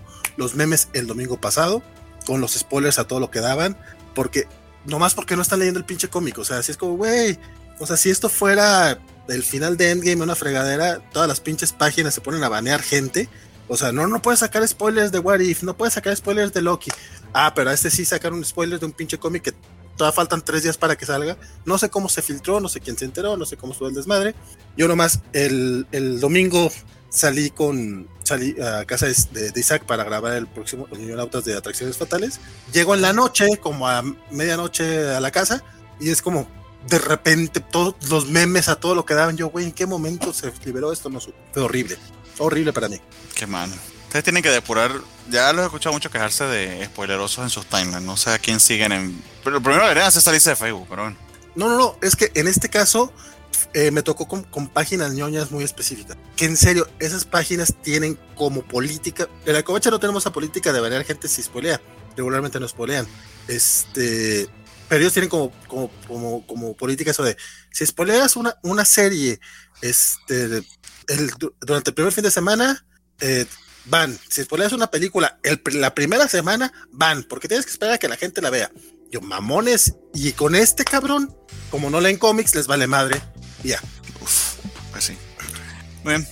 Dice, dice Rambler Stark, el Redcon me, los memes God. Redcon desastre, Spider-Man Redcon, interesante América Chávez, Made in USA, dice Luchamex. Este, sin duda todo esto se, veía mejor en la cabeza de Nick Spencer, pero hey, los memes no faltaron, dice Alex Guerra, eso tiene mucha, mucha razón. Rambler Stark, nos dice, no sé ustedes, pero cada que leía un número de Amazing Spider-Man o Sinister War, sentía que no había, no había leído todo lo demás. Así de errado y enredado está este Redcon. Sí, sí, no, la verdad es que los últimos números de, Spencer en el Hombre Araña han estado muy, muy feos. O sea, muy, se sienten mal escritos. No sé si el, si el cuate o, o Marvel ya le puso así como, le puso así como, güey, tienes 10 números para acabártelo, vete en chinga. O este güey firmó su Substack y dijo, ya sabes que ya me voy, me lo voy a acabar en chinga, ya contrata tú. Haz lo que quieras hacer. No, eh, le pasó un post a los, a los escritores. eh, pasa esto, esto, esto, esto, esto, sí, pero letra chiquita y se los mandó y. Dice Isaías Secundino, denle chance a Straczynski, de él no fue la idea de que Osborn fuera el padre. Fíjate que a mí no me, en serio no me molestaba nada así sobre The Past, pero es que también a lo mejor puede ser que yo no crecí leyendo. Dice Jorge Villarreal, ¿es la mejor manera de resolver lo de Wendy Osborn? No. ¿Me siento más contento? Sí. Pues bueno, o sea, realmente hay gente. ¿Sabes qué? Tengo mi problema muy, muy cabrón porque me molesta un poco el retcon de ese retcon de, de Straczynski, porque a mí, no solo, me- la verdad me divertía mucho cómo le molestaba a, a los fans de mi edad. Sí, mal pedo, porque, pero pues así soy yo, soy mala leche, perdón. Discúlpenme todos ustedes. Pero me, me agrada un chingo que, que- que hayan mantenido que la muerte de, de- de- de Harry en el número 200 es la muerte de Harry. Ya se chingó. O sea, todo lo, todo lo que vino después no, no era Harry. O sea, en la Ok. mente ñoña, en la mente ñoña de uno, es que el canon es que sí murió en el 200. Para mí ya es como. O sea, entiendo por qué la gente está contenta con lo de Gwen Stacy. Digo, a mí no me molestaba, pero pues. Ok. Lo mejor es que intencional no, ya se quedó para siempre que Norman se acostó con Misterio, dice Alex Guerra. Que además, ¿cómo llegaban a eso? O sea, los fans llenaron No. los huecos de la manera más extraña posible. Como no se cogió a Gwen y fue Misterio el que hizo el plan. Ah, no fueron ilusiones, fue que se lo cogió. Sí, creo que, que- creo que hay un poquito de, de- de fantasía proyectada. Sí. sí. Pero bueno, está bien que hagan su fanfic de misterio sudoroso con, con Harry Osborn. Muy bien. Terminamos, Manuel. A las 2 horas y 57 minutos. Ok. Y no, y no, no hablamos de Daredevil. Ah, no la modera porque se me olvidó. ¿Quieren hablar de Daredevil? Fíjate que- sí, ¿no? Si, si quieres, me- es que yo sí quiero mencionar algo que me pareció muy interesante. Adelante. Curiosa- curiosamente, con Daredevil, cada mes lo que decimos es, está muy bueno, léanlo, la chingada, y, re- re- eh, y es que la historia avanza, pero como que de repente no había mucho que decir. Sin embargo, siento que en este número hay algo muy, muy interesante que está relacionado con lo de las prisiones en Estados Unidos, que es este, este tema. Se- no va a revelar la parte de por qué Matt Murdock hizo todo lo que está haciendo. Eso a lo mejor sí cuenta como spoiler. Pero eh, me agrada la parte en la que llega Cole North, este policía con el que, eh, que tuvo mucha presencia en los primeros arcos del Daredevil de, de Starsky, y le dice, y básicamente lo que le dice este Daredevil, lo que pasa es que estos güeyes lo que están haciendo, a la gente de las prisiones, es, es experimentar con, con los prisioneros, con, les, les inyectan básicamente algo que los hace enojarse más, y cuando los, cuando los dejan libres, se los, vuelven, se los vuelven a inyectar porque eso se esparce, no lo suficiente como para que, como para que se haga algo global, pero sí para que en los barrios pobres haya est- esto- estas manifestaciones de ira y, y poder seguir este, arrestando gente, porque básicamente en las prisiones de Estados Unidos lo que hacen es trabajo, trabajo forzado, eh, pagado con centavos por hora, o sea, es básicamente esclavitud.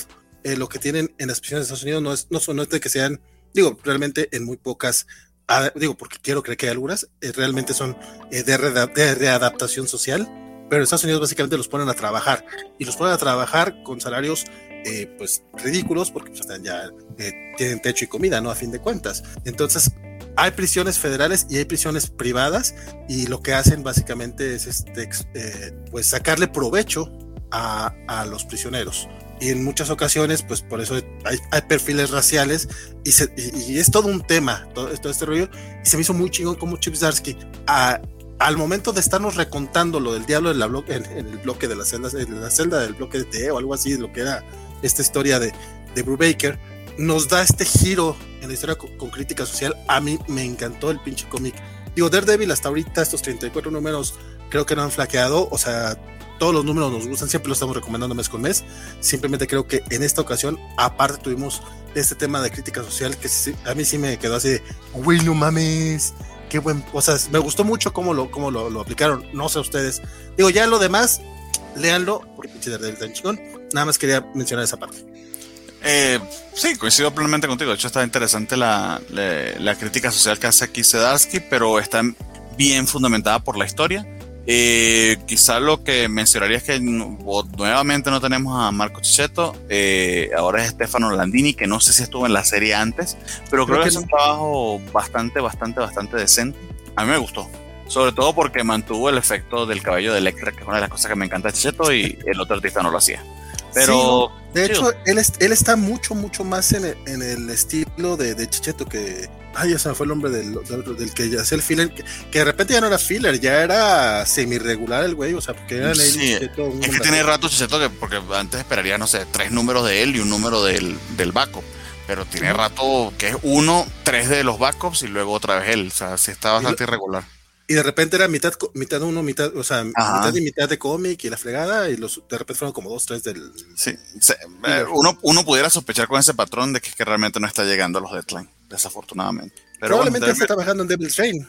también O puede sea, ser. el, el crossover este de diciembre, creo que son cuatro o seis números y lo va a dibujar. En, ahí no puede haber filler, no mames, esos seis números, a lo más. No. Entonces probablemente ya está trabajando en aquello como para que para no retrasarse. Sí. No me imagino 36. Esperemos que así sea. Dice Félix Farsar, ¿cuál fue la crítica social del trabajo forzado? Eh, sí, o sea, básicamente eh, ponen este, ponen como las, las prisiones lo que hacen es No, pero este Eh, trabajo forzado y que, y que perpetúas eh, el ciclo en el que las minorías son los que están, entran y salen de las cárceles, porque las cárceles, cada vez que tú haces de algo una empresa privada, la, el, el- la- o sea, el propósito de cualquier compañía es hacer dinero, es el mayor revenue posible, no regenerar a los presos, o sea, porque eso no tiene, para ellos no tiene redito, no es reditable, para ellos es reditable el número de presos que le puedan cobrar al gobierno. Entonces los, con- lo conviertes en una máquina de hacer prisioneros. Por eso Estados Unidos tiene la crisis carcelaria que tiene en este momento. Sí, sí, sí, básicamente. Entonces, ahora sí Guay. terminamos con Marvel. O se me olvidó otro más. No, ahora sí ya. Dice, sí. guay, sin Bra Electra Daredevil, dice Luchamex. Sí, también, también pasa eso. no. y ese secundario ese misterio es un actor de método. sí está muy bueno. Comprometido con el papel. ¿De dónde sacaron que Misterio se chingó? Yo no, entendí eso en el cómic, pero bueno. Pues fue parte del mame. Ah, muy bien, entonces ya empezando con los indies, vamos a empezar con un número de Jeff Lemire que estuvo precioso, en verdad. Sí, sí, nada más. Eh, ese secundino eh, pregunta si está confirmado que Daredevil acaba justo antes de Devil's Reign. Eh, sí, eh, acaba, si no está mal, en el 36. Quedan dos numeritos de Daredevil. Ahí acaba este volumen actual. Continúan Devil's Reign, que, que imagino yo va a ser como el final de la, de la etapa de, de. Yo lo único que temo es que no vaya a ser un Axis porque a Rick Remender le quitaron su, su historia, sí, ya se acordó Axel, le, quitaron su historia en Uncanny Avengers, que, que, venía bien chingona, y de repente dijeron, ah, esta queda bien como evento. Entonces, en lugar de terminarlo en la serie regular, crearon una, un evento Marvel que estuvo de la chingada. Entonces, espero, yo espero que no pase esto con, con Devil's Reign. Ya, perdón. perdón, perdón. No, no, no, Hay que esperar a ver qué pasa. El mismo Sedarki dijo que él continuaba, que sencillamente era que lo iba, le iban a cambiar la numeración porque sí. Pero ya no. cuando dice cuando, cuando dice cuando dice en el correo que no, porque sí, porque cómics. Bueno, esa fue la explicación que él dio en ese momento. Uh -huh. Pero es que tanto la nota de prensa de Marvel como la nota que leí de, o sea, lo que, los que trataban de interpretar esa nota, de verdad que no se entendía qué es lo que van a hacer con Daredevil. Aún no se entiende, o sea, después de ese evento, ¿qué va a pasar? Se va a volver número uno, pero es la misma historia que estaba contando Sedarsky, eso aún no lo han explicado del todo bien, entonces sí entiendo tus sospechas. Oh, pero ojalá que, que, sea nada más cambio de número. Perdón, adelante. Yo no he entendido que después de Devil Shane vayan a regresar Zarsky y Chicheto. Él dijo que sí, según él dice sí. Ay, pero güey. eso es lo a que ver. dice él, no sé si es lo que se vaya... A, a, a ver, a ver. Te, te, te, pasaré ese correo, está en el sub, básicamente en la suscripción gratis al, al newsletter de Sedarki que es en Substack, él lo, lo aclara. Pero yo me digo que lo aclara porque quedó tan confusa esa nota de prensa de Marvel que bueno, hay que aclararlo. Sí, sí, sí. O a lo mejor quieren que sea sorpresa. ¿Eh? bueno, va. Sí, Pero perdón. Indies. Facebook de Jeff Lemire. Por favor, ustedes primero, ¿qué, qué les pareció? Vas, vale. Ok, como yo casi no he hablado hoy, este Facebook. Facebook 1. Yo la verdad es que este cómic no sabía que era el de Jeff, el de Jeff Lemire. O sea, eh, yo cuando, cuando lo abro eh, tenía este y otro de Shuhufu, no sé qué más desde Aftershock. Dije, no, este, este se ve más locochón, vamos a entrarle. Este, ya, abres, eh, ah, escrito y dibujado por Lemire. Dije, ok, esto suena interesante. Este güey tiene un chingo que no. Que, sí, que, bueno, que no dibuja, ¿no? Sí, que no dibuja sus cómics. O sea, de repente se avienta unas portadas, pero. Pero. Facebook, baboso. Es, ah, sí, sí, es Facebook. Ah, perdón, estaba viendo. Básicamente, este, esta es una historia. Es que no sé qué tanto revelar, pero yo creo que sí, desde el principio. Es una historia eh, de, de, de, un padre de familia que perdió a su hija y que eh, se nota que es algo que todavía no supera y está anclado en la rutina. O sea, creo que esa es la sinopsis más, más directa y a lo mejor es casi todo lo que pasa, pero la manera en la que está contada, eh, de inicio, yo, yo, yo, digo que no, no quería como contarlo completamente, pero pues no, no veo otra manera de, de abordar el cómic, porque a mí sí me sorprendió un poquito, porque todavía no entendía esto. En, en la primera página uh -huh.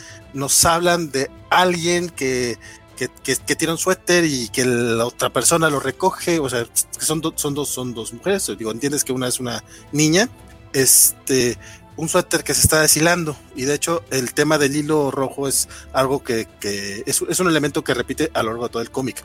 Después pues ya después vas vacilando, ah, ok, va. Oh, hilando. El, era la mamá que la mamá que tiraba su suéter viejo y que la, la, niña le gustaba, le quedaba grande el suéter. E, esa primera página tiene colores y unos colores muy bonitos. A partir de ahí el cómic viene como muy en blanco y negro, pero obviamente la falta de color no es porque, uy, es un cómic indie. No, no, no. O sea, realmente es un reflejo de, del sentimiento que tiene esta persona este, respecto, al, respecto al duelo. O sea, este, este, este duelo que, que, trae, este, si les ha tocado eh, pasar ya por la lamentable, pero pues normal experiencia de perder a un ser querido, a alguien muy, muy cercano, eh, seguramente si, si ya, ya, lo han vivido y si no, digo, no, no es un deseo, pero pues les va a tocarlo vivir en algún momento, porque es algo que todos nos toca vivir eh, en algún momento de la vida, es, es, son, son meses o años bien culeros de duelo y te puedes ver totalmente eh, reflejado en esta persona de cómo está viviendo en automático, básicamente. O sea, es, es un cómic demasiado humano en ese aspecto. Digo, yo no he perdido una hija, obviamente, no he tenido hijos, pero sí, sí he perdido familiares muy, muy cercanos. Eh, que tú sepas, Valentín, no sabes sorpresas por ahí. Bueno, por ahí, por ahí alguna vez me hablaron de algunos gemelos, pero no me consta. Este, yo nunca los vi, a mí nunca me. Quizás son clones, no sabemos. sí, no, no, realmente nunca me, nunca me llegó mi manutención ni nada, entonces yo supongo que no es cierto. Pero bueno, este. Eh, bueno, es que es eso, o sea, el cómic superhumano, súper empático, ves al cuate que, que, trabaja, incluso lo ves falto de, de conexión humana, o sea, porque le dicen, güey, vente, vamos a festejar, no, yo no voy. Este, llega con un cuate, te faltaron dos pulgadas para tal cosa, güey, no mames, voy a tener que hacer, todo mi trabajo, dame chance, o sea, realmente tú sabes que no, que no hay problema. No, no, tienes que rehacerlas, el cuate está en un, en un estado de que responde nada más. Actúa. En automático, exactamente. Completamente. En, en, serio, no sé si les llegó a pasar alguna vez. Si, si, si ha pasado por algo así, si sucede, o sea, y, y, son, repito, meses o años según, según la experiencia de que queda de quien. Es culerísimo e, ese momento posterior y este cómic básicamente nos habla de eso. Sí hay un giro al final que, que pues, nos invita a seguir leyendo el cómic, pero todo este número es esa pesadumbrez lo, ves que incluso tiene por ahí una vecina que está interesada en él y el vato ni siquiera se entera. Digo, probablemente al final del cómic, si es algo así, va a terminar con ella, pero bueno, eh, sí es un cómic, sí es un cómic normal y tradicional. Ya, ya veremos si, si termina siendo así o nos sorprende más Jeff Lemire. Pero sí, la, la manera en la que lo escribe, la manera en la que lo dibuja, también el arte que es tan trocho, tan, tan, no sé, eh, ah, es que no, no, no tengo la palabra exacta. No, como, como un doodle, creo que sería la palabra, muy bosquejado, no es acabado, sino que lo que intenta es reflejar como que una, a, través de lo poco definido que es el dibujo, creo que es la emoción que trata de, de, de, de mostrarte Lemar. Si conocen el arte de Sweet Tooth, por ejemplo, eh, eh, es su mismo estilo, pero aquí creo que lo lleva incluso a un nivel de deconstrucción mayor para poder reflejar ese, ese, ese estado de, de alineación que, que, en la que se encuentra el personaje, porque tal como dice Valentín, él, él está viviendo, está relacionándose con el mundo, pero lo mínimo posible. Anda eh, básicamente eh, eh, en, en, estado automático. Y el dibujo es, en ese sentido está así como que alienado, poco acabado, lleno de sombras y, y, por ejemplo los rostros, aunque se están muy bien definidos, eh, se, eh, se, ve mucho y, y, ahí está el trabajo de, de que, el, que, le agrega el después a efectos. Está muy, muy interesante cómo hace que sombras y tintas estén en los puntos precisos porque el, el trabajo de lápiz es bien, bien sencillo en ese aspecto, entre comillas sencillo. Porque eh, esto es un arte bien hecho, lo, no, lo, que pasa es que es un estilo diferente al el cómic de superhéroes que estamos mega acostumbrados, sumamente limpio y sumamente claro. Pero sí, eso, así es que podía describir el arte, pero si pueden, pues busquen unas páginas para que lo vean. El, el, cómic, de verdad que está bien, bien interesante y, y, bien particular, bien único, su propia cosa. Sí. Sí, pues digo, yo tengo poco que agregar, estoy de acuerdo con todo lo que han dicho. Este, la historia, pues sí habla de, de, de, de, temas como fuertes, pero, pero necesarios, y creo que lo aborda de una manera como muy empática creo que como dice Vale, ¿no? Esta rutina, esta mínima conexión, eh, eh, eh, esta, esta simbología del hilo rojo, como ya también señala este Félix en los comentarios, creo, que, creo que construyen como que una historia que te involucra mucho, que entiendes de qué va, o sea, como que si al inicio dices, ah, alguien, alguien perdió, extraña a alguien, pero ¿quién es, no? Y de repente ya cuando ves este, el final de la historia, pues ya te va enganchando más. Entonces yo creo que, que, que sí es una historia construida muy bonita. También estoy de acuerdo en que, eh, aunque sí es el arte de Lemire, este, que ha hecho en un montón de otras series, de sus series indies, las que él dibuja y escribe, creo que aquí ese juego de color y ese, ese rasgo tosco inacabado y esas líneas sueltas, a veces negras, a veces rojas, este, yo creo que, que, que sí da muy bien el mensaje, ¿no? Entonces yo también estoy de acuerdo en que es un cómic bien bonito, bien, bien, bien, te, mete mucho en la historia, ¿no? Y, creo que, aunque no es el tema más ligero del mundo, creo que sí te involucra y te engancha de una manera muy bien, ¿no? Entonces creo que sí, como dicen, ¿no? O sea, en Trillium y en Underwater eh, Weller, o no me acuerdo cómo se llama, creo que Lemire hace muchas historias, ¿no? De temas fuertes, pero muy emocionales. Sí, que es un escritor ya probado. Entonces, sí, que vale, valdría muchísimo la pena. Eh, de hecho, había bastante hype con este número, porque bueno, tenía rato ahí el primer que no dibujaba. Sea, que dieron una oportunidad a los que son fanáticos de ese, de, de, de, de, ese estilo. Está tratando de hacer algo diferente y creo que, creo, creo que está, está saliendo con la suya. Oye, había, había hype, Johnny, yo, no estaba enterado. Le dice Félix Fazar, bueno, el comentario de Félix Fazar que mencionaba Axel es que dice que el hilo rojo del, del mito chino y de Dark. O sea, esa es la, la referencia, sí, lo, lo, vamos viendo durante todo el cómic. Oye, de, de resaltar este cómic y el de Last Flight Out, que, que, es el que sigue, que vamos a comentar, eh, los dos son de Dark Horse, que de repente Dark Horse nos sí, trae, sí. nos trae cómics del, del estilo que estamos acostumbrados a ver un poquito más, a lo mejor en Image o a lo mejor este, en, en, en, las otras editoriales que el mismo Boom Studios que de repente ya experimentan y ya nos traen esta serie de autor cuando Dark Horse tenía algunos años medio apagadón. Y... No, que Dark Horse creo que sobrevivía sobre todo con las licencias que tenía y se las quitaron todas. Sí, Entonces como que tuvieron que reinvertirse. Más es lo que extraño que tengo rato que no vemos y que ya de hecho revelaron que se van a ir a completamente a TP son los Burger Books. Esa, esa línea aparte que le dieron uh -huh. a Karen Berger, eh, que honestamente tengo rato que no los veo y ya no lo vamos a ver, al menos no como cómic semanal, pero también es otra cosa interesante a la cual entrarle, por si acaso. Ese imprint de, de Dark Horse, los Burger Books, vale bastante la pena. Que qué bueno, creo, porque. Creo que no, hay título, no, hay título, malo ahí, de hecho. Porque tardaban mucho en salir, o de repente era como medio raro eh, darles justamente el, ese seguimiento. Entonces, qué bueno que mejor le, le dediquen el tiempo necesario. Uh -huh. Y ya cuando estén listos, vámonos. Qué, qué bueno, qué bueno, qué buena decisión. Pues sí. Muy bien, entonces hablando de Last Fly Out, eh, les comento que esto a mí me estresó horriblemente. Porque me puse a sacar cuenta de la edad que yo tendría en medio de este pedo y ay, ay, ay.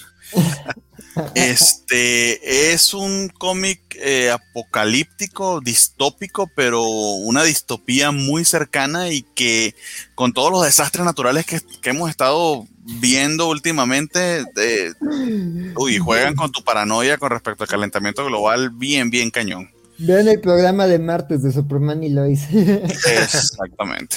Bueno, básicamente el mundo se fue a la verga. Este.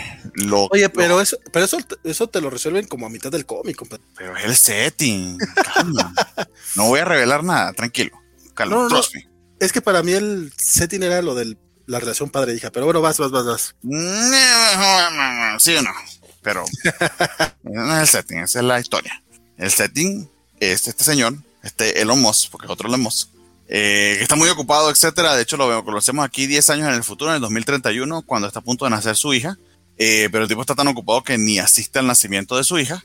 Eh, lo que descubrimos a la mitad del cómic es que él ha sido encargado de desarrollar tres arcas gigantescas que están llevándose a la gente al espacio. No sabemos bajo qué criterio y a qué gente se está llevando, pero es porque fundamentalmente el mundo se fue a la verga, que era lo que estaba comentándoles. Eh, y además, ese, esa decadencia del mundo, de que ya no se puede habitar en el planeta, aún sigue estando en cuestionamiento, en duda.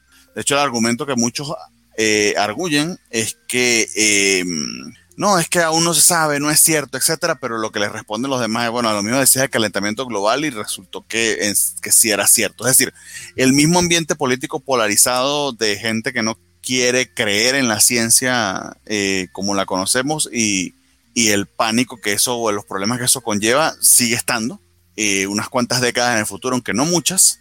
Este, y el problema es que quedan, o sea, están en el, el, setting está en que son las últimas 24 horas antes de que la última arca parta. Esa es básicamente lo que, la situación en la que están.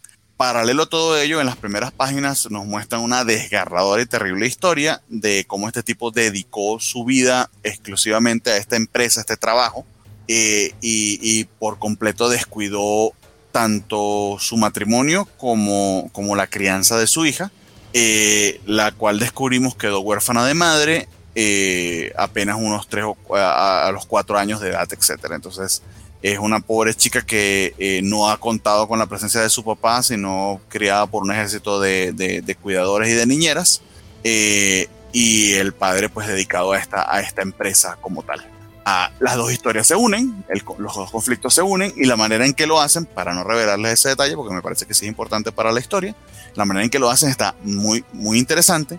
Eh, lo que me estresa es pues todo ese tema de que la gente corriendo para entrar en unas arcas para salir del planeta y cuando saco cuenta, no mames, yo tendría como 60 años en ese momento y ¿quién me va a llevar a mí a eso? Eh, y nada, está eh, está muy bien seteado para la paranoia que sentimos, que podemos sentir actualmente, y, pero la historia está eh, interesante, eh, emocionante y, creo que muy bien planteada. Me gustó bastante el arte, es del señor Eduardo Ferigato, que también es co-creador, y el escritor es Mark Guggenheim. No conozco ninguno de los dos, pero este cómic en particular, de verdad que al menos este primer número, como primer número para engancharte, miren, perfecto. No, Guggenheim es viejo conocido y que también trabaja mucho para el canal Warner con las series de Larmoverse. Ah, bueno, entonces, imagínate. El, artista sí no lo conocía. Don Axel, ¿a ti qué te pareció? A ver. Yo primero, hashtag Greta tenía razón, porque de eso va Ah, por ahí lo tiran, ajá. De ahí lo tiran. Greta was right. Este, este, pues sí, como coincido con Bernardo, o sea, sí es un setting muy angustiante sí es una historia que tanto en la ambientación de, de, que ya es los últimos días de la humanidad y aún así la humanidad sigue peleándose y polarizada y, discutiendo y gente negacionistas este, y gente diciendo, no, es que se hubiera hecho esto y se hubiera hecho esto.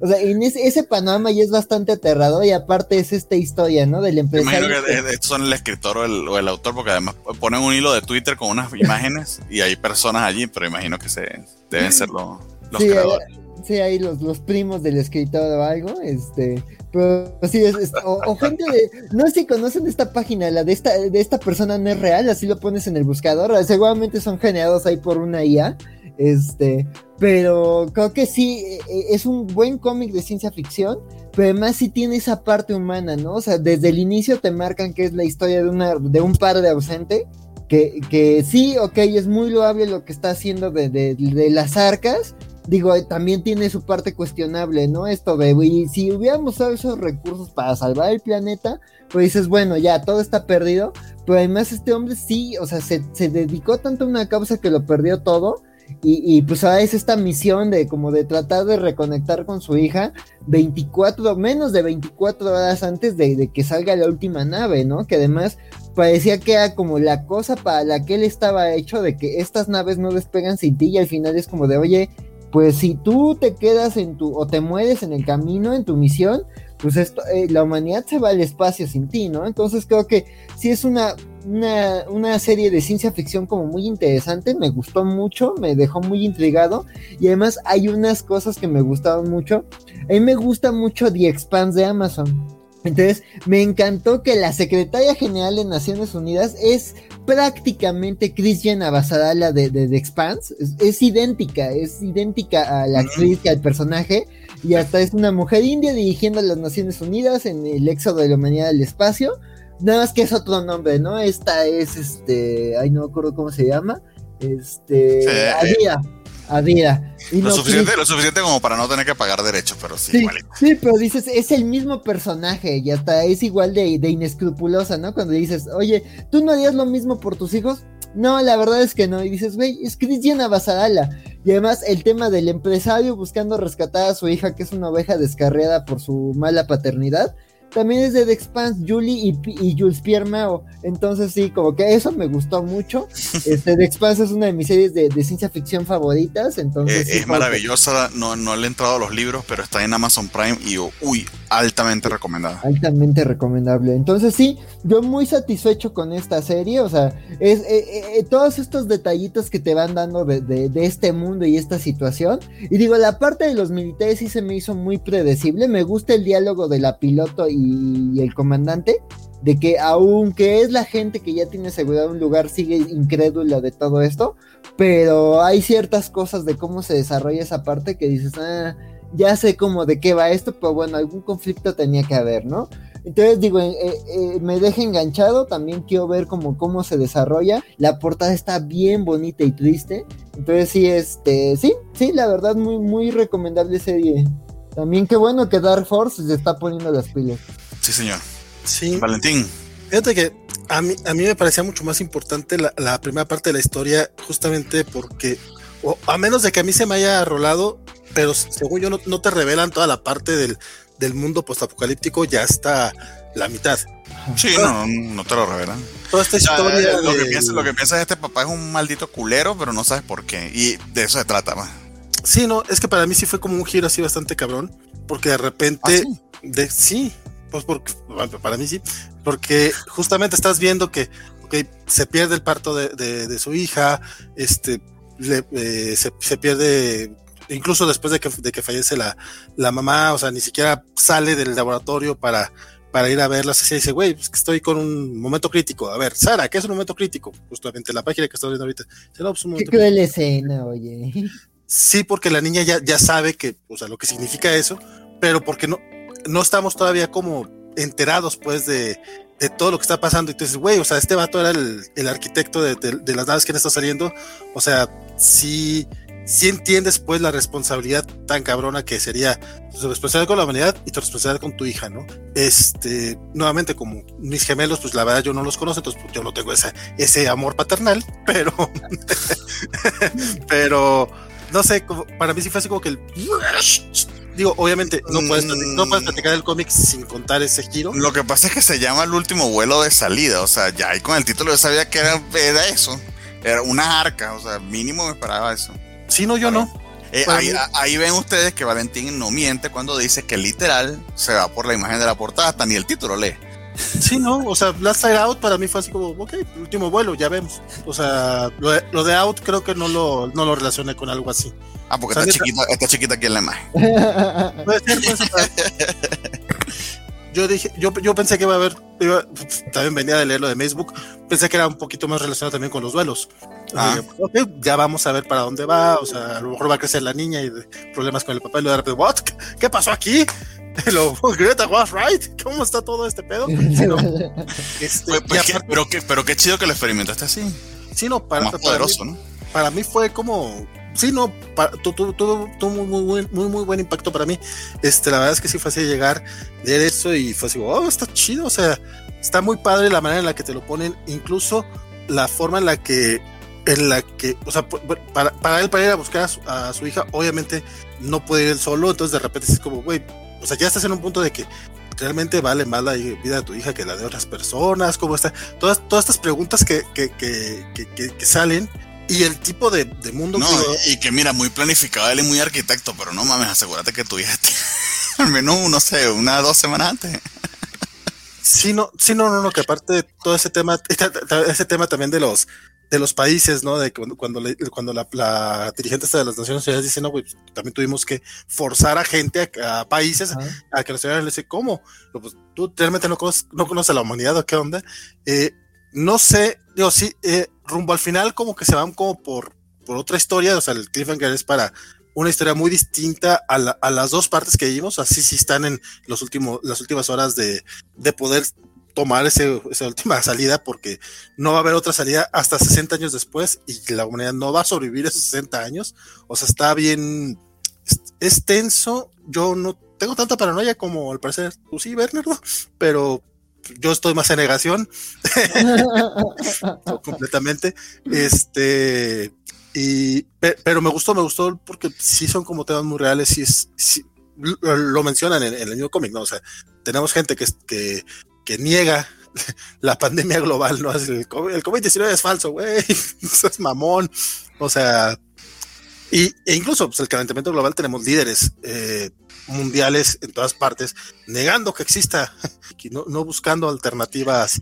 Y curiosamente en los países con las mayores tasas de mortalidad, en- es como que un 2 más 2 de 4, pero bueno, no todo el mundo tiene esa... Lo que, lo que, va a desc- lo que las redes sociales han descubierto es que eh, la, la humanidad no es tan racional como pensamos. Sí, no, no lo es. Este, este primer número muy, muy bueno. Ya veremos este cómo, cómo avanza, pero a mí sí, sí me gustó mucho. Oye, por acá nos preguntaba este, el buen Rambler Stark, no se me ha ocurrido, la verdad, nunca hasta ahora que lo mencionas, si, si hay alguna lista, alguna forma de saber más o menos qué cómics eh, vamos a leer la semana para poder llegar al live con algunos ya leídos. La Este, había, la había cuando yo no estaba en el programa, me metí en el programa y ahora se los oculto. Básicamente trans, sobre todo los indies o los número uno, la verdad es que no se me ha ocurrido y a lo mejor sí, este, de hecho la lista oficial realmente es al revés de lo que dice Bernardo. Antes era como, ah, a ver qué leíamos y ya el mismo día checábamos. Bernardo hace el favor de hacer una lista este, previa, más o menos para, para saber quién leyó qué y cómo está todo el desmadre y no estar, si leíste este, güey, no, no lo leí, para evitarnos eso en el live. Entonces, aprovechando esa lista de Bernardo, este, ah, pues sí, lo podemos poner. Podríamos sacar este, una lista con el hashtag los cómics de la semana para que, sobre todo en Twitter, o sea, buscas ese hashtag y el último, el, último tweet va a ser justamente el de la lista. No sé si a alguien más, este, aparte de Rambier, le serviría eso, pero pues sería, sería chido también. Ahí vamos a aprovechar que ya lo dijiste y lo pusieron. Un diseñito así bien hechecito.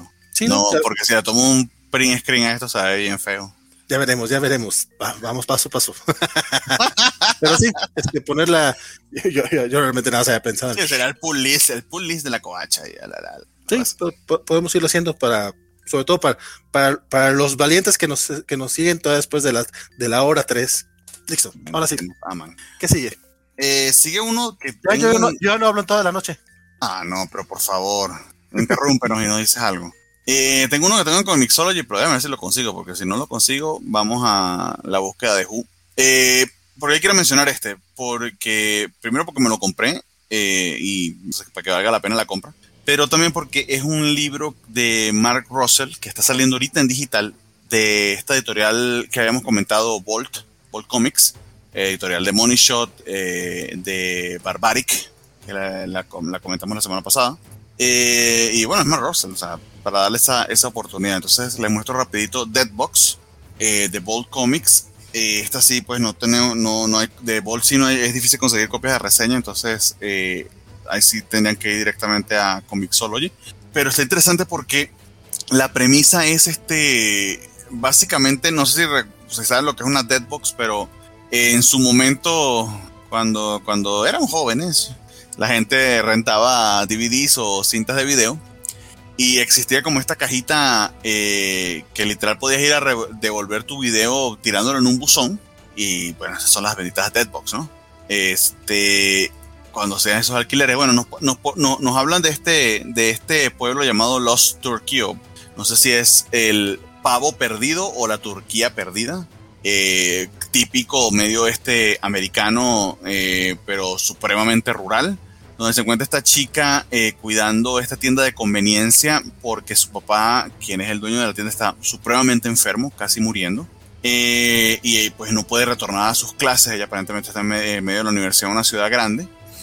Eh, y parte de lo que hace para entretenerse es esta caja misteriosa que, su papá mismo no le ha explicado dónde la ha sacado con un montón de películas que ella además dice que está bien, bien raro esto, que las busca en internet y aparentemente nunca existieron. Son como películas de una dimensión extraña que, nadie conoce. Eh, y hacen un paralelo de esta chica o esta situación y esta película. Se pone a ver la película que se llama El planeta, el, planeta solitario. Em, y nos narran la historia de la película a la par que la chica pues también habla de su de, de, de, de la situación en la que se encuentra que es bastante desoladora porque básicamente está acompañando a su papá a morir a la par que no puede volver a su vida en la universidad y que siente que si se queda en el pueblo, pues su vida se va a acabar. Y la historia de la película es supremamente curiosa porque nos habla de que la humanidad hace contacto con una civilización extraterrestre que, a la que nos parecemos muchísimo, pero que estamos a una distancia tan eh, gigantesca que para poder llegar a ellos, incluso viajando a la velocidad de la luz, tardaríamos 50 años. Entonces hacen todo un proceso en la Tierra para escoger a un voluntario que se se someta a ese viaje de 50 años para llegar a este, a este otro planeta.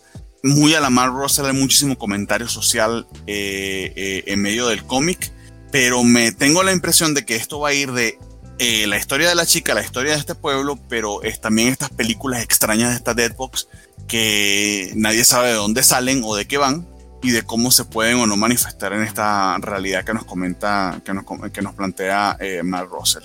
Me gustó bastante porque ciertamente tiene tintes de lo que está acostumbrado a darnos Marrose, pero tiene más una, un feeling de historia de ciencia ficción, de historia de fantasía extraña, como tipo eh, La Dimensión Desconocida, o, a ver, no se, no se me ocurre otro parangón que les pueda decir, pero digamos como de, esta, de, esta, de este tipo de series episódicas, con cuentos extraños o, o, no necesariamente de ciencia ficción, sino misteriosos y, y de horror. Entonces, interesante, bastante, bastante sólido el trabajo de los artistas. En este caso es Benjamin Tiesman con colores de Vladimir Popov. Eh, ambos medio, medio eh, regulares en, en, cómics de Bolt.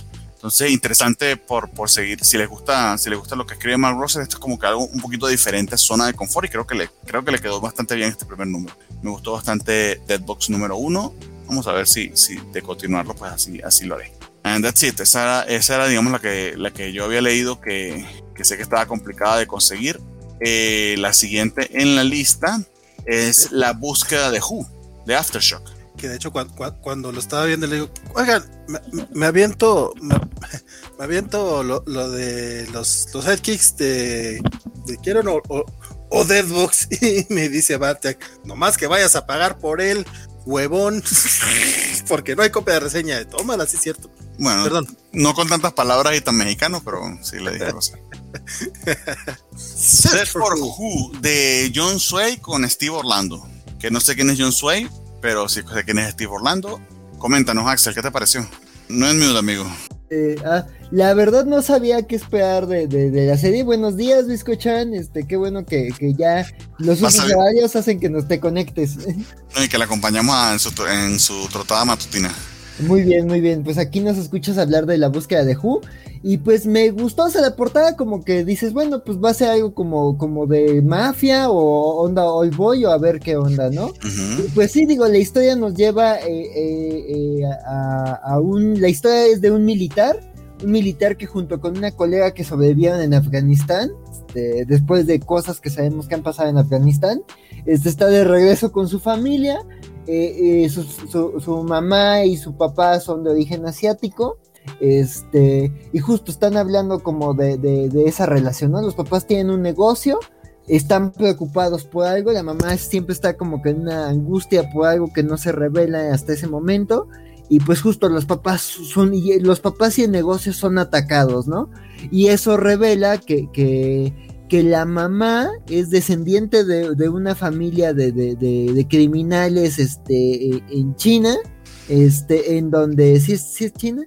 este, en donde... No, Corea, Corea del Sur. Corea, ¿verdad? Es en Corea. Una familia de, de, de, criminales en Corea que tienen que ver, este, bueno, tiene que ver un pleito de familia que tiene que ver con, con un lado de, de, origen coreano y un lado de origen, este, judío. Entonces es todo un, todo es un drama generacional, pero justo ahora la, la, la, la mafia, un lado de la familia, ya encontró a la mamá y pues van tras ella, tras el esposo y tras el hijo, ¿no? Entonces, pues el hijo es un, es un militar, es un ex militar, viene regresando de, del campo de batalla, entonces pues justo él está en una posición de, muy proactivo y de proteger a su familia, ¿no? Porque se da cuenta que es una amenaza latente, ¿no? Digo, en esta secuencia vemos el peligro en el que está la mamá y que pues él por su entrenamiento militar pues sí les puede hacer como frente, ¿no? Entonces, la verdad me, gustó la, la serie, o sea eh, me gusta como este tipo de, de, cómics de drama familiar, de, crimen.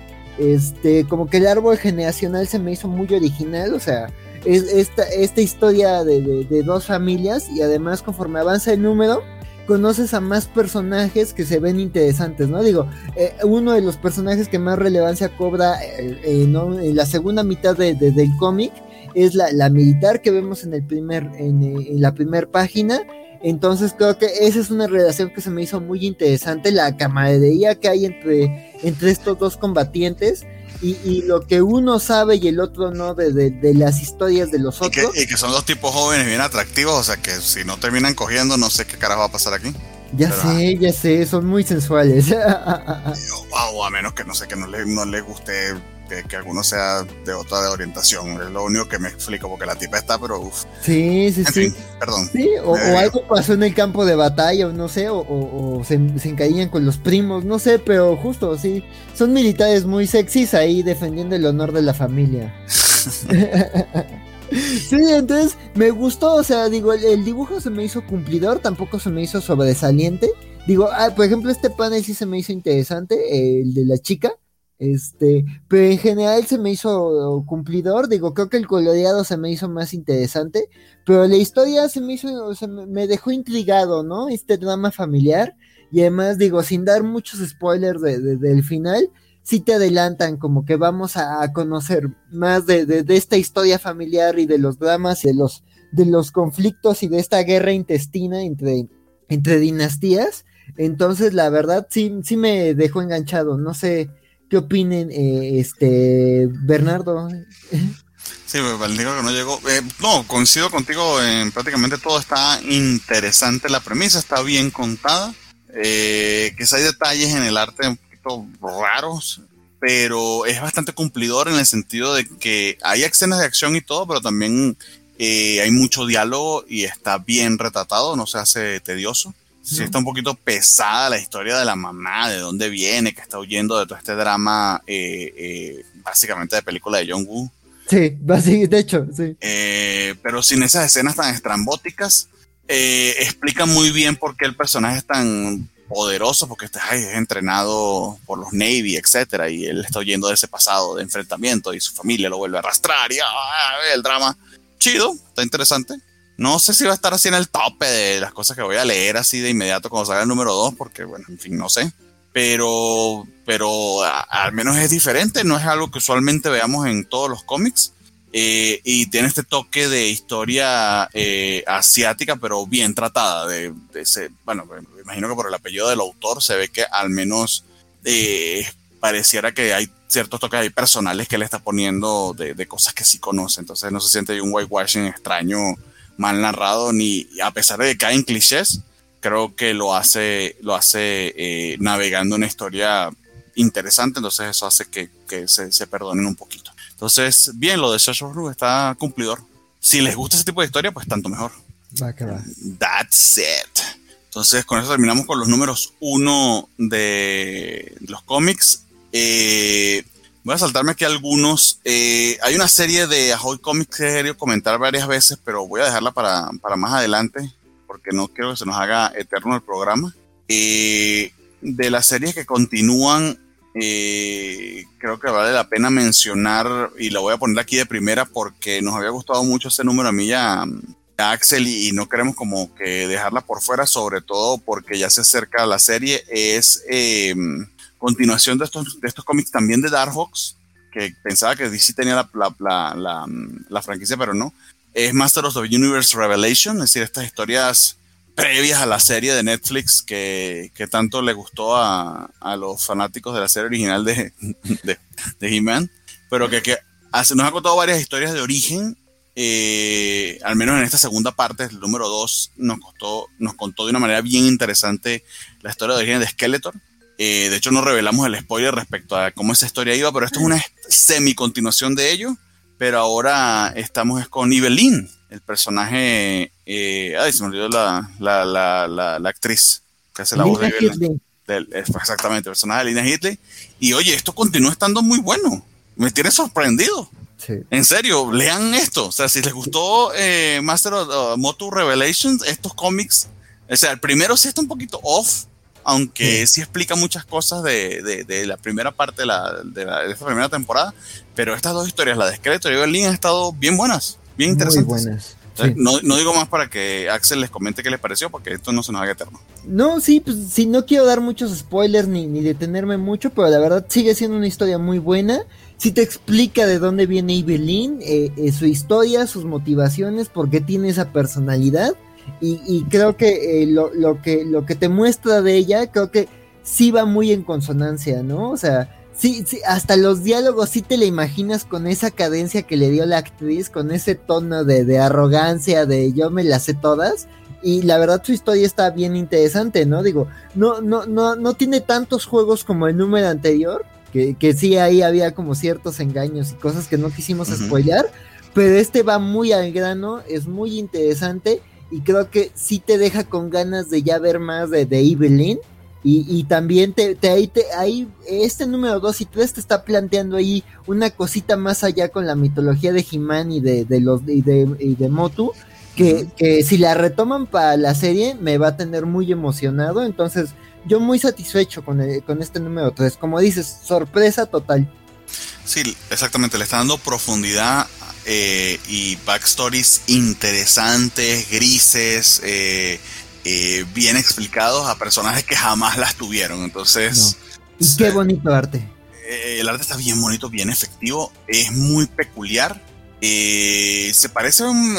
claro, distancias aparte porque el coloreado sí no es el mismo, pero se me, si, si, les gustó, por ejemplo, de Javier Rodríguez, esto más o menos va por ahí pero también bien cumplidor. Eh, de hecho, aunque dice que la historia es de Kevin Smith y Rob Davis, realmente quien está escribiendo aquí es Tim Sheridan y el arte es de Mindy Lee, a quien ya habíamos mencionado que hizo también lo de Skeletor. Entonces, de verdad, más, eh, los cómics de Masters of the Universe, eh, bien, bien cumplidores. Y, ah, y, diría que hasta necesarios, porque probablemente hagan más completa la serie cuando veamos la segunda parte, que aún no sé cuándo se va a estrenar, por cierto.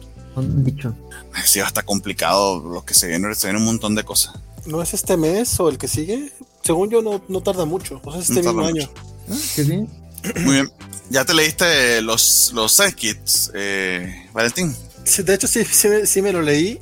Pero si, si tienes otros, otras series este, más este, que, que, digas, hay, hay, que echar el ojo, eh, sí hay momentos muy, muy divertidos. La verdad es que, de hecho, creo que ha sido el cómic más cómico que, que el capítulo con el que más me he reído de esta serie, que, por sí tiene ese, ese feeling cómico. Pero, pues, no hay mucho más que agregar que lo que decimos cada mes. Bueno, que digo cada vez. Yo sé que a ti, Bernie, también te está gustando. Muy, muy divertido. Los seis sidekicks de Keaton. Y de hecho, esta en particular es la que más risa me ha dado. Eh, vamos a saltarme, a mostrar imágenes porque se me preocupa que vamos llegando a las cuatro horas. Este pero sí, o sea, sí coincido en que ha sido el más gracioso. Eh, y de hecho, nos vamos acercando al misterio de quién mató a este cabrón tan mamadamente cabrón. Sí estuvo, estuvo, está divertísimo. No hay, no hay, no hay, no hay, no hay número en el que no nos, a menos a mí que no me causa risa, pero ya casi va a que él también. La que sí quería mencionar que la yo Axel es de Me You Love in the Dark, que es esta serie de Scott y John. De hecho, el mismo, el mismo equipo de. Ay, se el nombre de esta serie, que era con Jorge Corona. a decir, no, la, Midwest. Ah. Middle West, este mismo equipo de Middle West. Oigan, esto estaba muy, a mí no me gustó mucho el, primer número porque básicamente era un número cero, pura introducción, pero esto se puso bueno porque básicamente es eh, Ghost, pero más tenebroso. Sí. Un Ghost inverso maquiavélico. Y el arte de Jorge Corona es una belleza. Aquí arranca la historia y arranca creo que bastante bien. Muy, muy interesante de Me You Love in the Dark. Eso sí, no les recomendaría gastarse 4 dólares en estos números porque son muy sencillitos pero un tepecito creo que sí se, colaría bastante bien. Pero, y eso queda apenas el segundo número. Pero cuéntanos tú, Excel, ¿qué te pareció? Me pareció muy bonito. O sea, esto que decía Vale hace eh, la primera hora del programa de lo difícil que es pasar eh, eh, la comedia o el terror al cómic. Digo, esto no es tal cual terror, pero sí es como un suspenso, como un misterio ahí con tonos oscuros. Entonces creo que sí es muy efectivo, eh, justo el, juego con los diálogos, los sonidos, el dibujo de Jorge Corona, sí te meten en ese ambiente y en ese suspenso, ¿no? O sea, todo es muy bonito, pero muy misterioso y creo que es, este número sí te mete en ese conflicto, ¿no? Se me fue rapidísimo el número, o sea, sí me supo muy poco, como dices, ¿no? O sea, mejor esperarse un tomo porque pagar por la grapa sí se siente como que se te va de volada, pero, pero me gusta cómo se está construyendo esta relación, ¿no? Después del planteamiento del número uno, aquí ya como que vas viendo ahí esa cosa tan luminosa o oscura que puede estar ahí. Entonces sí, me gustó. Y además, me, yo creo que es un ghost, pero justo el personaje me gusta que parece como diseñado por Guillermo del Toro. Entonces sí, me, me, me encanta como esa combinación que hace. Entonces yo encantado, me, está gustando mucho esta serie. o, como de Shape, of, de Shape Water, porque de hecho es una historia de amor eh, bastante sobrenatural. Básicamente está enamorando del fantasma de la casa y el fantasma de la casa está bien creepy. Sí. Y nada, esto está bastante bueno, o sea, de verdad, interesantísimo. Sorprendente. Me, me, encanta ver a Scotty Young en estas historias, no le había leído algo así, entonces me encanta. Sí, de hecho me da curiosidad por Middle West precisamente porque sí sé que fue muy aclamada y pero con varias cotillón como que le he hecho yo el fo y parece que eh, como algunos otros autores, eh, Rambi, James Tynion, etcétera, le ponen más carnita a su tema eh, indie. Entonces, chido en ese aspecto. Y el siguiente, este te lo voy a dejar a ti solamente, eh, Axel, porque nosotros ya lo comentamos la semana pasada, es el Not All Robots, que sí tuvimos copia de reseña, que también es de Matt Rose, pero con Mike Dedato Jr., eh, para que nos comentes qué te pareció la serie en particular y este número. Ya, ya va el segundo número de Not All Robots, la misma serie que comentamos la semana pasada, pero que había salido el mes pasado. Sí, pues digo, ah, como decíamos, ¿no? Creo que aquí este, vemos a un Mark Russell este, en su elemento. Digo, no he leído Deadbox, pero digo, creo que este es el Mark Russell más reconocible. sí, sí, lo es. Sí, sí, sí, o sea, ni, y no es un Russell raro como el de Life Story, que ahí lo siento como muy fuera de lugar, como que no, no fue su, no se sintió tan cómodo, pero aquí sí, o sea, con completa libertad, comentario social, digo, en la, en la propia, al final de, de, cada número habla como de qué quería decir con esta serie, y digo, así es como hablar de un mundo en donde se, miembros de la familia, eh, a veces forzados, que son los que tienen el control del trabajo y que son los proveedores, este, mantienen este control, esta metáfora de la masculinidad este, este, tóxica, de hecho de ahí viene el título, Not All Men, Not All Robots, este, entonces este número ya entra más en el conflicto, en que hay gente que, que, está a gusto y es como cierta víctima, víctima pero al mismo tiempo cómplice de, de, de, este sistema opresor, de que los robots se cubren las espaldas, de que justo un robot este, cometió un genocidio por, una, por un error y justo se ven las consecuencias de ese genocidio en los personajes que conocimos en el número anterior. Entonces, creo que aquí ya está entrando el conflicto, creo que aquí no es tan tan tan de humor o, con tanto corazón a pesar de las cosas horribles como en Second Comic o en Flintstones, sino que aquí sí va como a una parte más más dramática, un conflicto como más fuerte. Entonces sí, me, me, me, me pareció interesante el, planteamiento, me gusta cómo avanza en este segundo número, la trama del robot, la trama de los hijos y como cómo se, se ponen las posiciones al final de, de este tercer número. Entonces, este, pues sí, a mí me dejó interesado. Digo, me, eché los dos numeritos, entonces sí es como de, ah, ah quizás algunas cosas están muy, eh, muy de frente, muy en tu cara, pero digo, hay otras que sí, el comentario me parece como muy acertado, muy bien bajado, entonces creo que me, me está gustando esta serie de Mar Russell.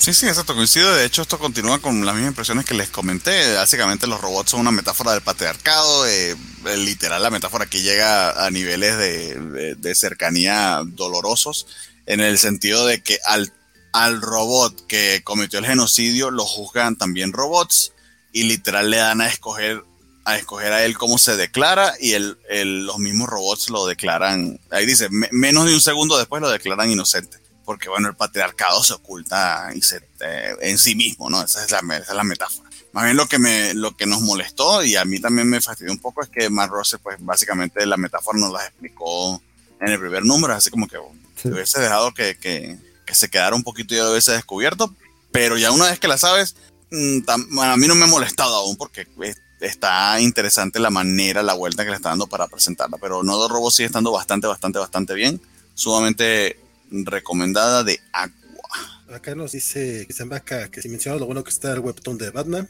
Con eso arrancamos. Y recientemente leyó Middle West de Scary Joy y es bastante lo bueno que es. hay que entrarle.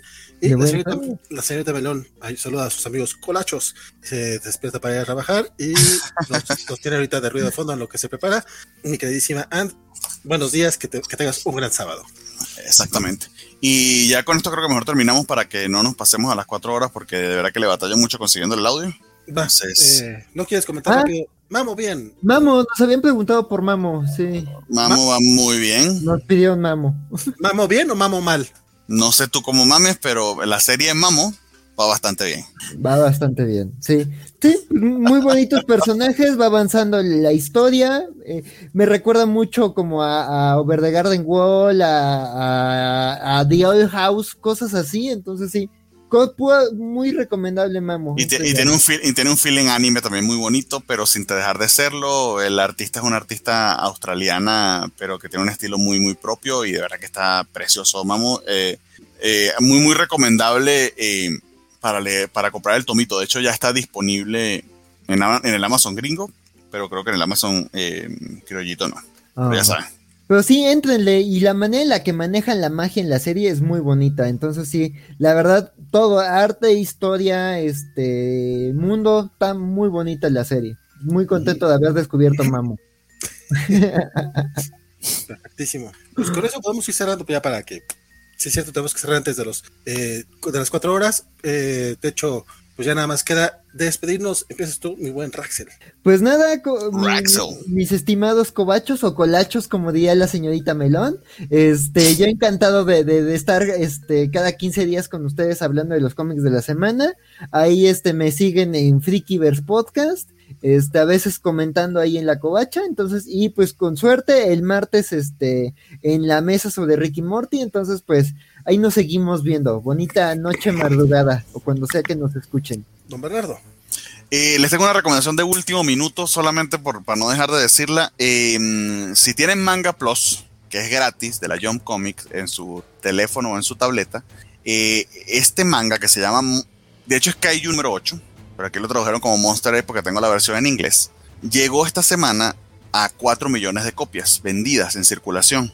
Ah, Eso es un threshold que básicamente lo tienen Chainsaw Man, Demon Slayer, eh, Jujutsu Kaisen, que son así como la cremita de lo que se está viendo ahorita en anime. Entonces, bueno, no, perdón, Chainsaw Man aún no salió del anime, pero salió el trailer y la gente se volvió como loca.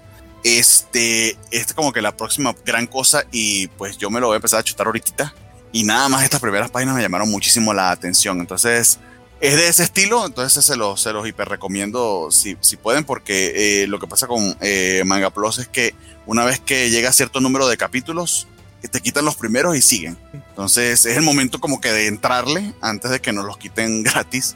Hasta que, bueno, que Panini de, que, lo va a traer, lo va a traer, porque, bueno, cuando ve este tipo de mames, eh, probablemente sea Panini quien lo traiga. Eh, a mí me siguen en Twitter como Bartia, que estoy en los animes de la semana, los, la covacha Ana me llame, los animes de la semana me lo dejó Valentín y me quedó en la cabeza. Este, que vamos a tener, ya se está terminando la temporada de verano, entonces eh, creo que va a ser este programa y el próximo y terminamos. Y luego vamos a tener nuestro episodio cero, que vamos a hacer un watch party. Vamos a ver todos los trailers de todos los animes que se vienen para otoño. Oh. Ya me he descargado como 34 videos y vamos a ver que nos aguante. Facebook, si nos corta, pues nos pueden ver por Twitch. Si nos corta Twitch, nos pueden ver por YouTube. Y si nos cortan los tres, nos se jodieron porque no nos va a ver nadie, pero vamos a, vamos, a, intentar hacerlo así. Porque me parece más interesante pues ver el trailer, los trailers de un minuto de los animes para decidir que podemos ver la temporada que viene. Recuerda que en otoño se estrena la segunda temporada de Demon Slayer, se viene eh, Disney Visions, que va a ser estas series de, de, de, varios, varios estudios de animación japoneses con el tema de Star Wars, que es un anime y espero que se quede discutiéndose en anime, aunque capaz que se, hace se, lanza una serie de covacharlas y me las roban ahí, pero eh, para que sepan, estamos cocinando todo eso. Ya, los dejo. 357, perdón, Valentín, adelante. Sí lo conseguimos. Pues nada, muchas gracias a todos los que nos eh, estuvieron, estuvieron al pendiente durante estas cuatro horas aquí en, los cómics de la semana. Muchas gracias a nuestro amiguísimo Félix Farsar. Este ya se nos fue Goldet así poquitos minutos antes de, que fuéramos a terminar. Isabel Ugalde, Isabel Secundino, este, la señorita Merón, que se conectó al final, Biscochan y todos los demás. Este, es todo por esta noche. Recuerden que la próxima semana tenemos obviamente los cómics de la semana como los días, eh, como, como todos los viernes. Eh, chequen el programa de Ñonautas. En esta ocasión hablamos de Immortal Hulk, de los números del 1 al 25. Es el primer, el primer bloquecito con mi amigo eh, Isaac de la Rocha. Y el próximo martes si todo sale bien y no pasa nada extraño, que a veces pasa, este, tenemos un especialito de Rick and Morty de la quinta temporada, eh, la covacha en vivo, y estén pendientes de cómo evolucionará lo de las noticias, porque la, hay, hay planecillas ahí para ponerle otro horario y después lo platicaremos bien, bien a gusto. Este, mi nombre fue Valentín García, espero que lo siga haciendo la próxima, la próxima semana. Ustedes síganos viendo aquí y sigan ñoñando, por favor. Visiten la covacha en todas nuestras redes sociales. Nos vemos. Cuídense mucho. Pickle Rick. Rick. Vamos a matar.